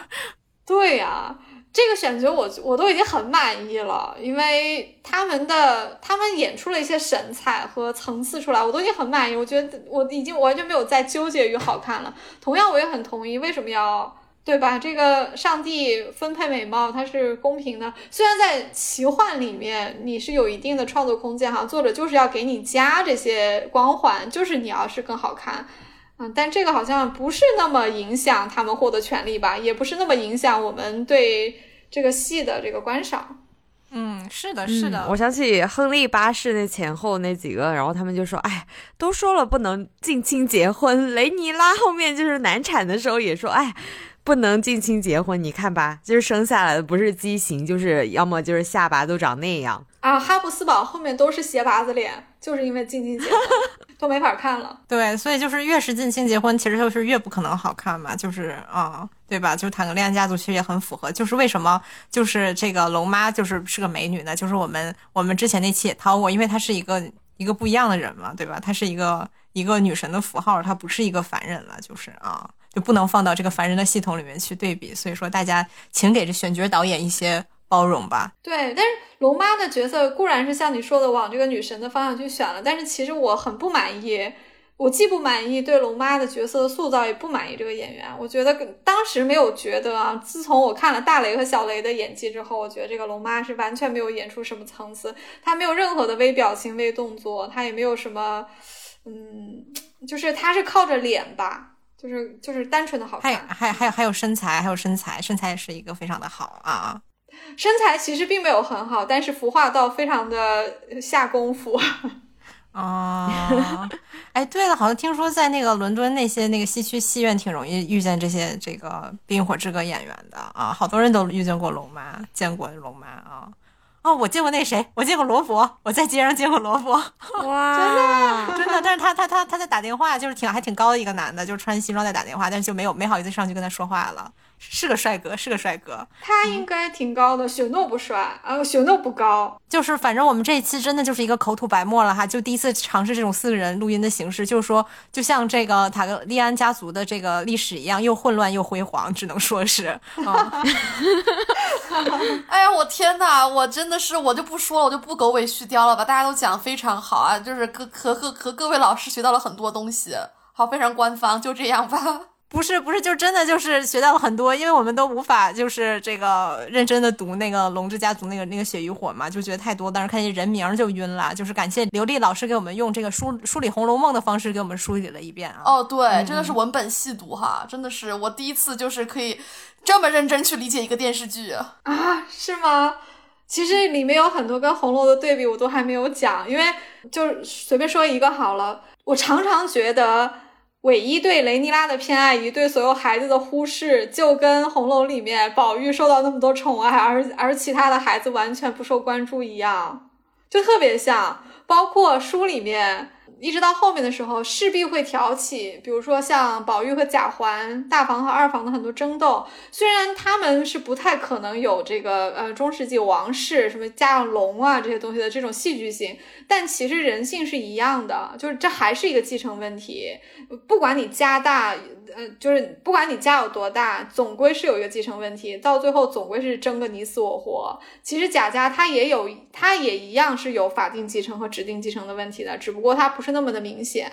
而且你对一个孩子的偏爱，很多时候就是一个很难说的东西。比如说，你说，嗯。就是阿里森生的孩子不好吗？其实也不一定不好，他们后天长成这个样子有他们的原因嘛，因为他们的父亲不不管他们，他们的母亲灌输了很多仇恨的种子，所以他们没有在一个特别健康的环境下长大。但是你看雷尼拉，他是在小的时候，他父母是非常相爱，都很爱他，亡国之光。所以他就像宝玉啊，他本身长得也漂亮，他也很自信，他他没有那么多内心的阴暗面。但是后面的孩子就有点像贾环了，就是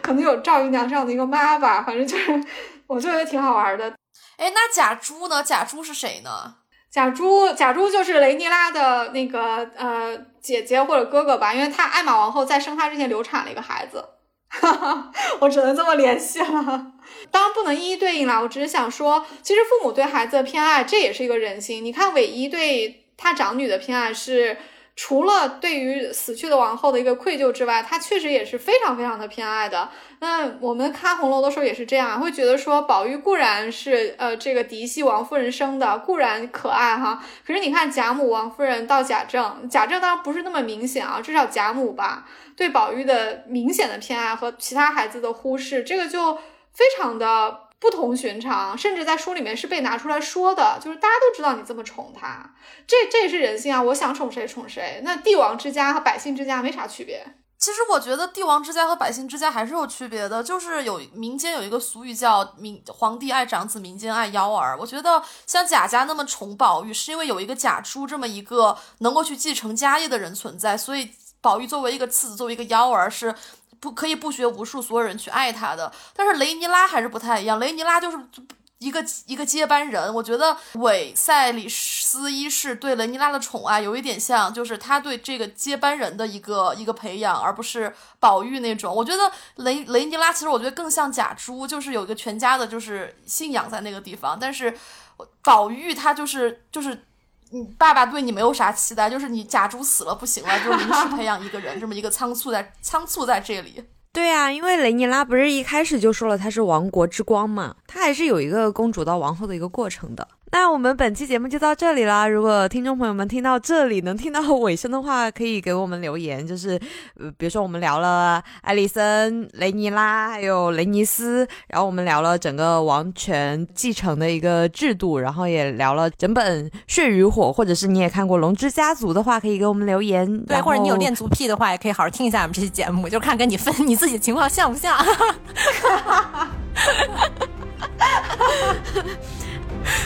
就咱们就是什么都接受吧，只要你不对不侵犯他人就很好。嗯，来来，我是狒狒，我是狒狒。好的，我是雨萌，那我是叶叶叶，我是刘丽。啊，我们下期再见，拜拜，拜拜，拜拜。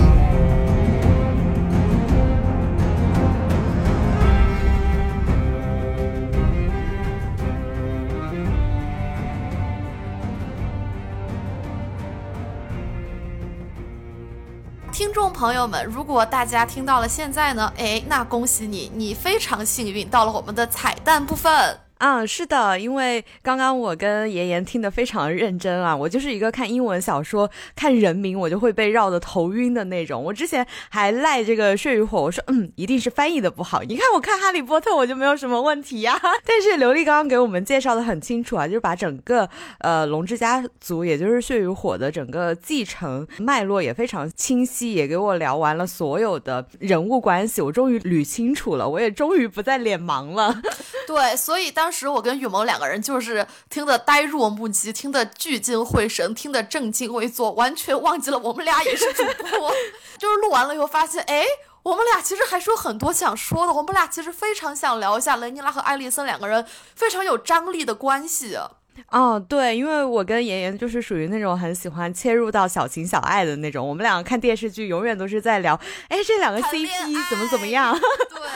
可能就是比较聚精会神于这种谈恋爱方面。所以，我们今天在这个末尾想跟大家主要的聊一下女性之间的友谊吧。因为刚刚前面不是给大家聊完了整个继承的脉络嘛？那也就像刘丽刚刚说的，龙之家族的故事取材于坦克利安王朝的这个血龙狂舞时期。那从表面上来看呢，就是黑绿两党之争的这个家族内战。那实际上在我看来呢，特别像是这个雷尼拉跟艾丽森两个党派之间，也就是他们两个女性代表龙家内部女性试图突破这个呃维斯特洛权力分配体系和这个继承法则的关键。阶段，因为我们都知道，像这种男权社会下，他们其实是天然的想要把女性排之在外的。从第一集就看到雷尼拉的母亲在生产嘛，就是女性生来就是被男性当做一个生产的工具的。所以呢，这也是一个家族的兴衰史的一个分水岭，因为。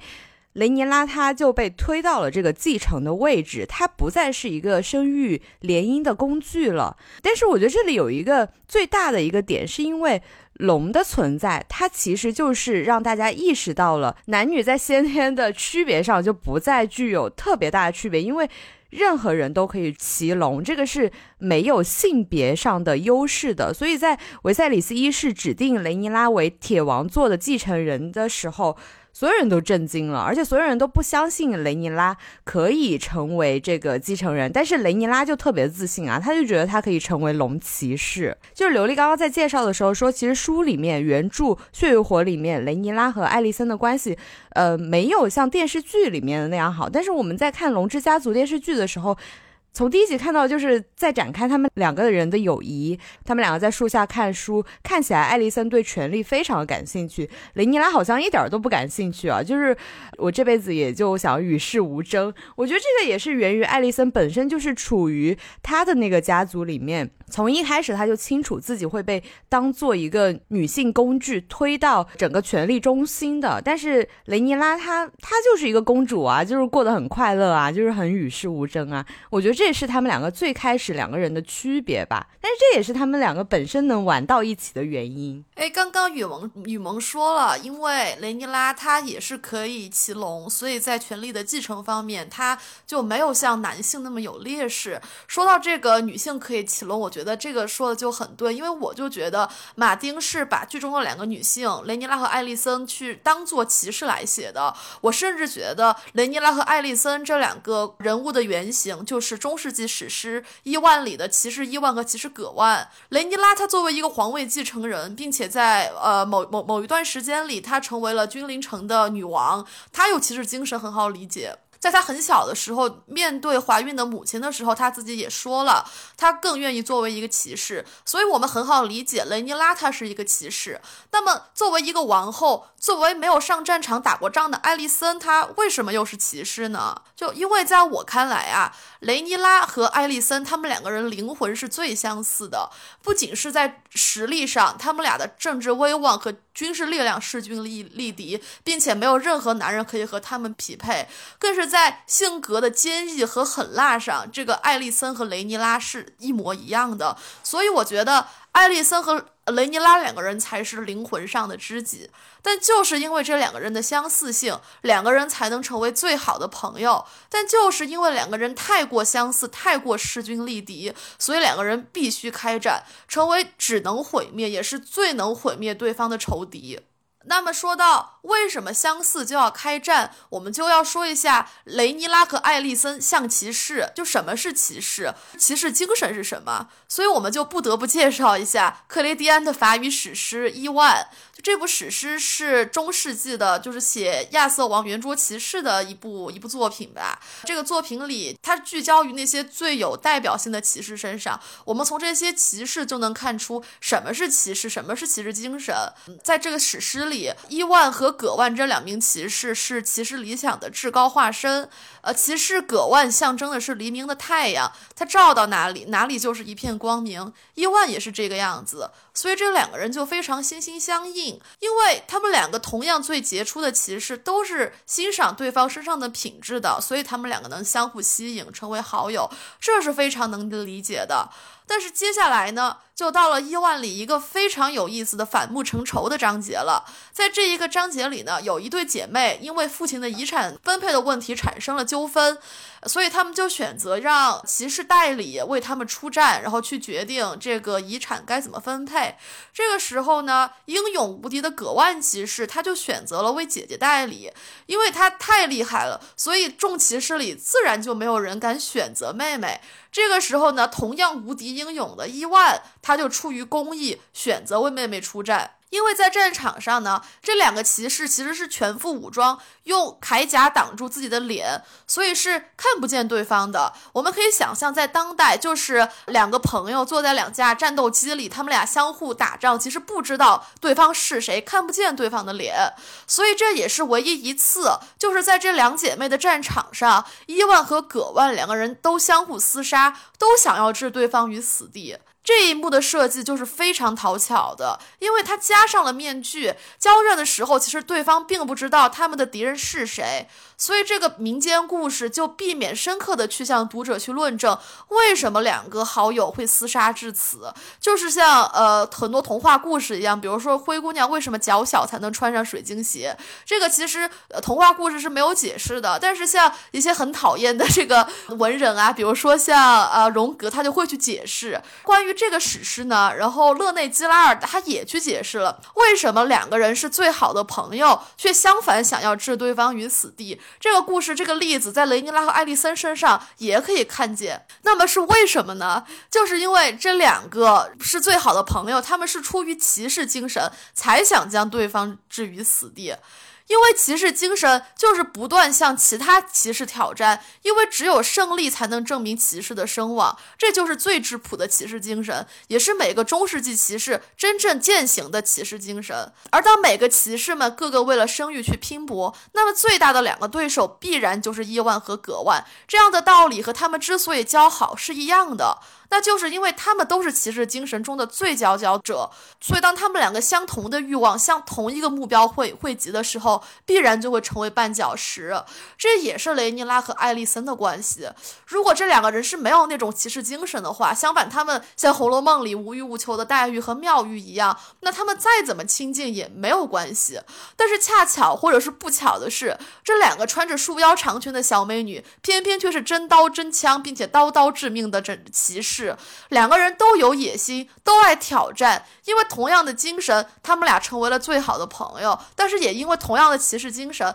他们也最终走向了就是非要杀个你死我活的这种境地。就是你提到这个黛玉跟妙玉啊，我忽然想起来，你说雷尼拉跟艾丽森两个人像不像？黛玉跟宝钗的关系，就是，呃，看起来雷尼拉好像一开始对这个权力并不感兴趣，爱丽森好像对权力特别感兴趣，但是他们两个都有如出一辙的，就是从公主到王后的一个过程，到后面仿佛他们两个人对于权力的这个渴望互换了。我觉得其实黛玉跟宝钗他们两个之间也是有这样的关系存在的。对，其实我觉得黛玉和。宝钗两个人其实看似性格很不一样，但是其实两个人都是有相同的这种性格底色在这里面的。雷伊拉和爱丽森也是这样，他们从小就有野心，而且我觉得不要说他们俩是逐渐被培养出野心的，就像艾丽森 High Tower 说他是被 Ultra High Tower 和其他人逼的。我觉得这就把艾丽森搞得跟武媚娘传奇似的，就是我不想当女皇，是理智不行，理智非要跟我结婚，理智让我当女皇，理智理智让我当皇后，让我当女女皇。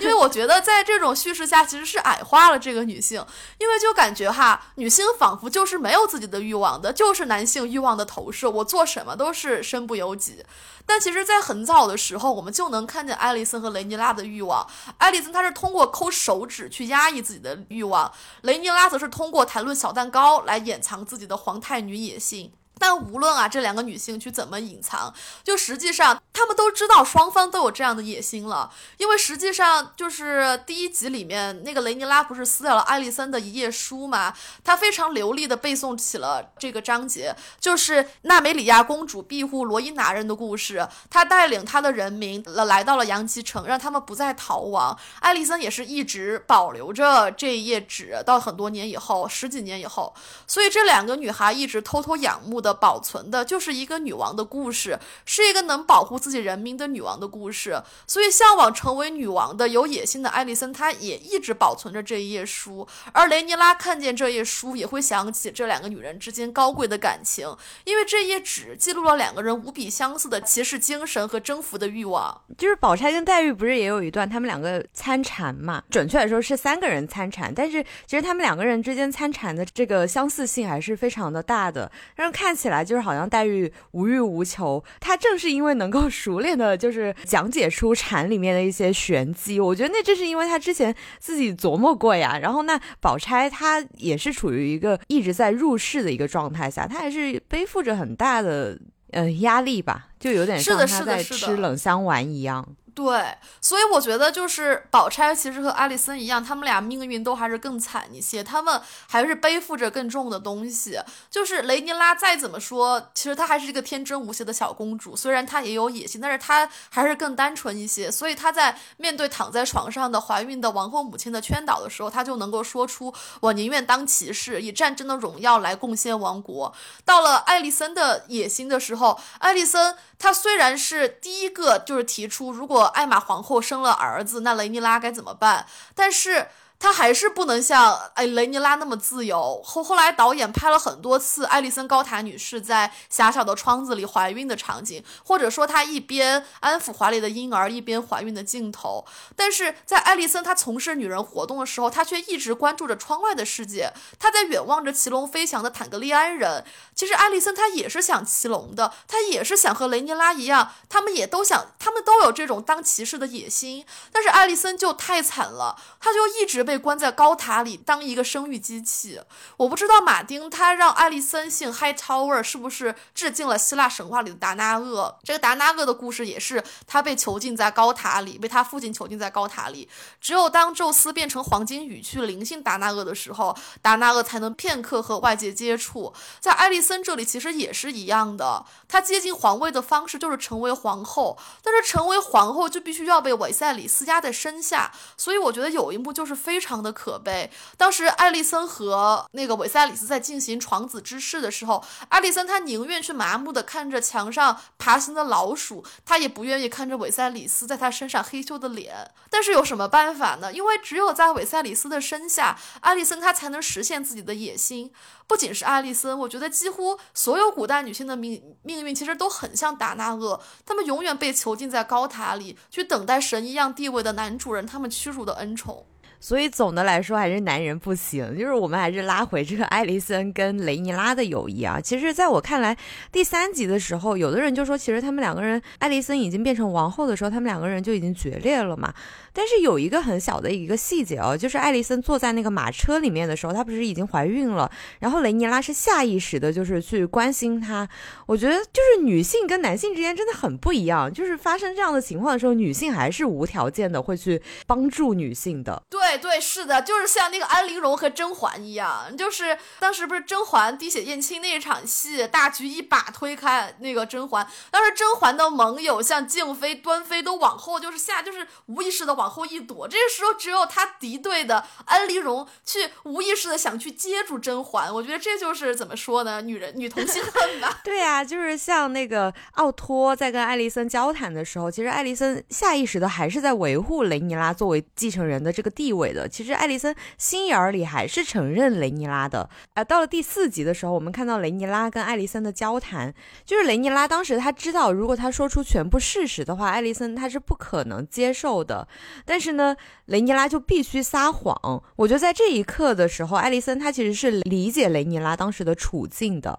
然后雷尼拉就说：“啊，那你如果真的是这样说的话，那我就相信你。”我觉得不是说相信他撒出来的那个谎，我觉得他是相信他当时的那个处境，并且就是开始理解他。这个就是女生跟女生之间最大的一个默契吧。嗯，是的，就是那怎么办呢？我必须给我自己一个台阶啊，所以让你发个誓。其实我知道，我们就是彼此让对方好看而已。对啊，这就是在中世纪父系体制下成长起来的一个女性。就是艾丽森知道雷尼拉面临这种束束缚和压迫，她也能理解雷尼拉对此做出的这个反抗。印象很深的就是艾丽森，她出现在雷尼拉的婚礼上的时候，她不是穿上了那个绿衣服，就是代表以后我就是绿党的人嘛，就是跟雷尼拉就是从此表面上是决裂了的。那后面有一幕是雷尼拉在生产之后，就是爬那个楼梯出现在艾丽森面前。这两幕虽然不是出现在同一集啊，但是我觉得这两幕它其实是可以形成一个对比的，就是看起来他们两个似乎就已经站到了对立面了，但是实际上它还是形成了一个非常有戏剧性和情感张力的时刻，而且给这两个角色，嗯，给了更多的情感维度和更大的理解空间。这也是我为什么在前面说，我觉得这个编剧把这部原著改得更好的一个原因，是因为两个角色的形象更立体了。就是雷尼拉与艾丽森。始终还是同病相怜的，他们就是被中世纪封建社会这种规训当中不断拉扯的一个女性啊。但是因为雷尼拉小时候活得太无忧无虑了，所以她就是，嗯，在没有意识到自己背负的责任的时候，就总是试图孤身挑战这个社会普遍遵守的规则。她就会觉得好像我不用负什么责任，但是艾丽森从一开始就知道她要赋予她整个家族的一个责任和义务，所以她就倾向于。去顺应外界对他的这个规训。其实相比起雷尼拉，艾丽森就是显然一开始他就已经接受了自己被安排好的角色，就是努力扮演好中世纪父权制社会下安排给他的这个王后的角色，而且他也好像很快的适应了宫廷生活的规则。我觉得他不是说他适应能力强啊，我觉得他是从小时候比。雷尼拉更成熟一点，所以他就能更快的去接受，就像宝钗一样嘛。是的，是的，就是他接受这个规则的这个获取自主性的方式，其实非常快的。后面我觉得他们两个调转了一下，就是雷尼拉从一个不成熟的阶段到了一个非常成熟的阶段，但是艾丽森似乎从一开始非常规训的一个阶段，到了后面开始有了自己的独立意志。他好像觉得我自己还是可以提出我自己的一些想法，比如说就是艾丽森没有听奥托的话，就是劝国王改继承人，而是将国王关于时间列岛战争的决策提出一些建议的时候，他这个自主性还是在无意识下提出的。我觉得他是处于一个成长的一个状态吧，就是他这个独立的一个想法。有时候他就是作为一个女性，处于这个父权无意识下本能的一个抵触。这不是他有意识去决定的，他就是本能的抵触，然后本能的去维护雷尼拉。就比如说，他从科尔那儿得知真相之后，他才意识到，他和雷尼拉本质上在权力上有了不同的分道扬镳啊。就是他才真正的具有了能动性和自主行动的这个意识，他才会有意识的去选择我要怎么样去走这步棋。但是这步棋恰恰好就影响着他跟雷尼拉的友谊。所以本质上，艾丽森如今所处的这个地位，并不是他自己选择的。他一定要为这个父亲扩展势力，为国王延续血脉。他就是非常无奈的。就是尽管艾丽森已经不可避免的走向了雷尼拉的对立面，但是呢，在父权制社会里争取女性自主的意义上，他和雷尼拉还是一个同路人。我觉得这个就是最矛盾的地方。但是其实在于我跟嗯妍妍的女性视角来说，他既矛盾也不矛盾。他只是说他在这个父系的权利下很矛盾，但是他在女性的这个本能的在个本能的友谊上，他是不矛矛盾。嗯，哦，我很同意雨萌说的，就是不管是艾丽森从被规训，再到自己走向独立，还是雷尼拉从一个无忧无虑、就是无法无天的人走向适应宫廷规则，这本质上这两个人走的是同样的路，都是因为他们俩非常有野心，都对男权世界有不服。况且这两个人在知识上都是特别聪明，都会特别会笼络人心的，就他们很相似。况且离开知识上的相似，就雷尼拉和艾丽森他们都还十分倔强，都杀伐果断，都有一股狠劲儿。这雷尼拉和艾丽森他们不仅是好的方向相似，在毁灭性的方向也是相同的。这种破坏欲、扩张欲和挑战欲，就让他们两个人非常像骑士。所以伊万里有几句诗用来说雷尼拉和艾丽森就很恰当，就两人都心甘情愿为对方上刀山下火海，除非自己先遭遇不测。这难道不是精致而完美的友谊吗？没错，正是。可是他们彼此的仇恨又难道不是明摆着的吗？呃，确实，因为毫无疑问，他们都想砍下对方的脑袋，或者让对方蒙受奇耻大辱，因为这就是走到极端的骑士精神。从雷尼拉和艾丽森两个人的决斗上，我们就可以将这种骑士精神贯穿到整个龙之家族这个系统，或者说任何封建社会。因为任何封建社会啊，不管是分封建制还是以后的中央集权制，当社会成员的实际行动与社会高端价值呃高端价值观，比如说骑士精神越是吻合，社会自我的毁灭危险就越大。比如说，就是在九子夺嫡那个时候，就是因为九个皇子他们都同样的优秀，都是同样的扩展欲，都有同样的野心，所以才会厮杀的那么的，就是凶狠，那么的凶残。在我们讲。从《权力的游戏》到《龙之家族》那一期里，我当时分析了为什么龙妈只能同被同被同为龙血的 Jon Snow 杀死。当时我没有展开说，就主要是从他悲剧英雄只能被自己的弱点杀死和悲剧英雄的家族来看。当时还延伸到了探春说他们《红楼梦》的家族，说贾家像我们这样的大族人家，若从外头杀来，一时是杀不死的，必须先从家里自杀自灭起来，才能一败涂地。当时是因为篇幅原因嘛，后来去讲阿尔雅为什么有一千张脸和一张脸，还有讲这个基督教的真我，所以就没有展开来讲。就一个充满权势的大家族，为什么必定自相残杀？那这里既然讲到骑士精神了，那就展开讲讲。因为就是既然骑士精神它博得声誉靠的是一荣一辱，既然他们的声誉是高度竞争性的，他们的关系到头来必然是冲突的。当外部已经没有潜在对手的时候，一个群体中最优秀的成员必定就会剑指内部。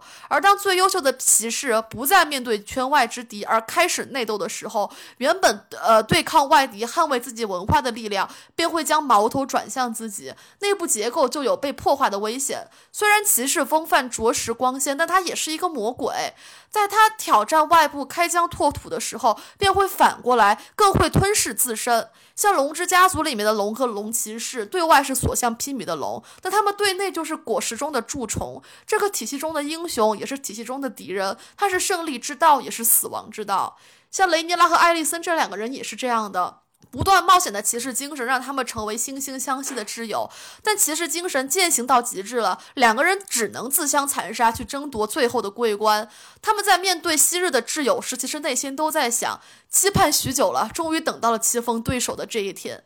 所以伊万里的诗句说的其实很贴切：敌对的人恰恰是彼此相爱的人，而是抱着圣洁的感情相爱的。因为既不参假又不作戏的爱是珍贵之物，而此时爱彻底瞎了。恨也是两眼一抹黑，就雷尼拉和艾丽森看似践行了是不同的价值观，站在了两个阵营，但恰恰是这两个人相同的形而上的骑士精神，呃。他们在这样的骑士精神的道路上走到了顶端，所以才会像伊万和葛万最终在战场上那样去兵戎相见。这种两个极度相似的英雄作为最亲密的兄弟自相残杀是非常常见的。像作为罗马祖先的罗慕路斯和雷姆斯，他们就会自相残杀；或者是莱茵河的黄金，就是这个呃瓦格纳的歌剧里面这两个争夺指环的两个巨人兄弟法索纳与法索尔，也是一个会杀死另一个。从这三个名字就包括伊万和葛万。就能看出他们的名字是多么的相似，他们的关系是多么的亲密。我觉得这就是一种民间的一种集体潜意识，他们在无意识的告诉我们，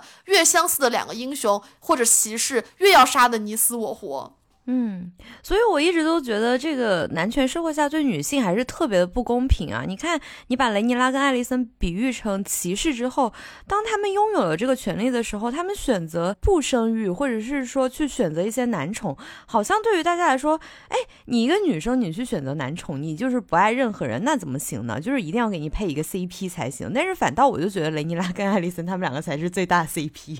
对 对，罗密欧与朱丽叶他们俩是的，是的，这个。就有点像那个武则天，她坐上王后之位之后，不是她有很多男宠嘛？然后大家都说，就是武则天特别不检点。但是这个不是说她自主的去选择，她有很多男宠的，正是因为她获得权利，她需要很多男宠来彰显她自己的权利。嗯，比如说我们看到早期雷尼拉跟艾丽森，她在虽然在权力场上所向披靡啊，就是男人们都为他们所用，但是呢，在配偶的选择上，艾丽森肯定是没有自由的，就是皇太。女没有自由，只是说 Diamond 就是给他说，他可以随意的去选择男人的时候，那仅仅是。她作为一个公主，或者是作为一个王后，她拥有这样的权利，所以她可以随意去选择。她不是说她作为一个女性，她可以随意的去选择配偶。就比如说雷尼拉，她在被全国诸侯追求的时候，雷尼拉的体验或者是想法、地位，她得到了每一个人的尊重吗？就是在我看来是没有的。就是雷尼拉，他在他父亲的眼里，就是一个巩固统治和诸侯交换的一个利益的筹码。就是尽管维赛里。斯向雷尼拉发誓说，他不会再更换继承人，而且他允许雷尼拉自主择偶啊！我觉得他们两个人所说的自主择偶的这个概念还是偏差蛮大的。就是维塞里斯说的自主择偶，仅仅是让雷尼拉在全国求取婚约的这些贵族中选择他自己中意的，并且是他认为符合他利益的人选。但但是其实这个范围非常的有限，所以雷尼拉最后也没有选到啊。但是雷尼拉一开始理解的自主择偶就是。去更接近我们现代语境下吧，就是去选择自己喜欢的，就是这个婚姻自主和的一些爱情观的一个概念。他就是从一个。懵懂的状态下，到择偶的时候，他其实就已经逐渐卷入了王国纷争了。他的性格呢，始终就有一点呃，想要为自己争取这个自主性的冲动。就是在我看来，这个跟戴蒙一开始带他去肺活量交流学院，告诉他、教导他，他可以自主的去选择男人这一点是密不可分的。然后他就会产生一种错觉，就是哦，我作为一个公主、王后，然后我就有权利去选择我想。要的东西，但是看起来她作为一个生理性别女，她其实本质上是不拥有这些东西的。就是她在试图解放自身的这个尝试中，她其实，在父权制社会体系中，对她掌握的这个权利有很大很大的副作用。这种副作用其实是一个综合的一个展现，而不是单方面的。嗯，因为她确实，你看她在。从那个科尔选择到哈尔温斯壮，其实就给自己埋了一个很大的雷嘛，就是他其实不能完全去模仿男权社会这一套形式。哎，其实我觉得科尔就是提出说，哎，我们私奔吧，其实本质上还是把雷尼拉当成了一个女性，而不是一个女王。但是人家雷尼拉是个骑士，人家才不理这一套。但是我觉得吧，可以把科尔理解成贵妇来探讨一下，为什么他要从雷尼拉。的选择到了选择艾丽森，因为我们前面说了嘛，雷尼拉和艾丽森他们身上都保有骑士精神，都是非常高贵的骑士，呃，所以我觉得第一集里面那个庆祝王子诞生的骑士决斗的戏码，其实这场戏里面作为观众的雷尼拉和艾丽森才是骑士，他们观看的骑士战斗根本就不是戴蒙王子和科尔的，而就是日后他们自己的，而科尔和戴蒙这两个骑士就比赛时其实就是女女骑士雷尼拉和女骑士艾丽森他们两个人权力的延续。是这两个女骑士给科尔和戴蒙的信物在预言的层面上操纵了他们，所以我觉得吧，这个中国观众称呼科尔为科贵人，哈尔温斯壮为这个壮妃是非常贴切的，因为雷尼拉和艾丽森他们都不是中世纪的贵妇，他们是骑士，所以他们的伴侣自然也就是像后宫里的这种客体和附属一样，或者说是放在当时的语境，像像贵妇一样，所以这里就可以理解为什么科尔他背叛了雷尼拉，选择了投靠艾丽森，因为科尔本。本质上她不是一个骑士，她不需要忠诚，她只是一个贵妇人，她只是一个慕强的贵妇人，或者说这个柯贵人，他就是喜欢一个权力符号一样的大局。而且在骑士的精神世界里面嘛，就包括骑士的爱侣们，就骑士风范是凌驾于一切之上的，其他的包括性爱都是等而次之。这个骑士风范指的是雷尼拉和艾丽森的风范，不是科尔的风范。科尔不存在骑士风范，他是一个贵妇人。然后在那个克雷蒂安的伊万和写一一六零年前后的他的第一本传奇故事《艾雷克与安妮德》里就是这样的。他们里面贵妇人的性其实是从属于骑士风范的。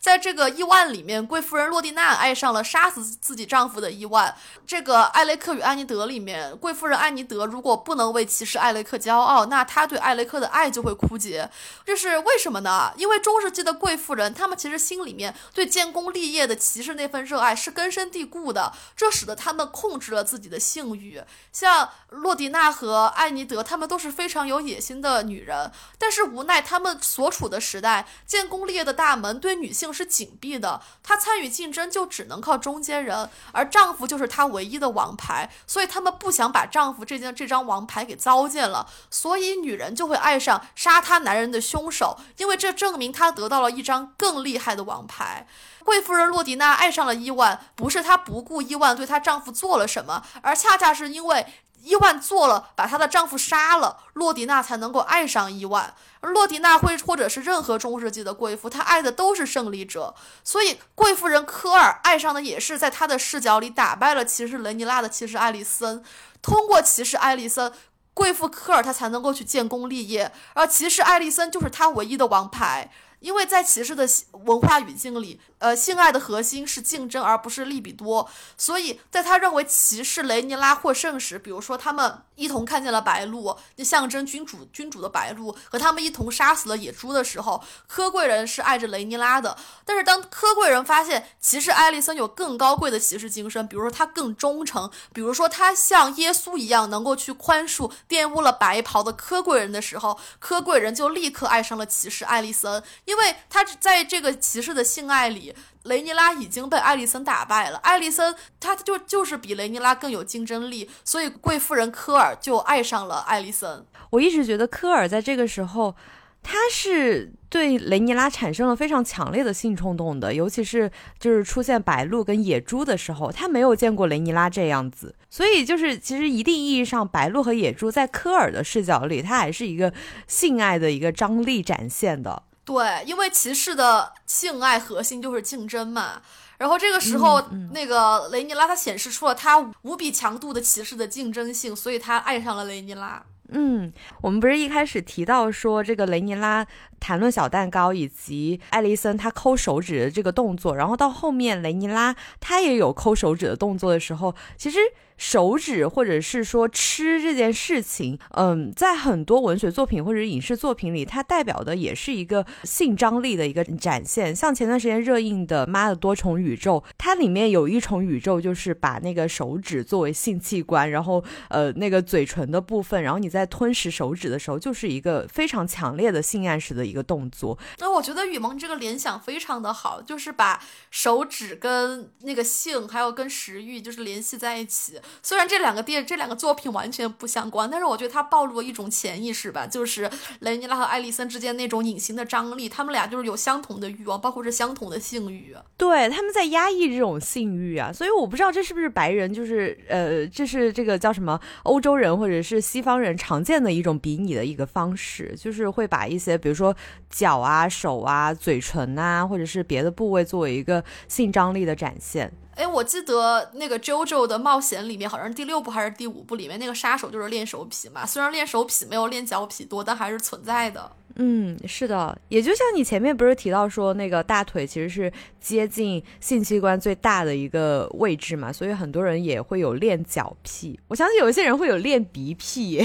对，前面咱们说龙之家族嘛，这这个龙之家族里给我们展示了很多龙之家族家人的家族族的族那个足疗的族那个东西。我们不是在很多那种娱乐圈里面看到说，哎，这个人的鼻子很好看，或者说这个人的呃叫什么下巴窝、屁股窝，是这样说吗？美人沟，啊，对他们会把下巴就是比拟成女人的屁股，或者是鼻子会把它比拟成男人的这个马赛克，所以这个也是一个从面部特征上，然后去比拟一些性张力的一个比拟词。我觉得，哎，就是人类真的太隐晦了，只能从这些方面去意淫。对，然后弗洛伊德他们那个学派就是把嘴巴，就是说嘴巴就是女人的马赛克。然后屁股，呃，胸就是屁股这样子，就是他们是这样子指代的。哎，那我们既然都说到这种性了，那我就是还要说一下雷尼拉和艾丽森这对 couple 他们的性张力，就是为什么我觉得他们就是罗密欧与朱丽叶。就你说这两个人相互仇恨吗？那他们是仇恨的，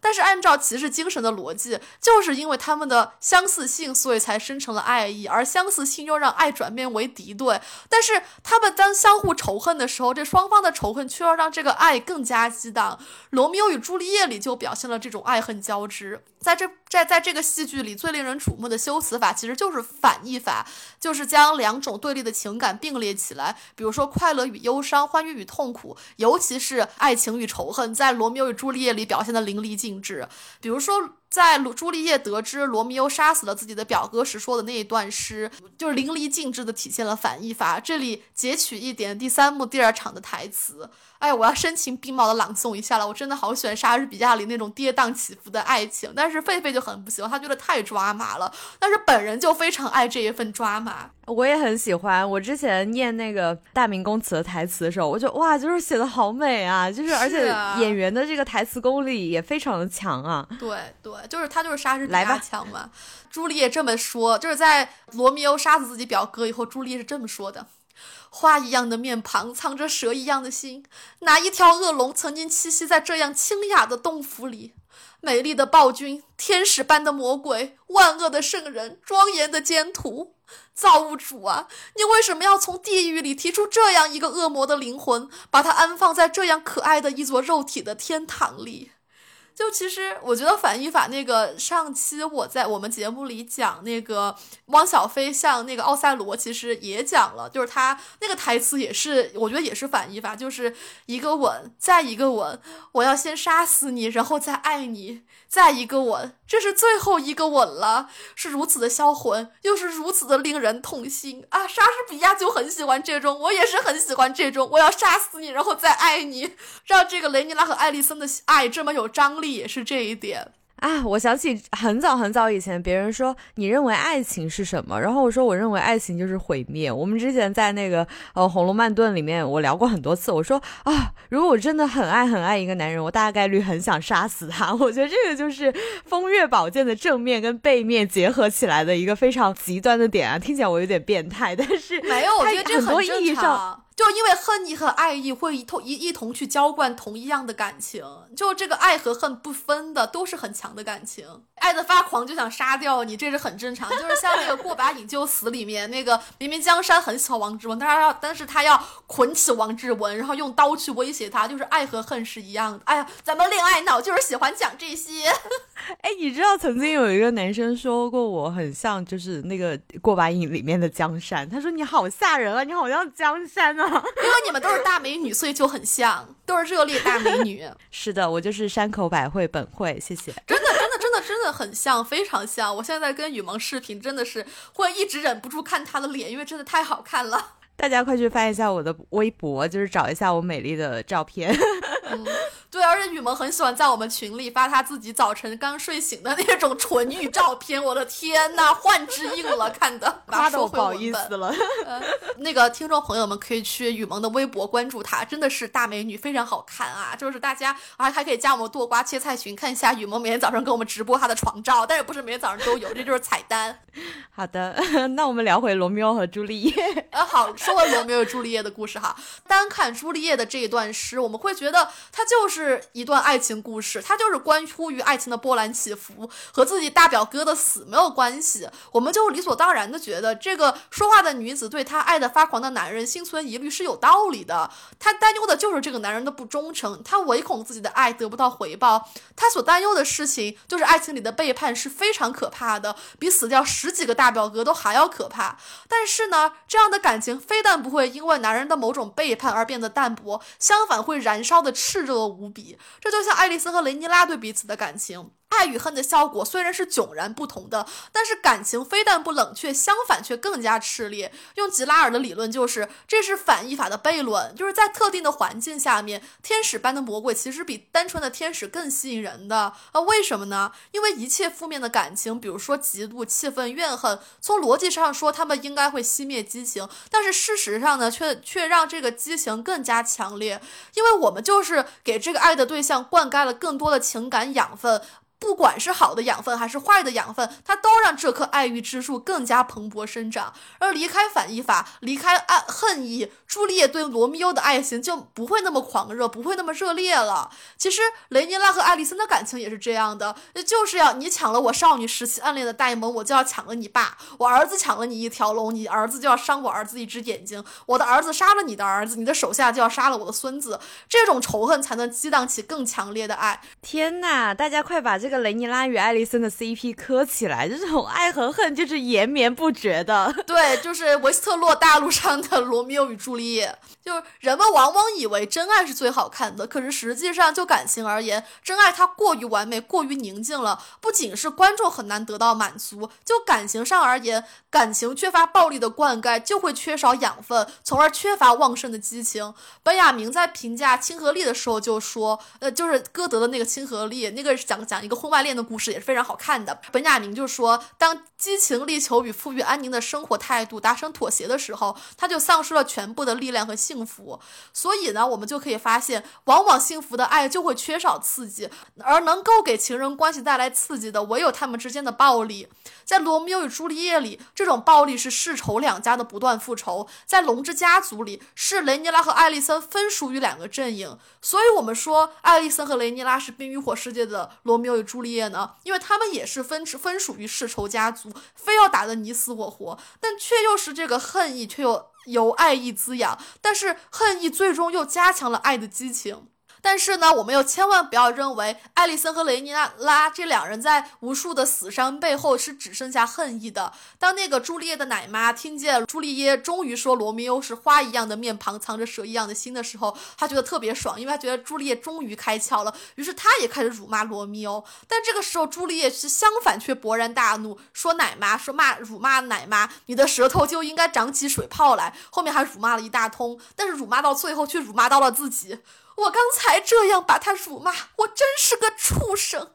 然后朱丽叶这一通长篇大论就说明，他对罗密欧的感情其实是有增无减的。就像艾丽森对雷尼拉，在无数回合以后，艾丽森他还是会递上闺房时期的夜经书，这因为这是两人最初的甜美回忆回忆。然后没有暴力的话，激情就会消失殆尽。朱丽叶的爱情正是因为掺进了这广阔的仇恨，所以才显得更加深沉了。所以在叶梦德的眼睛被刺瞎以后，艾丽森持刀冲向黑党阵营，想要。拿走黑道王子的一只眼睛的时候，是雷尼拉，他当时挺身而出，挡在了艾丽森面前。当艾丽森的刀渐渐逼向雷尼拉的面庞的时候，甚至在最高潮处还划上划上雷尼拉的脸。这个就是《罗密欧与朱丽叶》里面的经典镜头了，观众就会觉得。哇，这好刺激啊！他们做爱做的好带感啊，因为这就是罗密欧与朱丽叶他们带着恨意的感情强烈的爱意。那其实爱恨就是很好相互转化，恨让爱更暴力、更激烈。而不只是雷尼拉和艾丽森，在任何两个高贵的骑士那里也是这样的。他们彼此的爱恨情仇其实就是一枚硬币的两个面，因为相似性让爱变成恨，但恨意的激荡却又加重了爱。就像是罗密欧与朱丽叶里面的台词，也是朱丽叶说的。唯一的爱竟从唯一的恨中诞生，我竟钟情于昨日的仇人。就像咱们刚才说的一样，安陵容滴血验亲，这种女同性恨，这也是一样的。就是我唯一的爱竟从唯一的恨中诞生，我竟然钟情于昨日的仇人。当安陵容她和甄嬛站在敌对阵营的时候，其实更是这种恨意浇灌了她对甄嬛的感情。嗯，我们不是一直在说雷尼拉跟艾丽森的感情吗？其实我觉得整部剧它虽然改编的很好，但是也有一个最大的一个 bug，就是既然他们两个人人的感情上升到了这种高度的话，就不应该拿他们两个人的子女的一些仇恨来拉大他们两个之间的关系，因为我觉得。女性当拥有了一定的权利的时候，为什么一定要为母则刚呢？就像武则天她杀死自己的孩子，很多人就说，哎呀，就是杀死自己的孩子，这个女的不行，就是这个女的就不行，那怎么就变成这个女的不行呢？那男的为了权利杀死了那么多自己的孩子，那那又怎么能行呢？这个就是立刻就双标起来了。对，我觉得其实他让那个要是。相相互伤害对方的孩子，其实也是加强爱情里的张力，就是要用这个恨意让我们两个的爱情更加激荡。是的，但我觉得不是我应不则刚，就是我杀了你的孩子，然后你就更加爱我这样。是的，所以其实孩子本身在他们两个人的视角里，我觉得也算是一个推进剧情的一个重要的作用吧。而且啊，其实孩子这个产物，它算是女人之间共同的一个秘密，因为就生理性别男和生理性别女来说。女生本身就是唯一拥有子宫的嘛，就是它这是这个共通性，也只有女人能理解女人，就是男人是永远没有办法理解女人的。就是包括我们看到这部剧一开始，它是由生产开始的，也就是艾玛艾琳的这个生产，它是决定了龙之家族的继承和血龙狂舞的这个战争的爆发的。这也是我们一直所谈论的女性生育的困境，也就是我刚提到的，就是凭什么就是女生就一定要作为一个生产的工具？那凭什么？就是女生一定要为母则刚，或者是凭什么？就是女生一定不可以利用自己的子女去获得自己的权利呢？我们从这一部剧的第一集就开始知道，艾玛艾琳她是杰克里斯一世的外甥女，就是她曾经流产很多次，到最后她也最终死于了难产嘛。但是整部剧就是由她分娩的这个过程，就是在这个非常血腥和她的面部非常痛苦的情况下展开。确性的比武大会将这几个画面做了一个平行的剪辑对比，其实这也是在告诉我们，这一切都是诞生于女人的产床上的。它整个画面，比如说御前会议。戴蒙、科尔、雷尼斯，或者是雷尼拉，他们几个人的背景都是铺垫在艾玛艾琳的这张产床上的，也就是艾玛艾琳为什么会说产床就是女人的战场？其实我觉得它也是意味着将这个血龙狂舞中发挥重要的角色引入进入了铺垫，就是一切都是艾玛艾琳的裙下之臣，有没有？对啊，就没有她就不会有这个血龙狂舞大战嘛。艾玛艾琳是一切的源泉，是所有人的母亲，是所。是整整本书的母亲，她的生产其实也象征了她生产出了整本书。是啊，雷尼拉其实一开始我觉得她也是从心底知道自己对整个王国的责任，但是她其实还是没有办法去放下这个对自主性的渴望。就比如说，她其实看到白鹿的时候，我觉得她是心知肚明的，她不是说啊我看到了我就当没看见，她是我看到了，我更加肯定了我自己当初小时候埋下的那一颗种子，所以她所有积。积压的这个心底的情绪。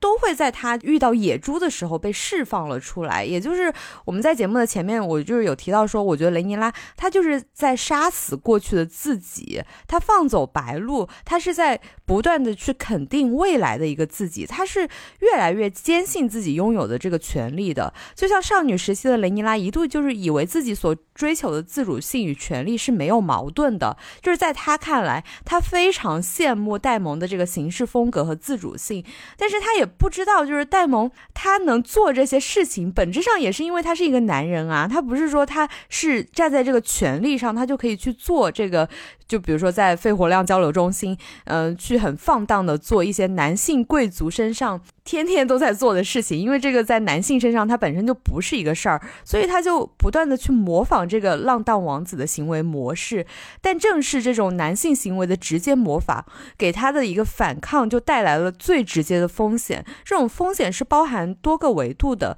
那最大的风险的来源就是他认为女性掌握权力能让他获得和男性。性一样的自主性，就是雷尼拉她作为女性所追求的这个自主性，从来都不能去还原政治权利，但是她却错以为能够还原这个政治权利，其中就是包含了她对情感、欲望、身体自主的一个追求，所以其实我觉得。做男人会快活很多，那正是因为是男人建立了这一套权力体系，就是在中世纪的语境下，这些追求和社会的这个权力结构其实是有更深层次的矛盾的。其实这个深层次的矛盾就是源于生理性别男和生理性别女啊。就武则天她坐上王位的时候，她还是在一个。男性建立的权力结构下去行使作为一个女性掌权者一切的权利。那同样，雷尼拉在自己的行为下也没有清晰的意识到自己作为一个女性继承人，在这个维斯特洛中世纪封建的这个父权社会所面临的一个复杂的处境。雷尼拉很难，那武则天也很难。就雨萌刚刚讲到的。雷尼拉为什么放走白鹿这一点，我也其实非常想讲。其实刚开始他们讲了，但是因为我听的太聚精会神了，我都忘记我想讲这一点了。但是他们俩的观点，其实我是不太认可的。我觉得雷尼拉他放走白鹿和他优柔寡断一点关系都没有。我觉得恰巧是因为雷尼拉他是无比骄傲、无比自信的，所以他才会去放走白鹿。他知道我就是未来的女王。对，这个跟他杀野猪是相呼应的嘛？就像我刚刚说的，我说他杀野猪是在杀死过去的自己，他放走白。白鹿是在肯定未来的自己。对，他看见白鹿的时候，他就是在对自己默默的说：“朕知道了。”那他跟白鹿的那个眼神交汇，白鹿说：“你知道了吗？”然后。嗯，雷尼拉就是朕知道了，哇，好感人呐！这种感觉就是远远的呼应，远远的告诉你，你知道你是女王了吗？我觉得这个，我觉得女性和自然其实也是有很相很大的关联的。然后在啊，当时我们哪一期就讲过，就是女性在希腊神话里就是代表的就是更自然的东西，所以男男性代表城市，代表文明，所以会恐惧这种自然的力量。而且男性的那个文明其实是男性他自己通过战争去获得的，去人为的制造的，但是女性她。获得这些东西，她是就是大自然最本质的东西，它就是地球之母。地球怎么诞生，那女性就是怎么诞生的。对我们说回这个这个冰与火，不说回龙之家族哈，就是说为什么他放走白鹿？因为就是我记得在《冰与火之歌》里里面那个千古一帝乔弗里大帝，他就不断叫嚣我才是国王。这个时候他的外公老谋深算的哦，不仅是外公，也是爷爷。然后老谋深算算的泰温兰尼斯特就说，任何一个需要声称自己是国王的人都不是真正的国王。我觉得这里雷尼拉就是在两百多年前就在证明，我不需要白鹿的存在，就证明我是国。王，因为他是否存在，我都是未来当之无愧的国王。其实我觉得这也是马丁在探讨如何用女性的特征去坐上铁王座的一个一个问题。因为雷尼拉他放走白鹿，其实也是有对生命的慈悲的考虑。就像龙妈说的，我不想放火烧烧城，因为他不想成为 Queen of Ashes。但是最开始作为被压抑的奴隶母亲的丹丹尼，作为这个龙妈，她最终却成为了 Queen of Ashes。她就是放火烧城，和这个炸翻大。教堂的反派女性瑟西其实是殊途同归的，我觉得这其实就是马丁在探讨，如果不像自古以来哈，不论是人类历史还是维斯特洛大陆上的历史，王座的征服，它依靠的都是男性或者是男性最坏、最阴暗面的暴力和血腥。那么，如果我们要用这个，偏要用宁静博大、更文明的母爱，那我们怎么才能去赢得铁王座？就是你觉不觉得？通过暴力和血腥，或者是战争去获得权利，一直都是男性社会告诉大家这个规则。所以我看见 B 站上面弹幕很多都在说雷尼拉和艾丽森，呃，妇人之仁啊，怎么怎么样，或者是说他们圣母不愿意去烧城啊，或者是不愿意去做一些特别血腥残忍的事情。我觉得这个并不是说，就是你要去获得权利，就一定要通过战争和暴力的。这个。它不矛盾的，但是这个还值得探讨，因为人类现在也没有通过文明的方式获得过铁王座。但是就是说，证明现在人类还是在丛林阶段、丛林社会的阶段吧。B 站上那些人可能就是。还是在丛林社会待太久了吧，就以为弱肉强食就是世界本来应该的样子。但是其实我们人类之所以为人，不就是我们脱离了丛林社会吗？我我是很讨厌刘慈欣那一套的。反正，龙妈和瑟西其实就是代表了女性该如何登上王座的两条路径嘛。就是像丹尼尔·门德松，这是我非常喜欢的一个古典学作家。他在一篇好像是《纽约客》的评论里面，哎呀，我们真的是穷酸的学生，只有穷酸的大学生才会《纽约客》不离手。就是就是你如果但。凡是学个经济系都不都不用看《纽约客》。他当时在评价那个 Sansa Stark 和 Arya Stark 的时候，就觉得这 Sansa 和 Arya 就代表了两条女性之路，一条是传统的，一条是反叛的。而乔治马丁所有的女性角色其实都可以被放进 Sansa 和 Arya 这两个光这条光谱两端中的任意一点。然后在这条光谱上，老一代的女性在自我察觉和实现上会更少，但是年轻的一代，像阿尔雅和龙妈，她们就能够去拥抱她们手中的独立性和权利。像瑟西·兰尼斯特，她邪恶的倾向其实是来自于她不断被阻碍的对独立的欲望。她有一段发言，那是狒狒前面也说了，就是呃，我觉得是非常动容的，所以我想再说一次，真的说太好了。他说我和詹姆小时候几乎一模一样，甚至我们的父亲都不能分辨，但是詹姆却能得到他的第一把剑，我却没有。我永远也不明白为什么他们把我对待这么不，把我和他对待的这么不一样。詹姆学会了用剑、长矛和狼牙棒去打架，我却被教育去微笑、去唱歌、去取悦别人。詹姆是卡斯特罗城堡的继承人，我却被卖给一个像陌生，我却被卖给一个陌生人，像一匹马。他想骑就骑，想打就打，想踢开就踢开，只要他有新的年轻的小母马。詹姆的处境是荣耀和权力，我的却是声誉和惊喜。但是我一直认为 Cersei 她一直都具有很强的这个勇气和她面对困境的一个逆生长的一个状态。你看她就是全裸，然后走在街上的时候，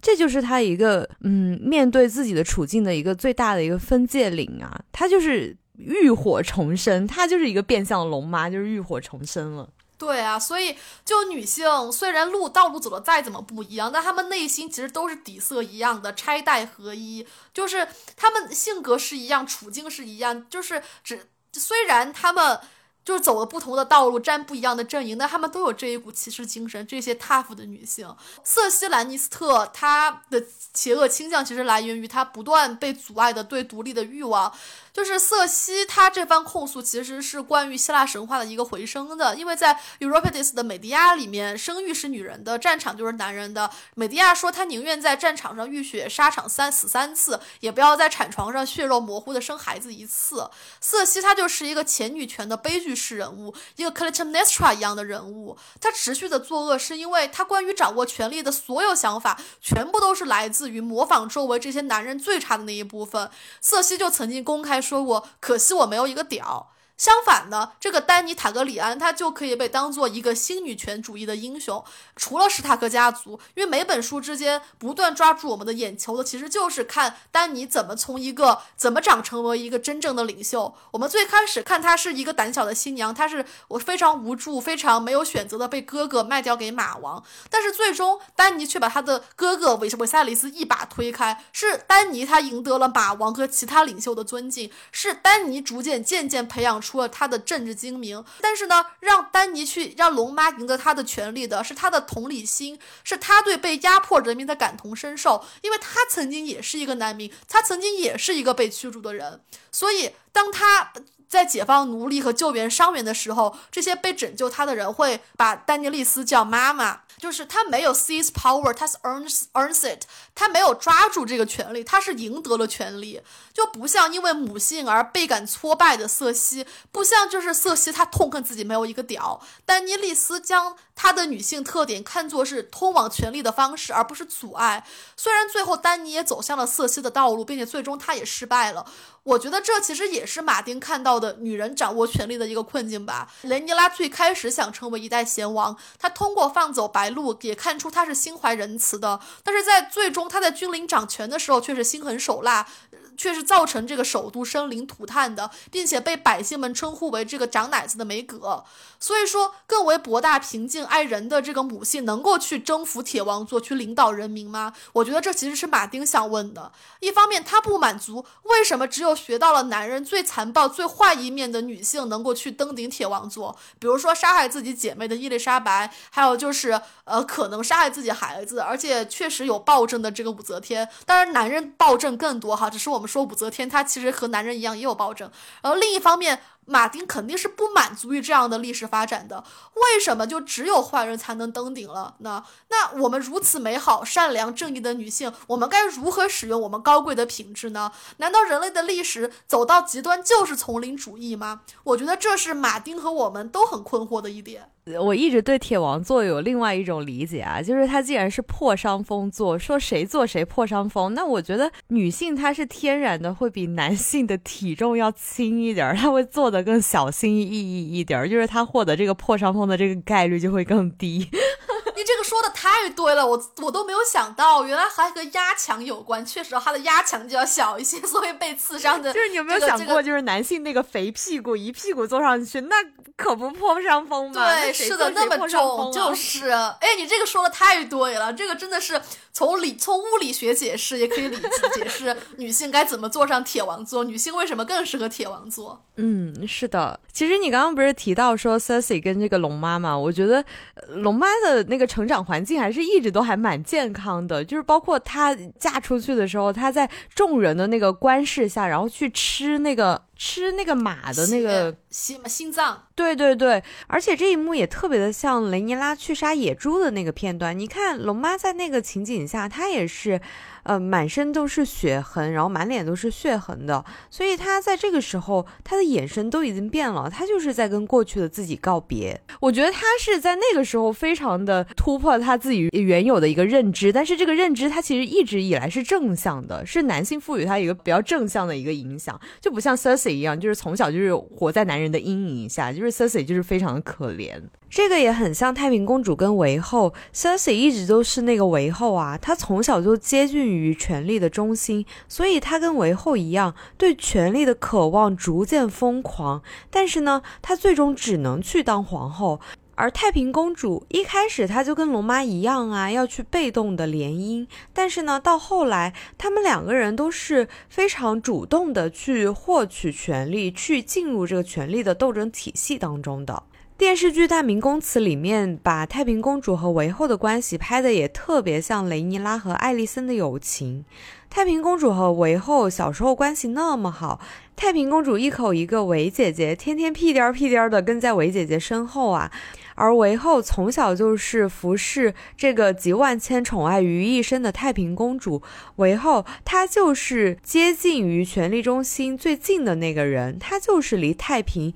最近的人，他们就是如影随形的。太平公主就是看似过得无忧无虑，但其实她也一直都没有离开过这个大家族权力的漩涡。这是太平公主和雷尼拉一生都逃不掉的宿命。对韦后很不公平。的一点就是，韦后和艾丽森有了野心，就会遭到全世界唾弃；但是名正言顺的太平公主就不会遭到人民唾弃，雷尼拉和龙妈也不会。女人的悲剧都是相同的，困境都是相同的，虽然道路不一样。是的，刚刚提到拆代合一，我想起有一个人还蛮拆代合一的，那就是梅莎利亚。她这个角色似乎是跳脱于整个家族之外的，而且呢，她又单独与戴蒙有连接。那兼美在太虚幻境里面掌管着痴情寺的秘密，梅莎利亚也是一个情报总管啊。戴蒙不就教了雷尼拉从梅莎利亚那里学来的云雨之术吗？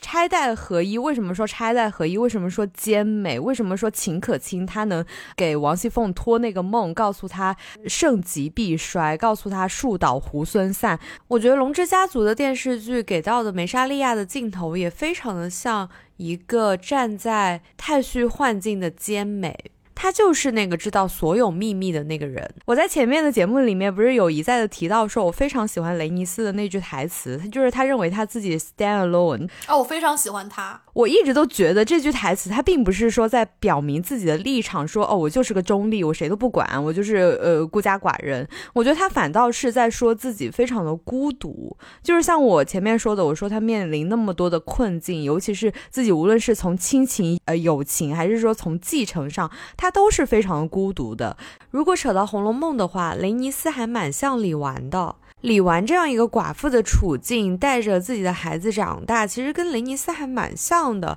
他的那句 “stand alone” 也可以跟李纨说的那句“不问你们的肺与心”相呼应啊。那其实雷尼斯他就是知道这个道理的。雷尼斯是过来人。雷尼斯的家族就是跟李纨的家一样，就是在贾府整个边缘位置。就是前面第一集还是反正前面三集吧，就是雷尼斯不是跟雷尼拉有一个对谈嘛？就是暗地里的台词就是你看到了吧？就是一个家族的兴衰史就是这样的，谁都逃不过命运。我就是。命运的中心，就是这个，就是我感到非常孤独的终极原因。其实我还非常喜欢兰纳尔，就他女儿，我觉得他。之所以他那么疼爱两个孙女，也是因为他非常喜欢兰纳尔。我觉得兰纳尔在最开始跟那个韦塞里斯一世在相亲的时候，他就去不断去去问瓦格哈尔的问题，而且他很小就能驯服那头巨龙，就感觉每一代他们都有一个这么一个向往会飞，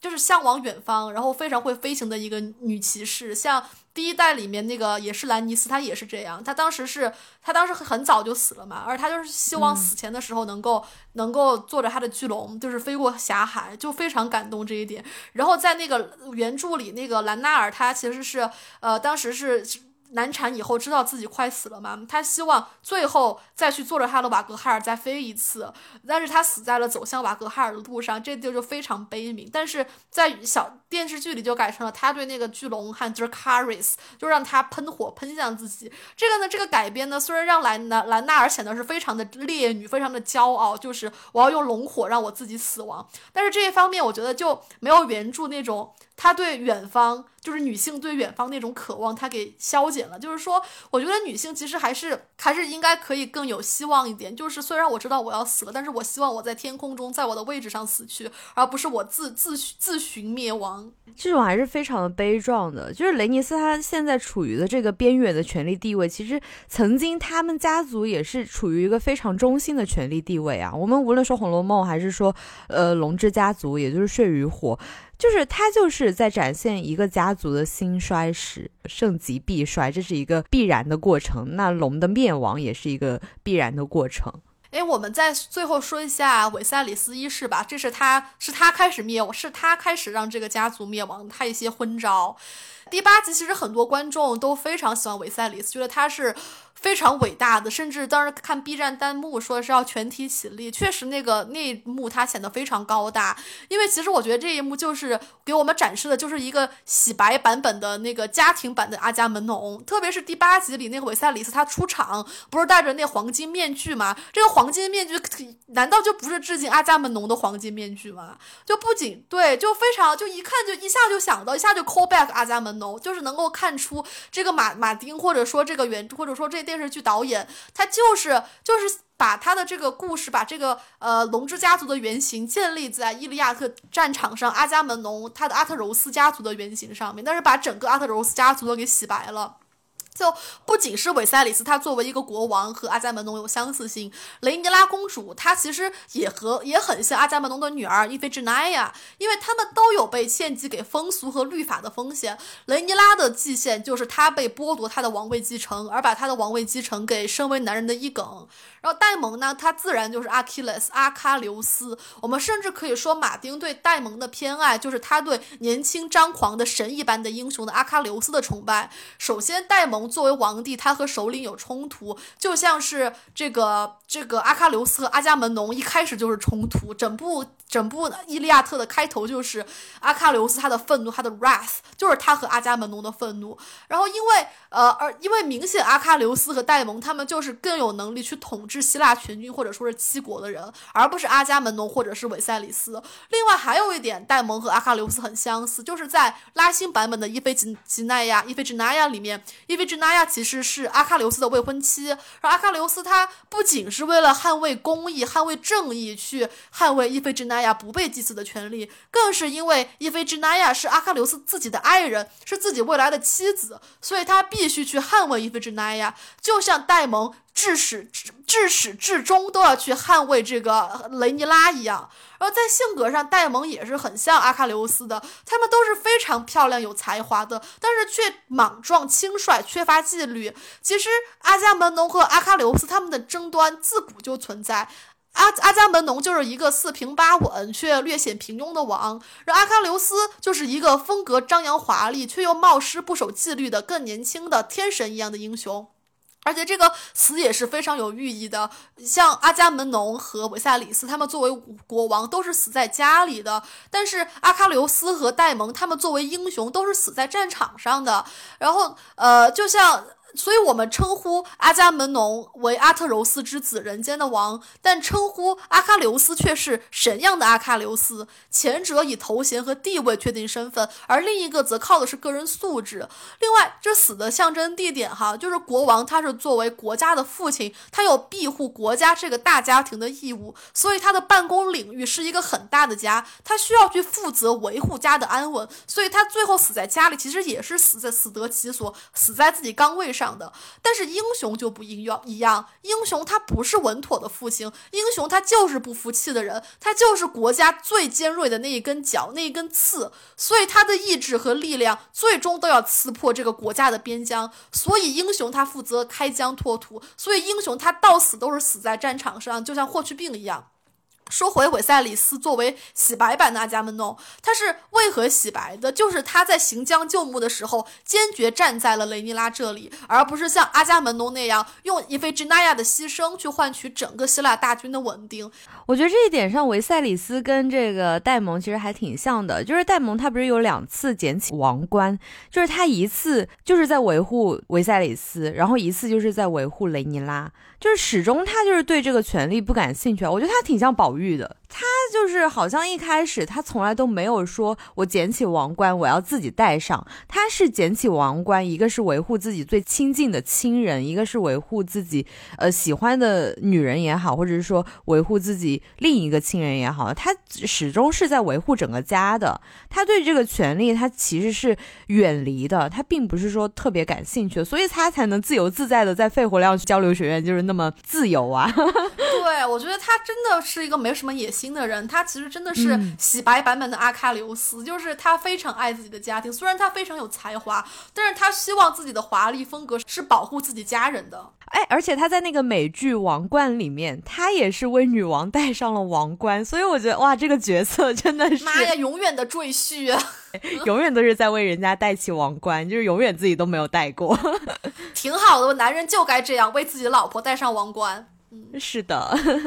那我们说回这龙之家族哈，就是说回这个家庭关系，因为我觉得其实不仅他是把呃戴蒙作为阿喀琉斯，然后韦塞里斯作为阿伽门农，他们俩给洗白了，这里把 Clytemnestra 就是杀父的 Clytemnestra 也洗白了，在那个呃那个那个。希腊神话里面那个克里斯克里特梅斯拉，她是把自己的老公杀了，她其实像瑟西一样。但是艾丽森在电视剧里面，她却是在韦塞里斯身体支撑不住的时候，她是是她第一个冲上去夹住这个她并不爱的丈夫，所以她并不是一个恶恶毒的皇后，她并不是想用这个罂粟花奶让老国王神志不不清，相反，她是深深的体恤着这个老国王的痛苦的，她只是想用罂粟花奶短暂的让这个呃老国王去逃离痛苦。哎，你知道很。很多人就讨论说，为什么在维塞里斯就是弥留之际，他叫的名字既不是那个雷尼拉，也不是艾琳，他叫的是艾丽森。啊，那就真的是人和人之间都会产生感情，就是只要是善良的人，他们其实都是好人，真的是的，就是一个全员洗白的剧。你想呀，我们其实都觉得艾丽森可能会杀夫，为什么不杀夫呢？为了权力怎么不杀夫呢？但是他真的是像安安陵容一样，本能的去冲向那个国王，那个时候我觉得看的还挺动容的，真的把他给洗白了。所以就是龙之家族里就是全员好人，就是像刚才说的，不然那个天然反骨的阿喀琉斯那个戴蒙，他也不会将这个王冠捡起来献给韦维塞里斯，相反他是。应该是一直在挑战这个维塞里斯权威的，就像我们当时最开始以为的那样。然后龙之家族就给我们展现了一个全希腊和解版本的《伊利亚特》，这里所有的人都遵循着美式价值观，爱自己的家庭和家人。当然，这里面洗的最白的、塑造的最高大的，就是作为阿伽门农的维塞里斯了。这里他就是从一个悲剧英雄变成了科尔凯郭尔笔下的信仰骑士。那什么是悲剧英雄呢？悲剧英雄就是敢于放弃自己以表达普遍性的人，就是悲剧英雄。普遍性指的就是民众所接受和崇尚的价值伦理和意义，比如国家和社会的利益等等。只要为了这些。放弃自己的性命，乃至家人和朋友，都会获得称赞、理解和回报，被当成是一个，所以这个悲剧英雄就会被当成是一个英雄。呃，阿伽门农他为了国家祭献自己的女儿，所以他就是一个悲剧英雄，因为他实现了更大的国家和整个希腊的利益。如果韦塞里斯一世他为了呃七国的一个传统，他去祭献了雷尼拉，他也是一个悲剧英雄，因为如果他把王位传给伊耿，那伊耿就代表了七国的价值观，他就选择于就是尊重七。七国的领领主。但是他选择伊耿，放弃雷尼拉，必然就能遵循传统，为国家赢得稳定。但是韦塞里斯他并没有这么做，他选择了雷尼拉，他选择去祭祀了长子伊耿，也就是说没有给长子伊耿头衔嘛，这就让韦塞里斯成为了一个信仰骑士，他从悲剧英雄变成了信仰骑士。那什么是信仰骑士呢？阿伯拉罕就是旧约里的阿伯拉罕，就是信仰骑士。神要阿伯拉罕祭献自己的儿子，阿伯拉罕二话不说就把艾萨克捆了，开始磨刀把他杀了，然后还点火。所所以所有的人都不能理解阿布拉罕，黑格尔还称他称呼阿布拉罕为凶手。但是阿布拉罕还是按照神的意志去做了，因为阿布拉罕的绝对信仰，所以他的目的就在悲剧英雄的普遍性之外，也就是普遍接受的伦理道德之外。韦塞里斯在最后的晚餐之前那个进场为什么那么高大？因为这一刻他就抛弃了悲剧英雄的普遍性，他不再为七国的公义和传统所绑架。此刻的他就是绝对信仰自己的女儿雷尼拉和自己永远的爱王妻艾玛皇后。他是那么的孤独，以至于和七国的传统和自己的父、自己的祖父杰卡里斯的先例所对抗。但是韦塞里斯一世为了绝对信仰，又是那么的坚决，他放弃了普遍、普遍伦理上的可能和不可能，他选择祭献了自己的长子，让他失去皇位。而这份坚持就源于他心中绝对的信仰，这不是对神和对上帝的信仰，而是对艾玛皇后的信仰，对家庭的信仰。在韦塞里斯的身上，美国人就完成了从对上帝的信仰到对家庭信仰的转变。虽然对家庭的信仰是非常俗套的，但就是这么一个大国的主流价值观，只有这份俗套才能保证一个大国的稳定。我非常的喜欢那一段最后的晚餐那一场戏啊，韦塞里斯他确实在那个时候好像在表面上回归到了一个热闹的一个普通家庭的一个状态。其实，在那个时候，我觉得他跟那个雷尼斯说的那一句 “stand alone”，就是其实如出一辙的。我觉得他看起来整个饭桌非常热闹，但是他自己一个人坐在那里的时候，他真的能感觉到这种家庭的热闹吗？他就是孤独的。这是的，我我非常同意你说的，因为他就是作为一个信仰骑士的孤独，他是坚持他的那份那份信仰吧，虽然不被人理解，他他就是坚持，所以他在这一刻就变得非常的伟大，非常的高尚。所以这一幕就非常的像贾母生日的时候，维赛里斯坐在这个权力的最高的位置，也是这个家庭当中大家长的位置。他看到贾府一片祥和、其乐融融的景象，但是他真的不懂吗？他也知道树倒猢狲散，所以他其实对宁荣二府之间这种暗潮涌动，也就是黑绿两党之间的这些纷争，他其实心里面是一清二楚的。同样，他也正是知道自己在弥留之际，所以他也不愿意再去纠缠下去了。就像贾母一样，他到后面就其实已经不想管了，他就是想要用尽自己所有的剩下的力气保全他的两个玉儿。这就是老人家到了这个时候觉得疲惫吧，这也是生命走到了尽头，所以他在这一刻也是非常的感到 stand alone，非常孤寂。古今中外，一个家族的兴衰史在内核上其实本质上是一样的。当这个宴会结束，当贾母的生日结束，当维赛里斯的这个家庭聚会结束，维赛里斯的离去，贾母的离去，也就意味着整个家就这样散了。嗯，哇，真的是万物皆可《红楼梦》哈。所以真的是再次感谢一下刘丽老师，给我们一个机会，让我们串台，让我们两个台能够畅聊一下《龙之家族》。是的，我跟妍妍录的这一段彩蛋，主要还是想要聊一下《龙之家族》里面女性们的困境和重生，希望能给大家带来一点小小的探讨和一些不一样的视角。希望听众朋友们喜欢这个彩蛋，希望大家继续支持我们的红楼慢炖和豆瓜切菜，谢谢大家。说不定大家今天就决定看这部剧呢。那祝大家有一个呃幸福、快乐、完美的周末，拜拜拜。